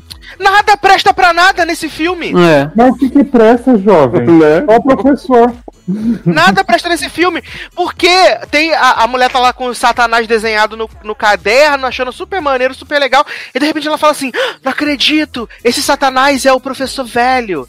Esse outro Satanás aqui é não sei o que. Ah, cara, ela tira os negócios da cabeça dela. Não, e é muito sutil também como eles vão mostrando cada desenho do caderno com as coisas que estão acontecendo, pra você entender que o filme se deu o trabalho de fazer essas cenas, né? Exato, fonte Voices, uh, Voice of My Head e meu cu, né? É o, o- a- de onde ela tira as informações. Sabe, uns negócios Eu, desconexos. eu, eu, eu não Olha. sei, cara. Eu tô, eu tô muito na dúvida de qual é o pior, se é esse ou o Delay, dos três que eu assisti. Olha, eu esse que é o esse. pior. Eu acho que é Não esse. é o pior. É Olha, o vocês pior. podem achar Life ruim, mas dizer que esse é é melhor é muito Ele é- coisa, ele porque é Life pior. segue uma linha. Sabe por que ele é o pior? Porque ele não tem um motivo. Porque, Sim. assim, menina vende a alma pro diabo, aí a irmã dela morre, ela fica com o namorado, ela ganha lá a bolsa de Juilliard, os rolê tudo, fica rica, famosa, toca na Broadway, o caralho, beleza. E aí no final o diabo vem coletar a alma dela, tá show pra caramba. Mas não, essa mulher não ganha absolutamente nada. E o Satanás fala pra ela assim: Menina, não, tu não ganhou nada ainda, mas já vim coletar meu, meu, meu dinheiro. Tá? Mas o Bicha, pague Fundeado é meu assim, dinheiro. Mas, jovem, a- eles quiseram mostrar a realidade da mulher em situação de pacto. Quem dá nada, entendeu? Porque a maior parte das pessoas foi que devem fazer né? esse pacto aí não deve ganhar nada, entendeu? Isso Mas é aí nada fica a pergunta: será que entrevistaram três pessoas que fez o pacto com mochila de criança pra poder retratar direito? Será que entrevistaram o mochila de criança, né? Pra- Não, e aí É, eu gostou pensando. dessa Gente, representação a, de. a Xuxa É. tá aí Pessoa que- disponível pra entrevista. né? Ó, será que as pessoas entrevistaram o mochila de criança pra saber se ele é realmente a pessoa que não cumpre os contratos que assina? Isso Né? aí é a segunda temporada, né? Eu acho que pra mim Tem esse Deval aí. resume. Quem? Ela queria, ela queria sucesso e recebeu estaca na barriga, né? Gente, gente, o mochila de criança é Ruby Rose, que não cumpre os contratos. Menino! Cara. Menino! Mas sabe o que eu fiquei pensando? Ela, ela, Gatilhos.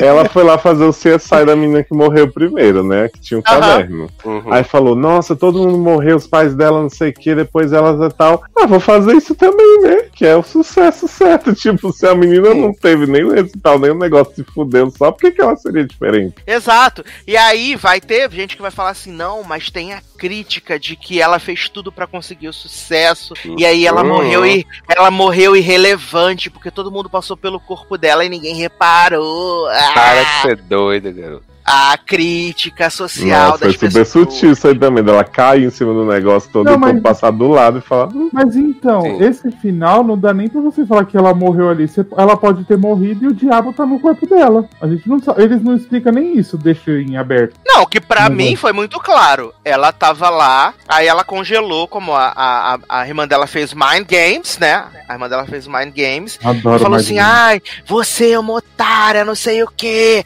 Você, eu sempre te defendi. Quando tu congelou, fui lá, peguei na sua mãozinha, falei que ia ficar tudo bem. né? E aí ela chega lá, não consegue tocar. Aí ela sai correndo, vê a abertura de Heroes, e aí de repente ela tá lá escalando, escalando, escalando, escalando, escalando, chega lá na. Na, na, na beira do, do prédio, e aí de repente volta pro teatro, ela lá tocando lá, não sei o que, nananana, tocando várias paradas, fazendo DJ pra caralho, e aí todo mundo aplaudindo, falando, uhul, arrasou, nossa, muito, muito tocadora! E aí, de repente, volta pra ela, ela é parada lá no, no telhado. Então, tipo, o diabo deu um vislumbre pra ela, falou assim, menina, ia ser assim. Mas, como tu cagou na- no maiô e não quis fazer o rolê, então vou Uhum. coletar o que é meu e você que lute. Então, né? mas aí você acha que o concerto então não rolou, era tudo da cabeça dela Era e os pais, todo dela. mundo que tava ali não foi atrás dela pra ver onde ela tava e não Era só um preview. todo. Era só um Uhum. preview. Um, é É dois, né? É, aí. não, eu, eu também achei isso, mas, tipo, agora pensando, tipo, ah, aquele povo tá ali passando do lado, ela é relevante e tal. Tipo, realmente ninguém, nem os pais dela, depois que ela saiu correndo dali, foram É que atrás não sabia, não sabia para onde ela ia. A única que Cara. sabia era a irmã, e a irmã estava Hum. brava com ela. Mas eu achei muito esquisito porque tem muita gente que passa ali pela. Tem gente que vem na direção da estátua. Sim, Como é que não ia ver um corpo ali? É, mas é a crítica social foda Ah, das pessoas gente. que Sim, fazem não, e sabe. Hum, pode falar. Entendeu? Eu? Você não ia falar? Era eu, era eu que Ah, tava você. falando. Não, era. Não, que eu queria falar um negócio pra vocês que assim, durante o filme, todo mundo é escroto com essa menina. Tipo, ela abre a boca, os professores olham com cara feia, e aí a irmã, todo mundo lambe o cu, não sei o que, maravilhosa. E aí depois que ela começa a fazer o pacto, fica todo mundo assim, nossa, é muito boa, né? Muito legal, não sei o que. E eu fico assim, gente, Sim, e eu ainda achei. é essa? Menino, eu ainda achei que ia ser. Brasil. Eu, eu ainda achei que ia ser, tipo, aquelas paradas que a gente vê nos filmes, né? Que, que como ela fez o pacto com mochila de criança, aí ela ia ficar super linda, cabelo sedoso, né? Selena, Selena Gomes, que que feel hand to myself, né? E aí ela ia ficar belíssima, e aí nada, essa mulher fica apodrecida do mesmo jeito. Toma êxtase na festa, mas nada acontece feijoada, né, gente? Decepção. É, esse, esse filme aí é bem ruim, cara. É bem ruim. Ah, mas o próximo é pior, gente. O- Bem ruim, bem ruim é bondade. Mas assim, olha, eu acho que se esse do noturno é tipo 0.2, o, o, o, o Evil, Evil Eye acaba sendo 0.21. Cara, Sabe por esse- que esse é o pior, o Nocturne? Não, Ah. gente, não é. É, Por pra mim o noturno é o pior. Não, Não, eu pra até mim, acho. o do olho, o pior. Eu acho do Ah, olho de uma não. análise fria pior. Só que esse, eu tenho certeza que quem dirigiu achou que realmente estava maravilhoso. Olha essas cenas Masterpiece, né? Mas Olha essa que- música clássica. Mas eu acho que todos os que fi- fizeram todos os filmes achou que era tudo maravilhoso, né? Será? Eu acho que esse acharam mais. Que esse é muito Mas é- pretencioso. Não, Mas é- aí que de ser tá. De arte, de levar pra festival. Exato. conceito. Não, isso tem cara mesmo. Até Mas porque a é, capa né? é conceitual, né? É, a mulher chorando, né? Crying the Club, que nem Camila Mas. Mas, cara, assim, eu terminei de ver o, o Evil Eye enquanto vocês não paravam nunca de falar o filme da Nikita aí. Ah, Imagina, foi tão rápido. Gente. e sério, e sério, eu Uma esse, ofensa com Niquitinha, gente. esse esse não é bom, claro, mas eu não achei ruinzão o pior de todos, não. Pra mim foi tranquilo. Acho que porque eu, eu, me, eu simpatizei com a, com a Então tá. filha. Sai- Então, saindo aqui do Nocturne, já vamos então pro Evil Eye, né? Que é o filme produzido Vejam, viu, gente? Nocturne, muito bom. por Priyanka Chopra Jonas, né? Ele é produzido por ela. E a temática é muito simples, né? Você tem essa mãe, né? Que eu fico falando que é a avó de a mãe da Priyanka Chopra, né? De ter essa, essa mãe que ela é muito protetora e que né, a gente não a gente não sabe, mas depois vai explicar que ela teve um trauma, né? Que ela foi é, tipo, ela era perseguida por um, por um noivo abusador que ela tinha e coisas que aconteceram na vida. E ela é super protetora, né? No começo a gente acha até que é meio é, Indian ma- Matchmaker, né? Que ela fica tentando casar, Palu de qualquer jeito, fica tentando casar, não sei o que, nananã. E assim, aí o filme é que Palu fica tendo vários dates, né? Com os indianos, não sei o que, nananã. E aí ela encontra esse homem super misterioso no bar, que ele é maravilhoso, rico, de Que empresa de aparece fintech. enquanto ela tá esperando o outro. Um, que tá um encontro, Aham. exato. E aí, o grande problema desse filme é que ele é um grande vem aí, vem aí, vem aí, e a, a mãe de Palu falando. Esse homem é esquisito. Esse homem é esquisito. Não, ela e não ela, fala, ela enche o saco. E essa mulher falando assim: tu tá com amuleto? Tu tá com amuleto? E o marido falando amuleto. que ela tá louca, né? E o fazendo marido falando que ela tá louca. Não, o marido Exato. dela é o tempo inteiro. Uxa, uxa, uxa. Ele não para, ele só fala isso o filme E inteiro. essa gritando. mulher falando no celular, olhando pro celular, sendo que não é chamada de vídeo! É uma foto. né? E aí fica esse plot é, o tempo inteiro dessa mulher falando, falando, falando, falando. E até quando conta a história de que, tipo, ah, o noivo que ela tinha não aceitou a forma como acabou. E aí ela já tinha casado com o, o pai da Palu. E aí ele foi atrás dela. E aí ele bateu com a cabeça dela na, na, na, na ponte. E aí ela arrumou força de não sei onde, jogou ele pela, pela ponte. Ele não sabia nadar.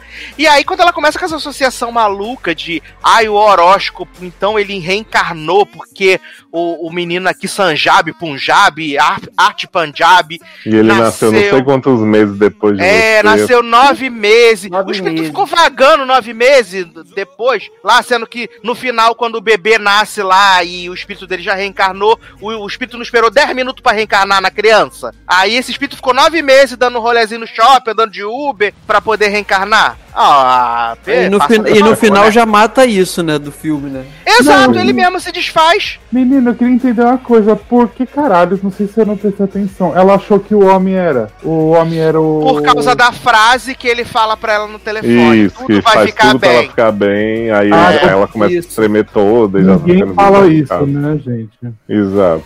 Exato, só aí. Mas assim, o, o que real me frustrou desse filme, assim, porque eu de entendi exatamente o que ele ia ser desde o início. E eu acho que ele poderia ser até ok nessa mesmo esquema, mas tipo assim, elas poderiam muito bem morar na mesma cidade e essa Uhum. mãe ficar trombando com esse cara de vez em quando e com medo e tendo tal. E só que assim, eles fizeram o filme todo por telefone. A mulher fica à distância, azucrinando a Palu, e Palu, ai mãe, isso é muito engraçado, não sei o que. Aí, tipo, tudo.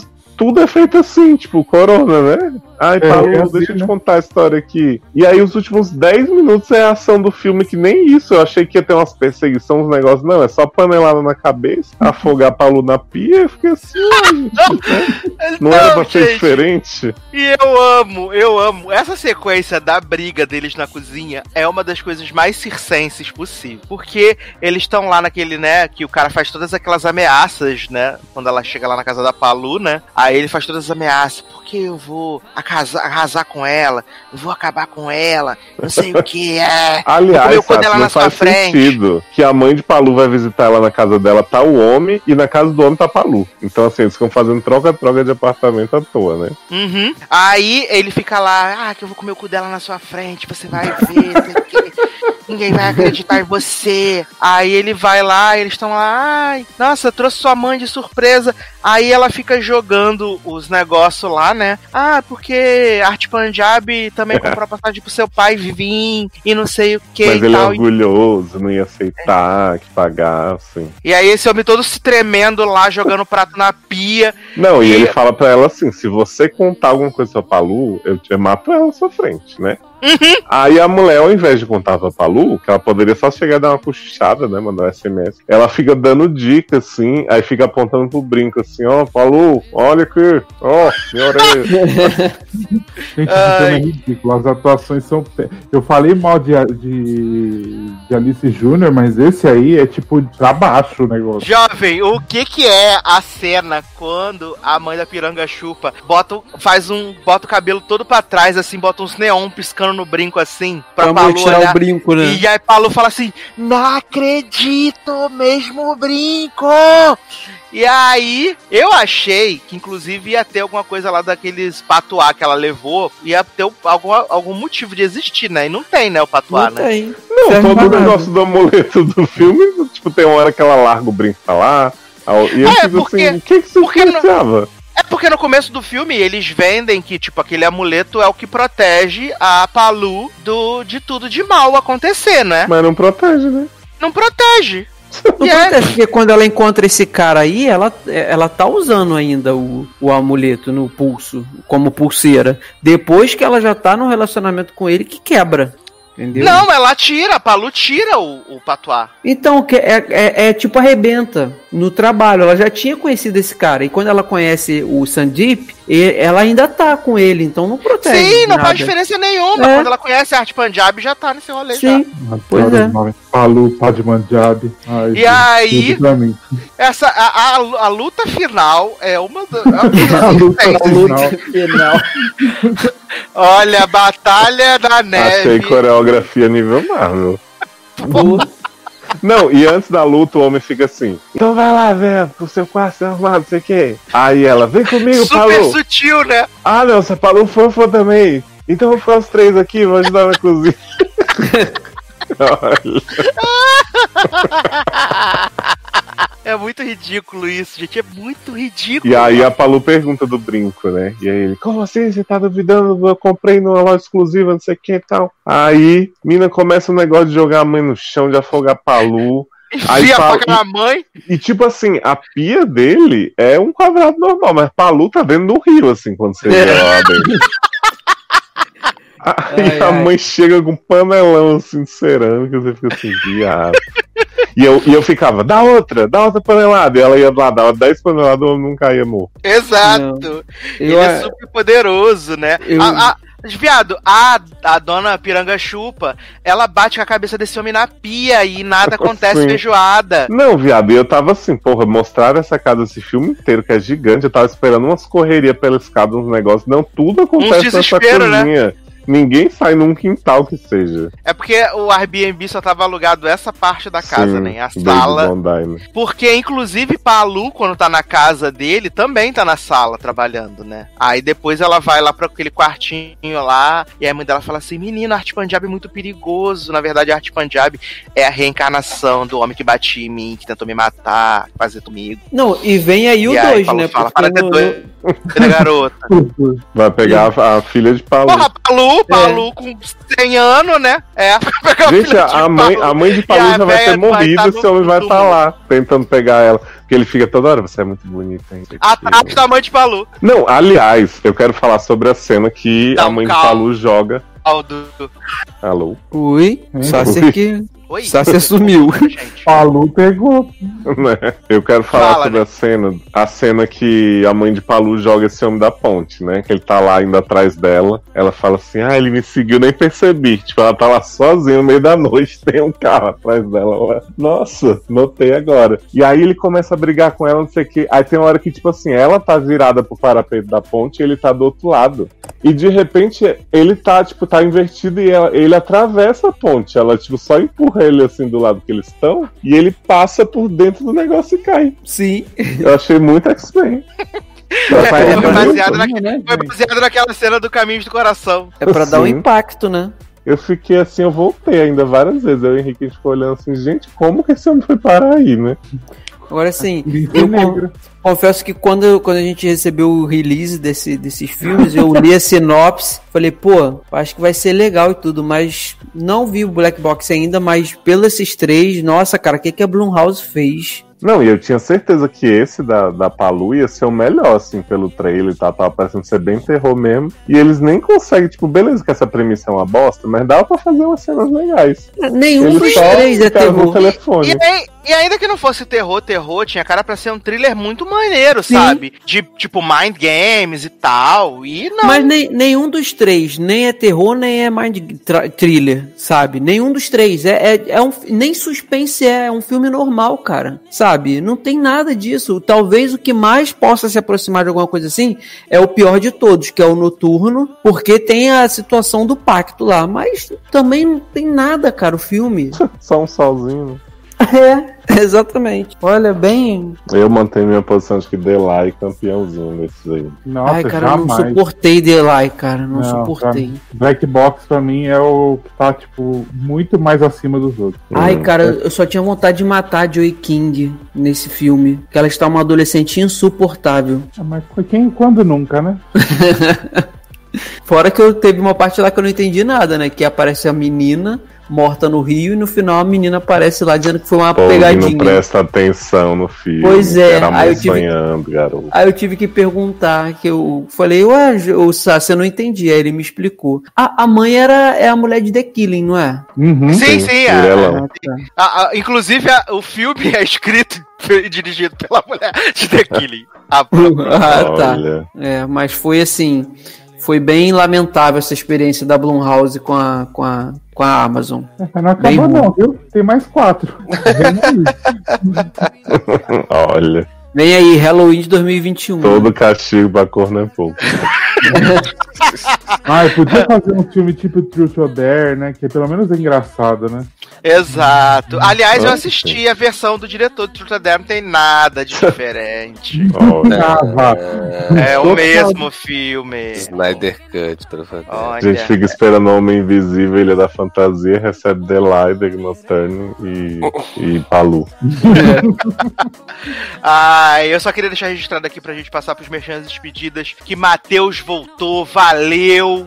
Valeu, Eu mutirão. de rir, o povo ajoelhando, viado. 60% Mirella e Luísa A, humilhadas, A, humilhadas, maravilhoso. Ah, clavou a alma. Tô muito feliz. Qualquer pessoa minimamente decente vai derrubar a Mirella e vai derrubar o Biel. Amor! Ah, Deus é top. Mas, então vamos para merchandising despedidas desse podcast gigantesco, começando com ele, Leandro Chaves. Então, gente, mais um podcast aí pra conta de todo mundo, né? É, foi bom ter voltado. Agora seguirei aí depois dos- das intempéries da vida, seguirei novamente toda semana. E queria já convidar aí todo mundo novamente, quem não faz parte, para participar lá dos nossos grupos no Telegram, arroba sede no ar, arroba logado Ney. E minhas redes sociais, que eu estive ausente aí nos últimos dois meses, por conta de problemas. Vou voltar aos pouquinhos aí. É arroba Leandro Chaves D. É isso, um beijão e um abraço pra todo mundo e até a próxima. Zanãozinho, você? Então, gente, obrigado e desculpa, né? Por vocês terem ouvido sobre esses filmes. É, me segue lá no Instagram e no Twitter, arroba Cruzanon. É, essa semana o editor lá do Seriadores trabalhou, né? E aí saiu o podcast sobre final de The Hundred. Finalmente, hein? Tem, ele tem, precisa trabalhar mais um pouco, tem outra coisa aí pra sair, né? Vai trabalhar, fica tranquilo. E é isso, beijo e até a próxima. Tô bem. E você, menino Taylor? Então, né? va- valeu, pessoal, ter ouvido a gente até agora, né? É, segue, me segue lá no Twitter e no Instagram, Taylor Rocha, né? Tá- Tamo lá sempre dando umas prévias do que a gente vai comentar aqui no logado, né? Então, e se gostou, se não gostou, vai lá e comenta, né? No logado, site. Muito bem. E você, menino Darlan? Obrigado aí por ouvir essas quase quatro horinhas, três horinhas e meia de programa. Quem quiser me seguir, arroba generosode nas redes sociais, dá um generoso no Facebook. É, é isso, escutem o novo single Little Mix, Sweet Melody. a divulgação. e é isso, galera. Um beijo pra vocês. Obrigado por tudo. Até a próxima, viu? E você, menino Leozinho, faz aí o jabás tudo que vem por aí, coming soon. Olha, pra quem estiver ouvindo antes da terça-feira, dia 27 de outubro de 2020, teremos aí uma live às 20h30, né? A partir de. Com o balancinho de 2020. Então, já em aquecimento Balancinho. para o. Exato. Balancim. Aquecendo por seriedade anônima, né? O que a gente deixou passar, não comentou tanto aqui, ou que a gente só comentou o começo, depois aclamou o final, odiou, melhores e piores finais, né? Aquela festa gostosa pra gente poder dar início aí às nossas grandes votações. O Seriedade virá aí o anúncio da data nas próximas semanas, mas será uma live também riquíssima. E nessa semana, muito provavelmente, se o editor trabalhar direito, teremos o esperado programa que foi anunciado esse ano inteiro, Mamada Real. Tá incrível, assim. Tem parte sem spoiler, parte com spoiler, parte mais 18, né? Tá rolando assim. Sim, tem de tudo vai rolar, viu, gente? Vocês vão ficar assim, mesmerizados. Você confere tudo lá no seriadores.com.br. E Base Runner vai ter? Do ano, sim, vai ser o fechamento aí do ano, né? Dia Pode ser 31, uma de, última, né? dia 31 de dezembro, 23h59 está entrando aí na sua timeline. Ridículos. Mas eu quero aproveitar aqui e agradecer todas as pessoas que comentaram na última edição. Poucas, vale dizer, né? Poucas pessoas que comentaram. É, na última edição, onde falamos muita coisa. É, lembrando que esse último bloco foi dedicado todo à Ericazinha, né? Inclusive, podem apadrinhar nossos projetos no Padrim e também no. PicPay, gente, tô ficando velho, né? E no PicPay. Inclusive, quero mandar um beijo aqui para o menino Pedro Ferrari, que apadrinhou o logado e o SED durante esta gravação. Maravilhoso. Ele falou comigo no, no, no- no Instagram e falou assim: vou apadrinhar e apadrinhou ao vivo, em cores. Fiquei como? Emocionadíssimo, então. seja Pedro, melhor pessoa que a gente já trombou no aeroporto, né, Taylor? Não é?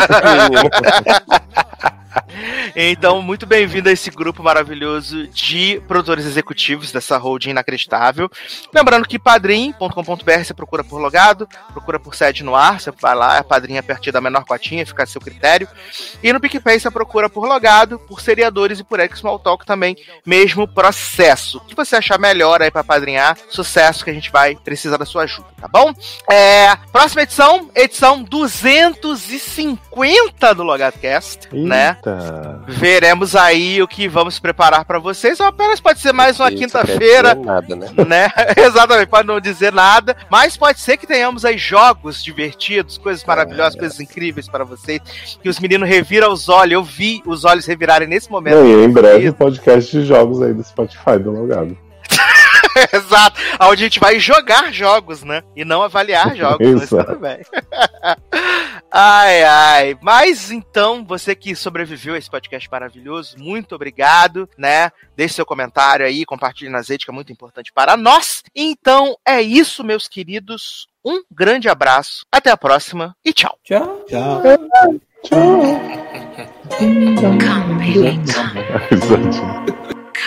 Come,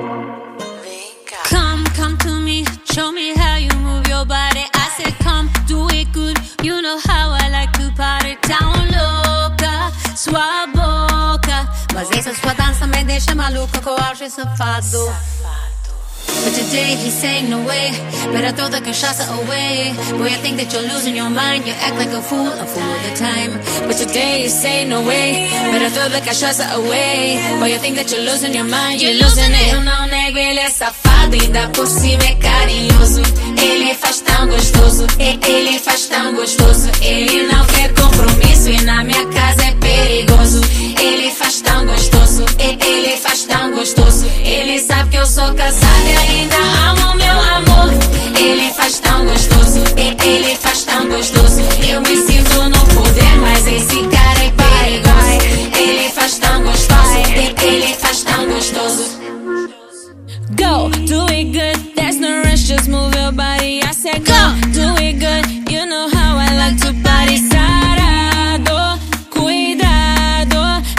seu toque me deixa maluca com ar de safado.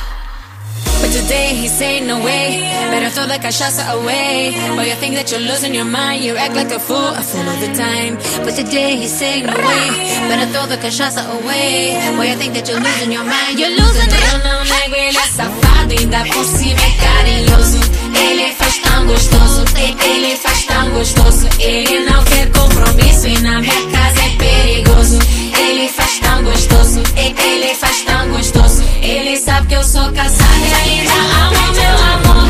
Ele faz tão gostoso, ele faz tão gostoso. Eu me sinto no poder, mas esse cara é perigoso. Ele faz tão gostoso, ele faz tão gostoso. Ele faz, ele faz, ele faz, faz tão gostoso. Ele faz, ele faz, ele faz. Eu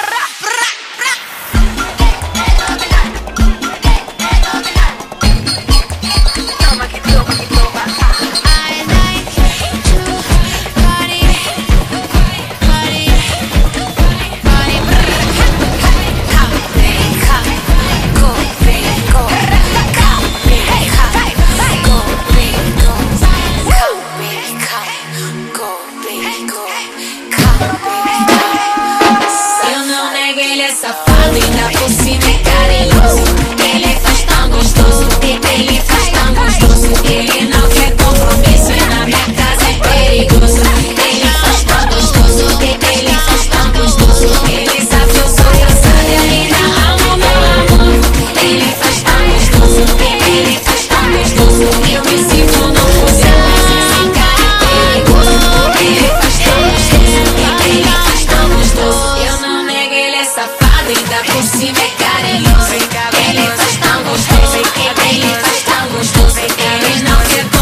Compromisso e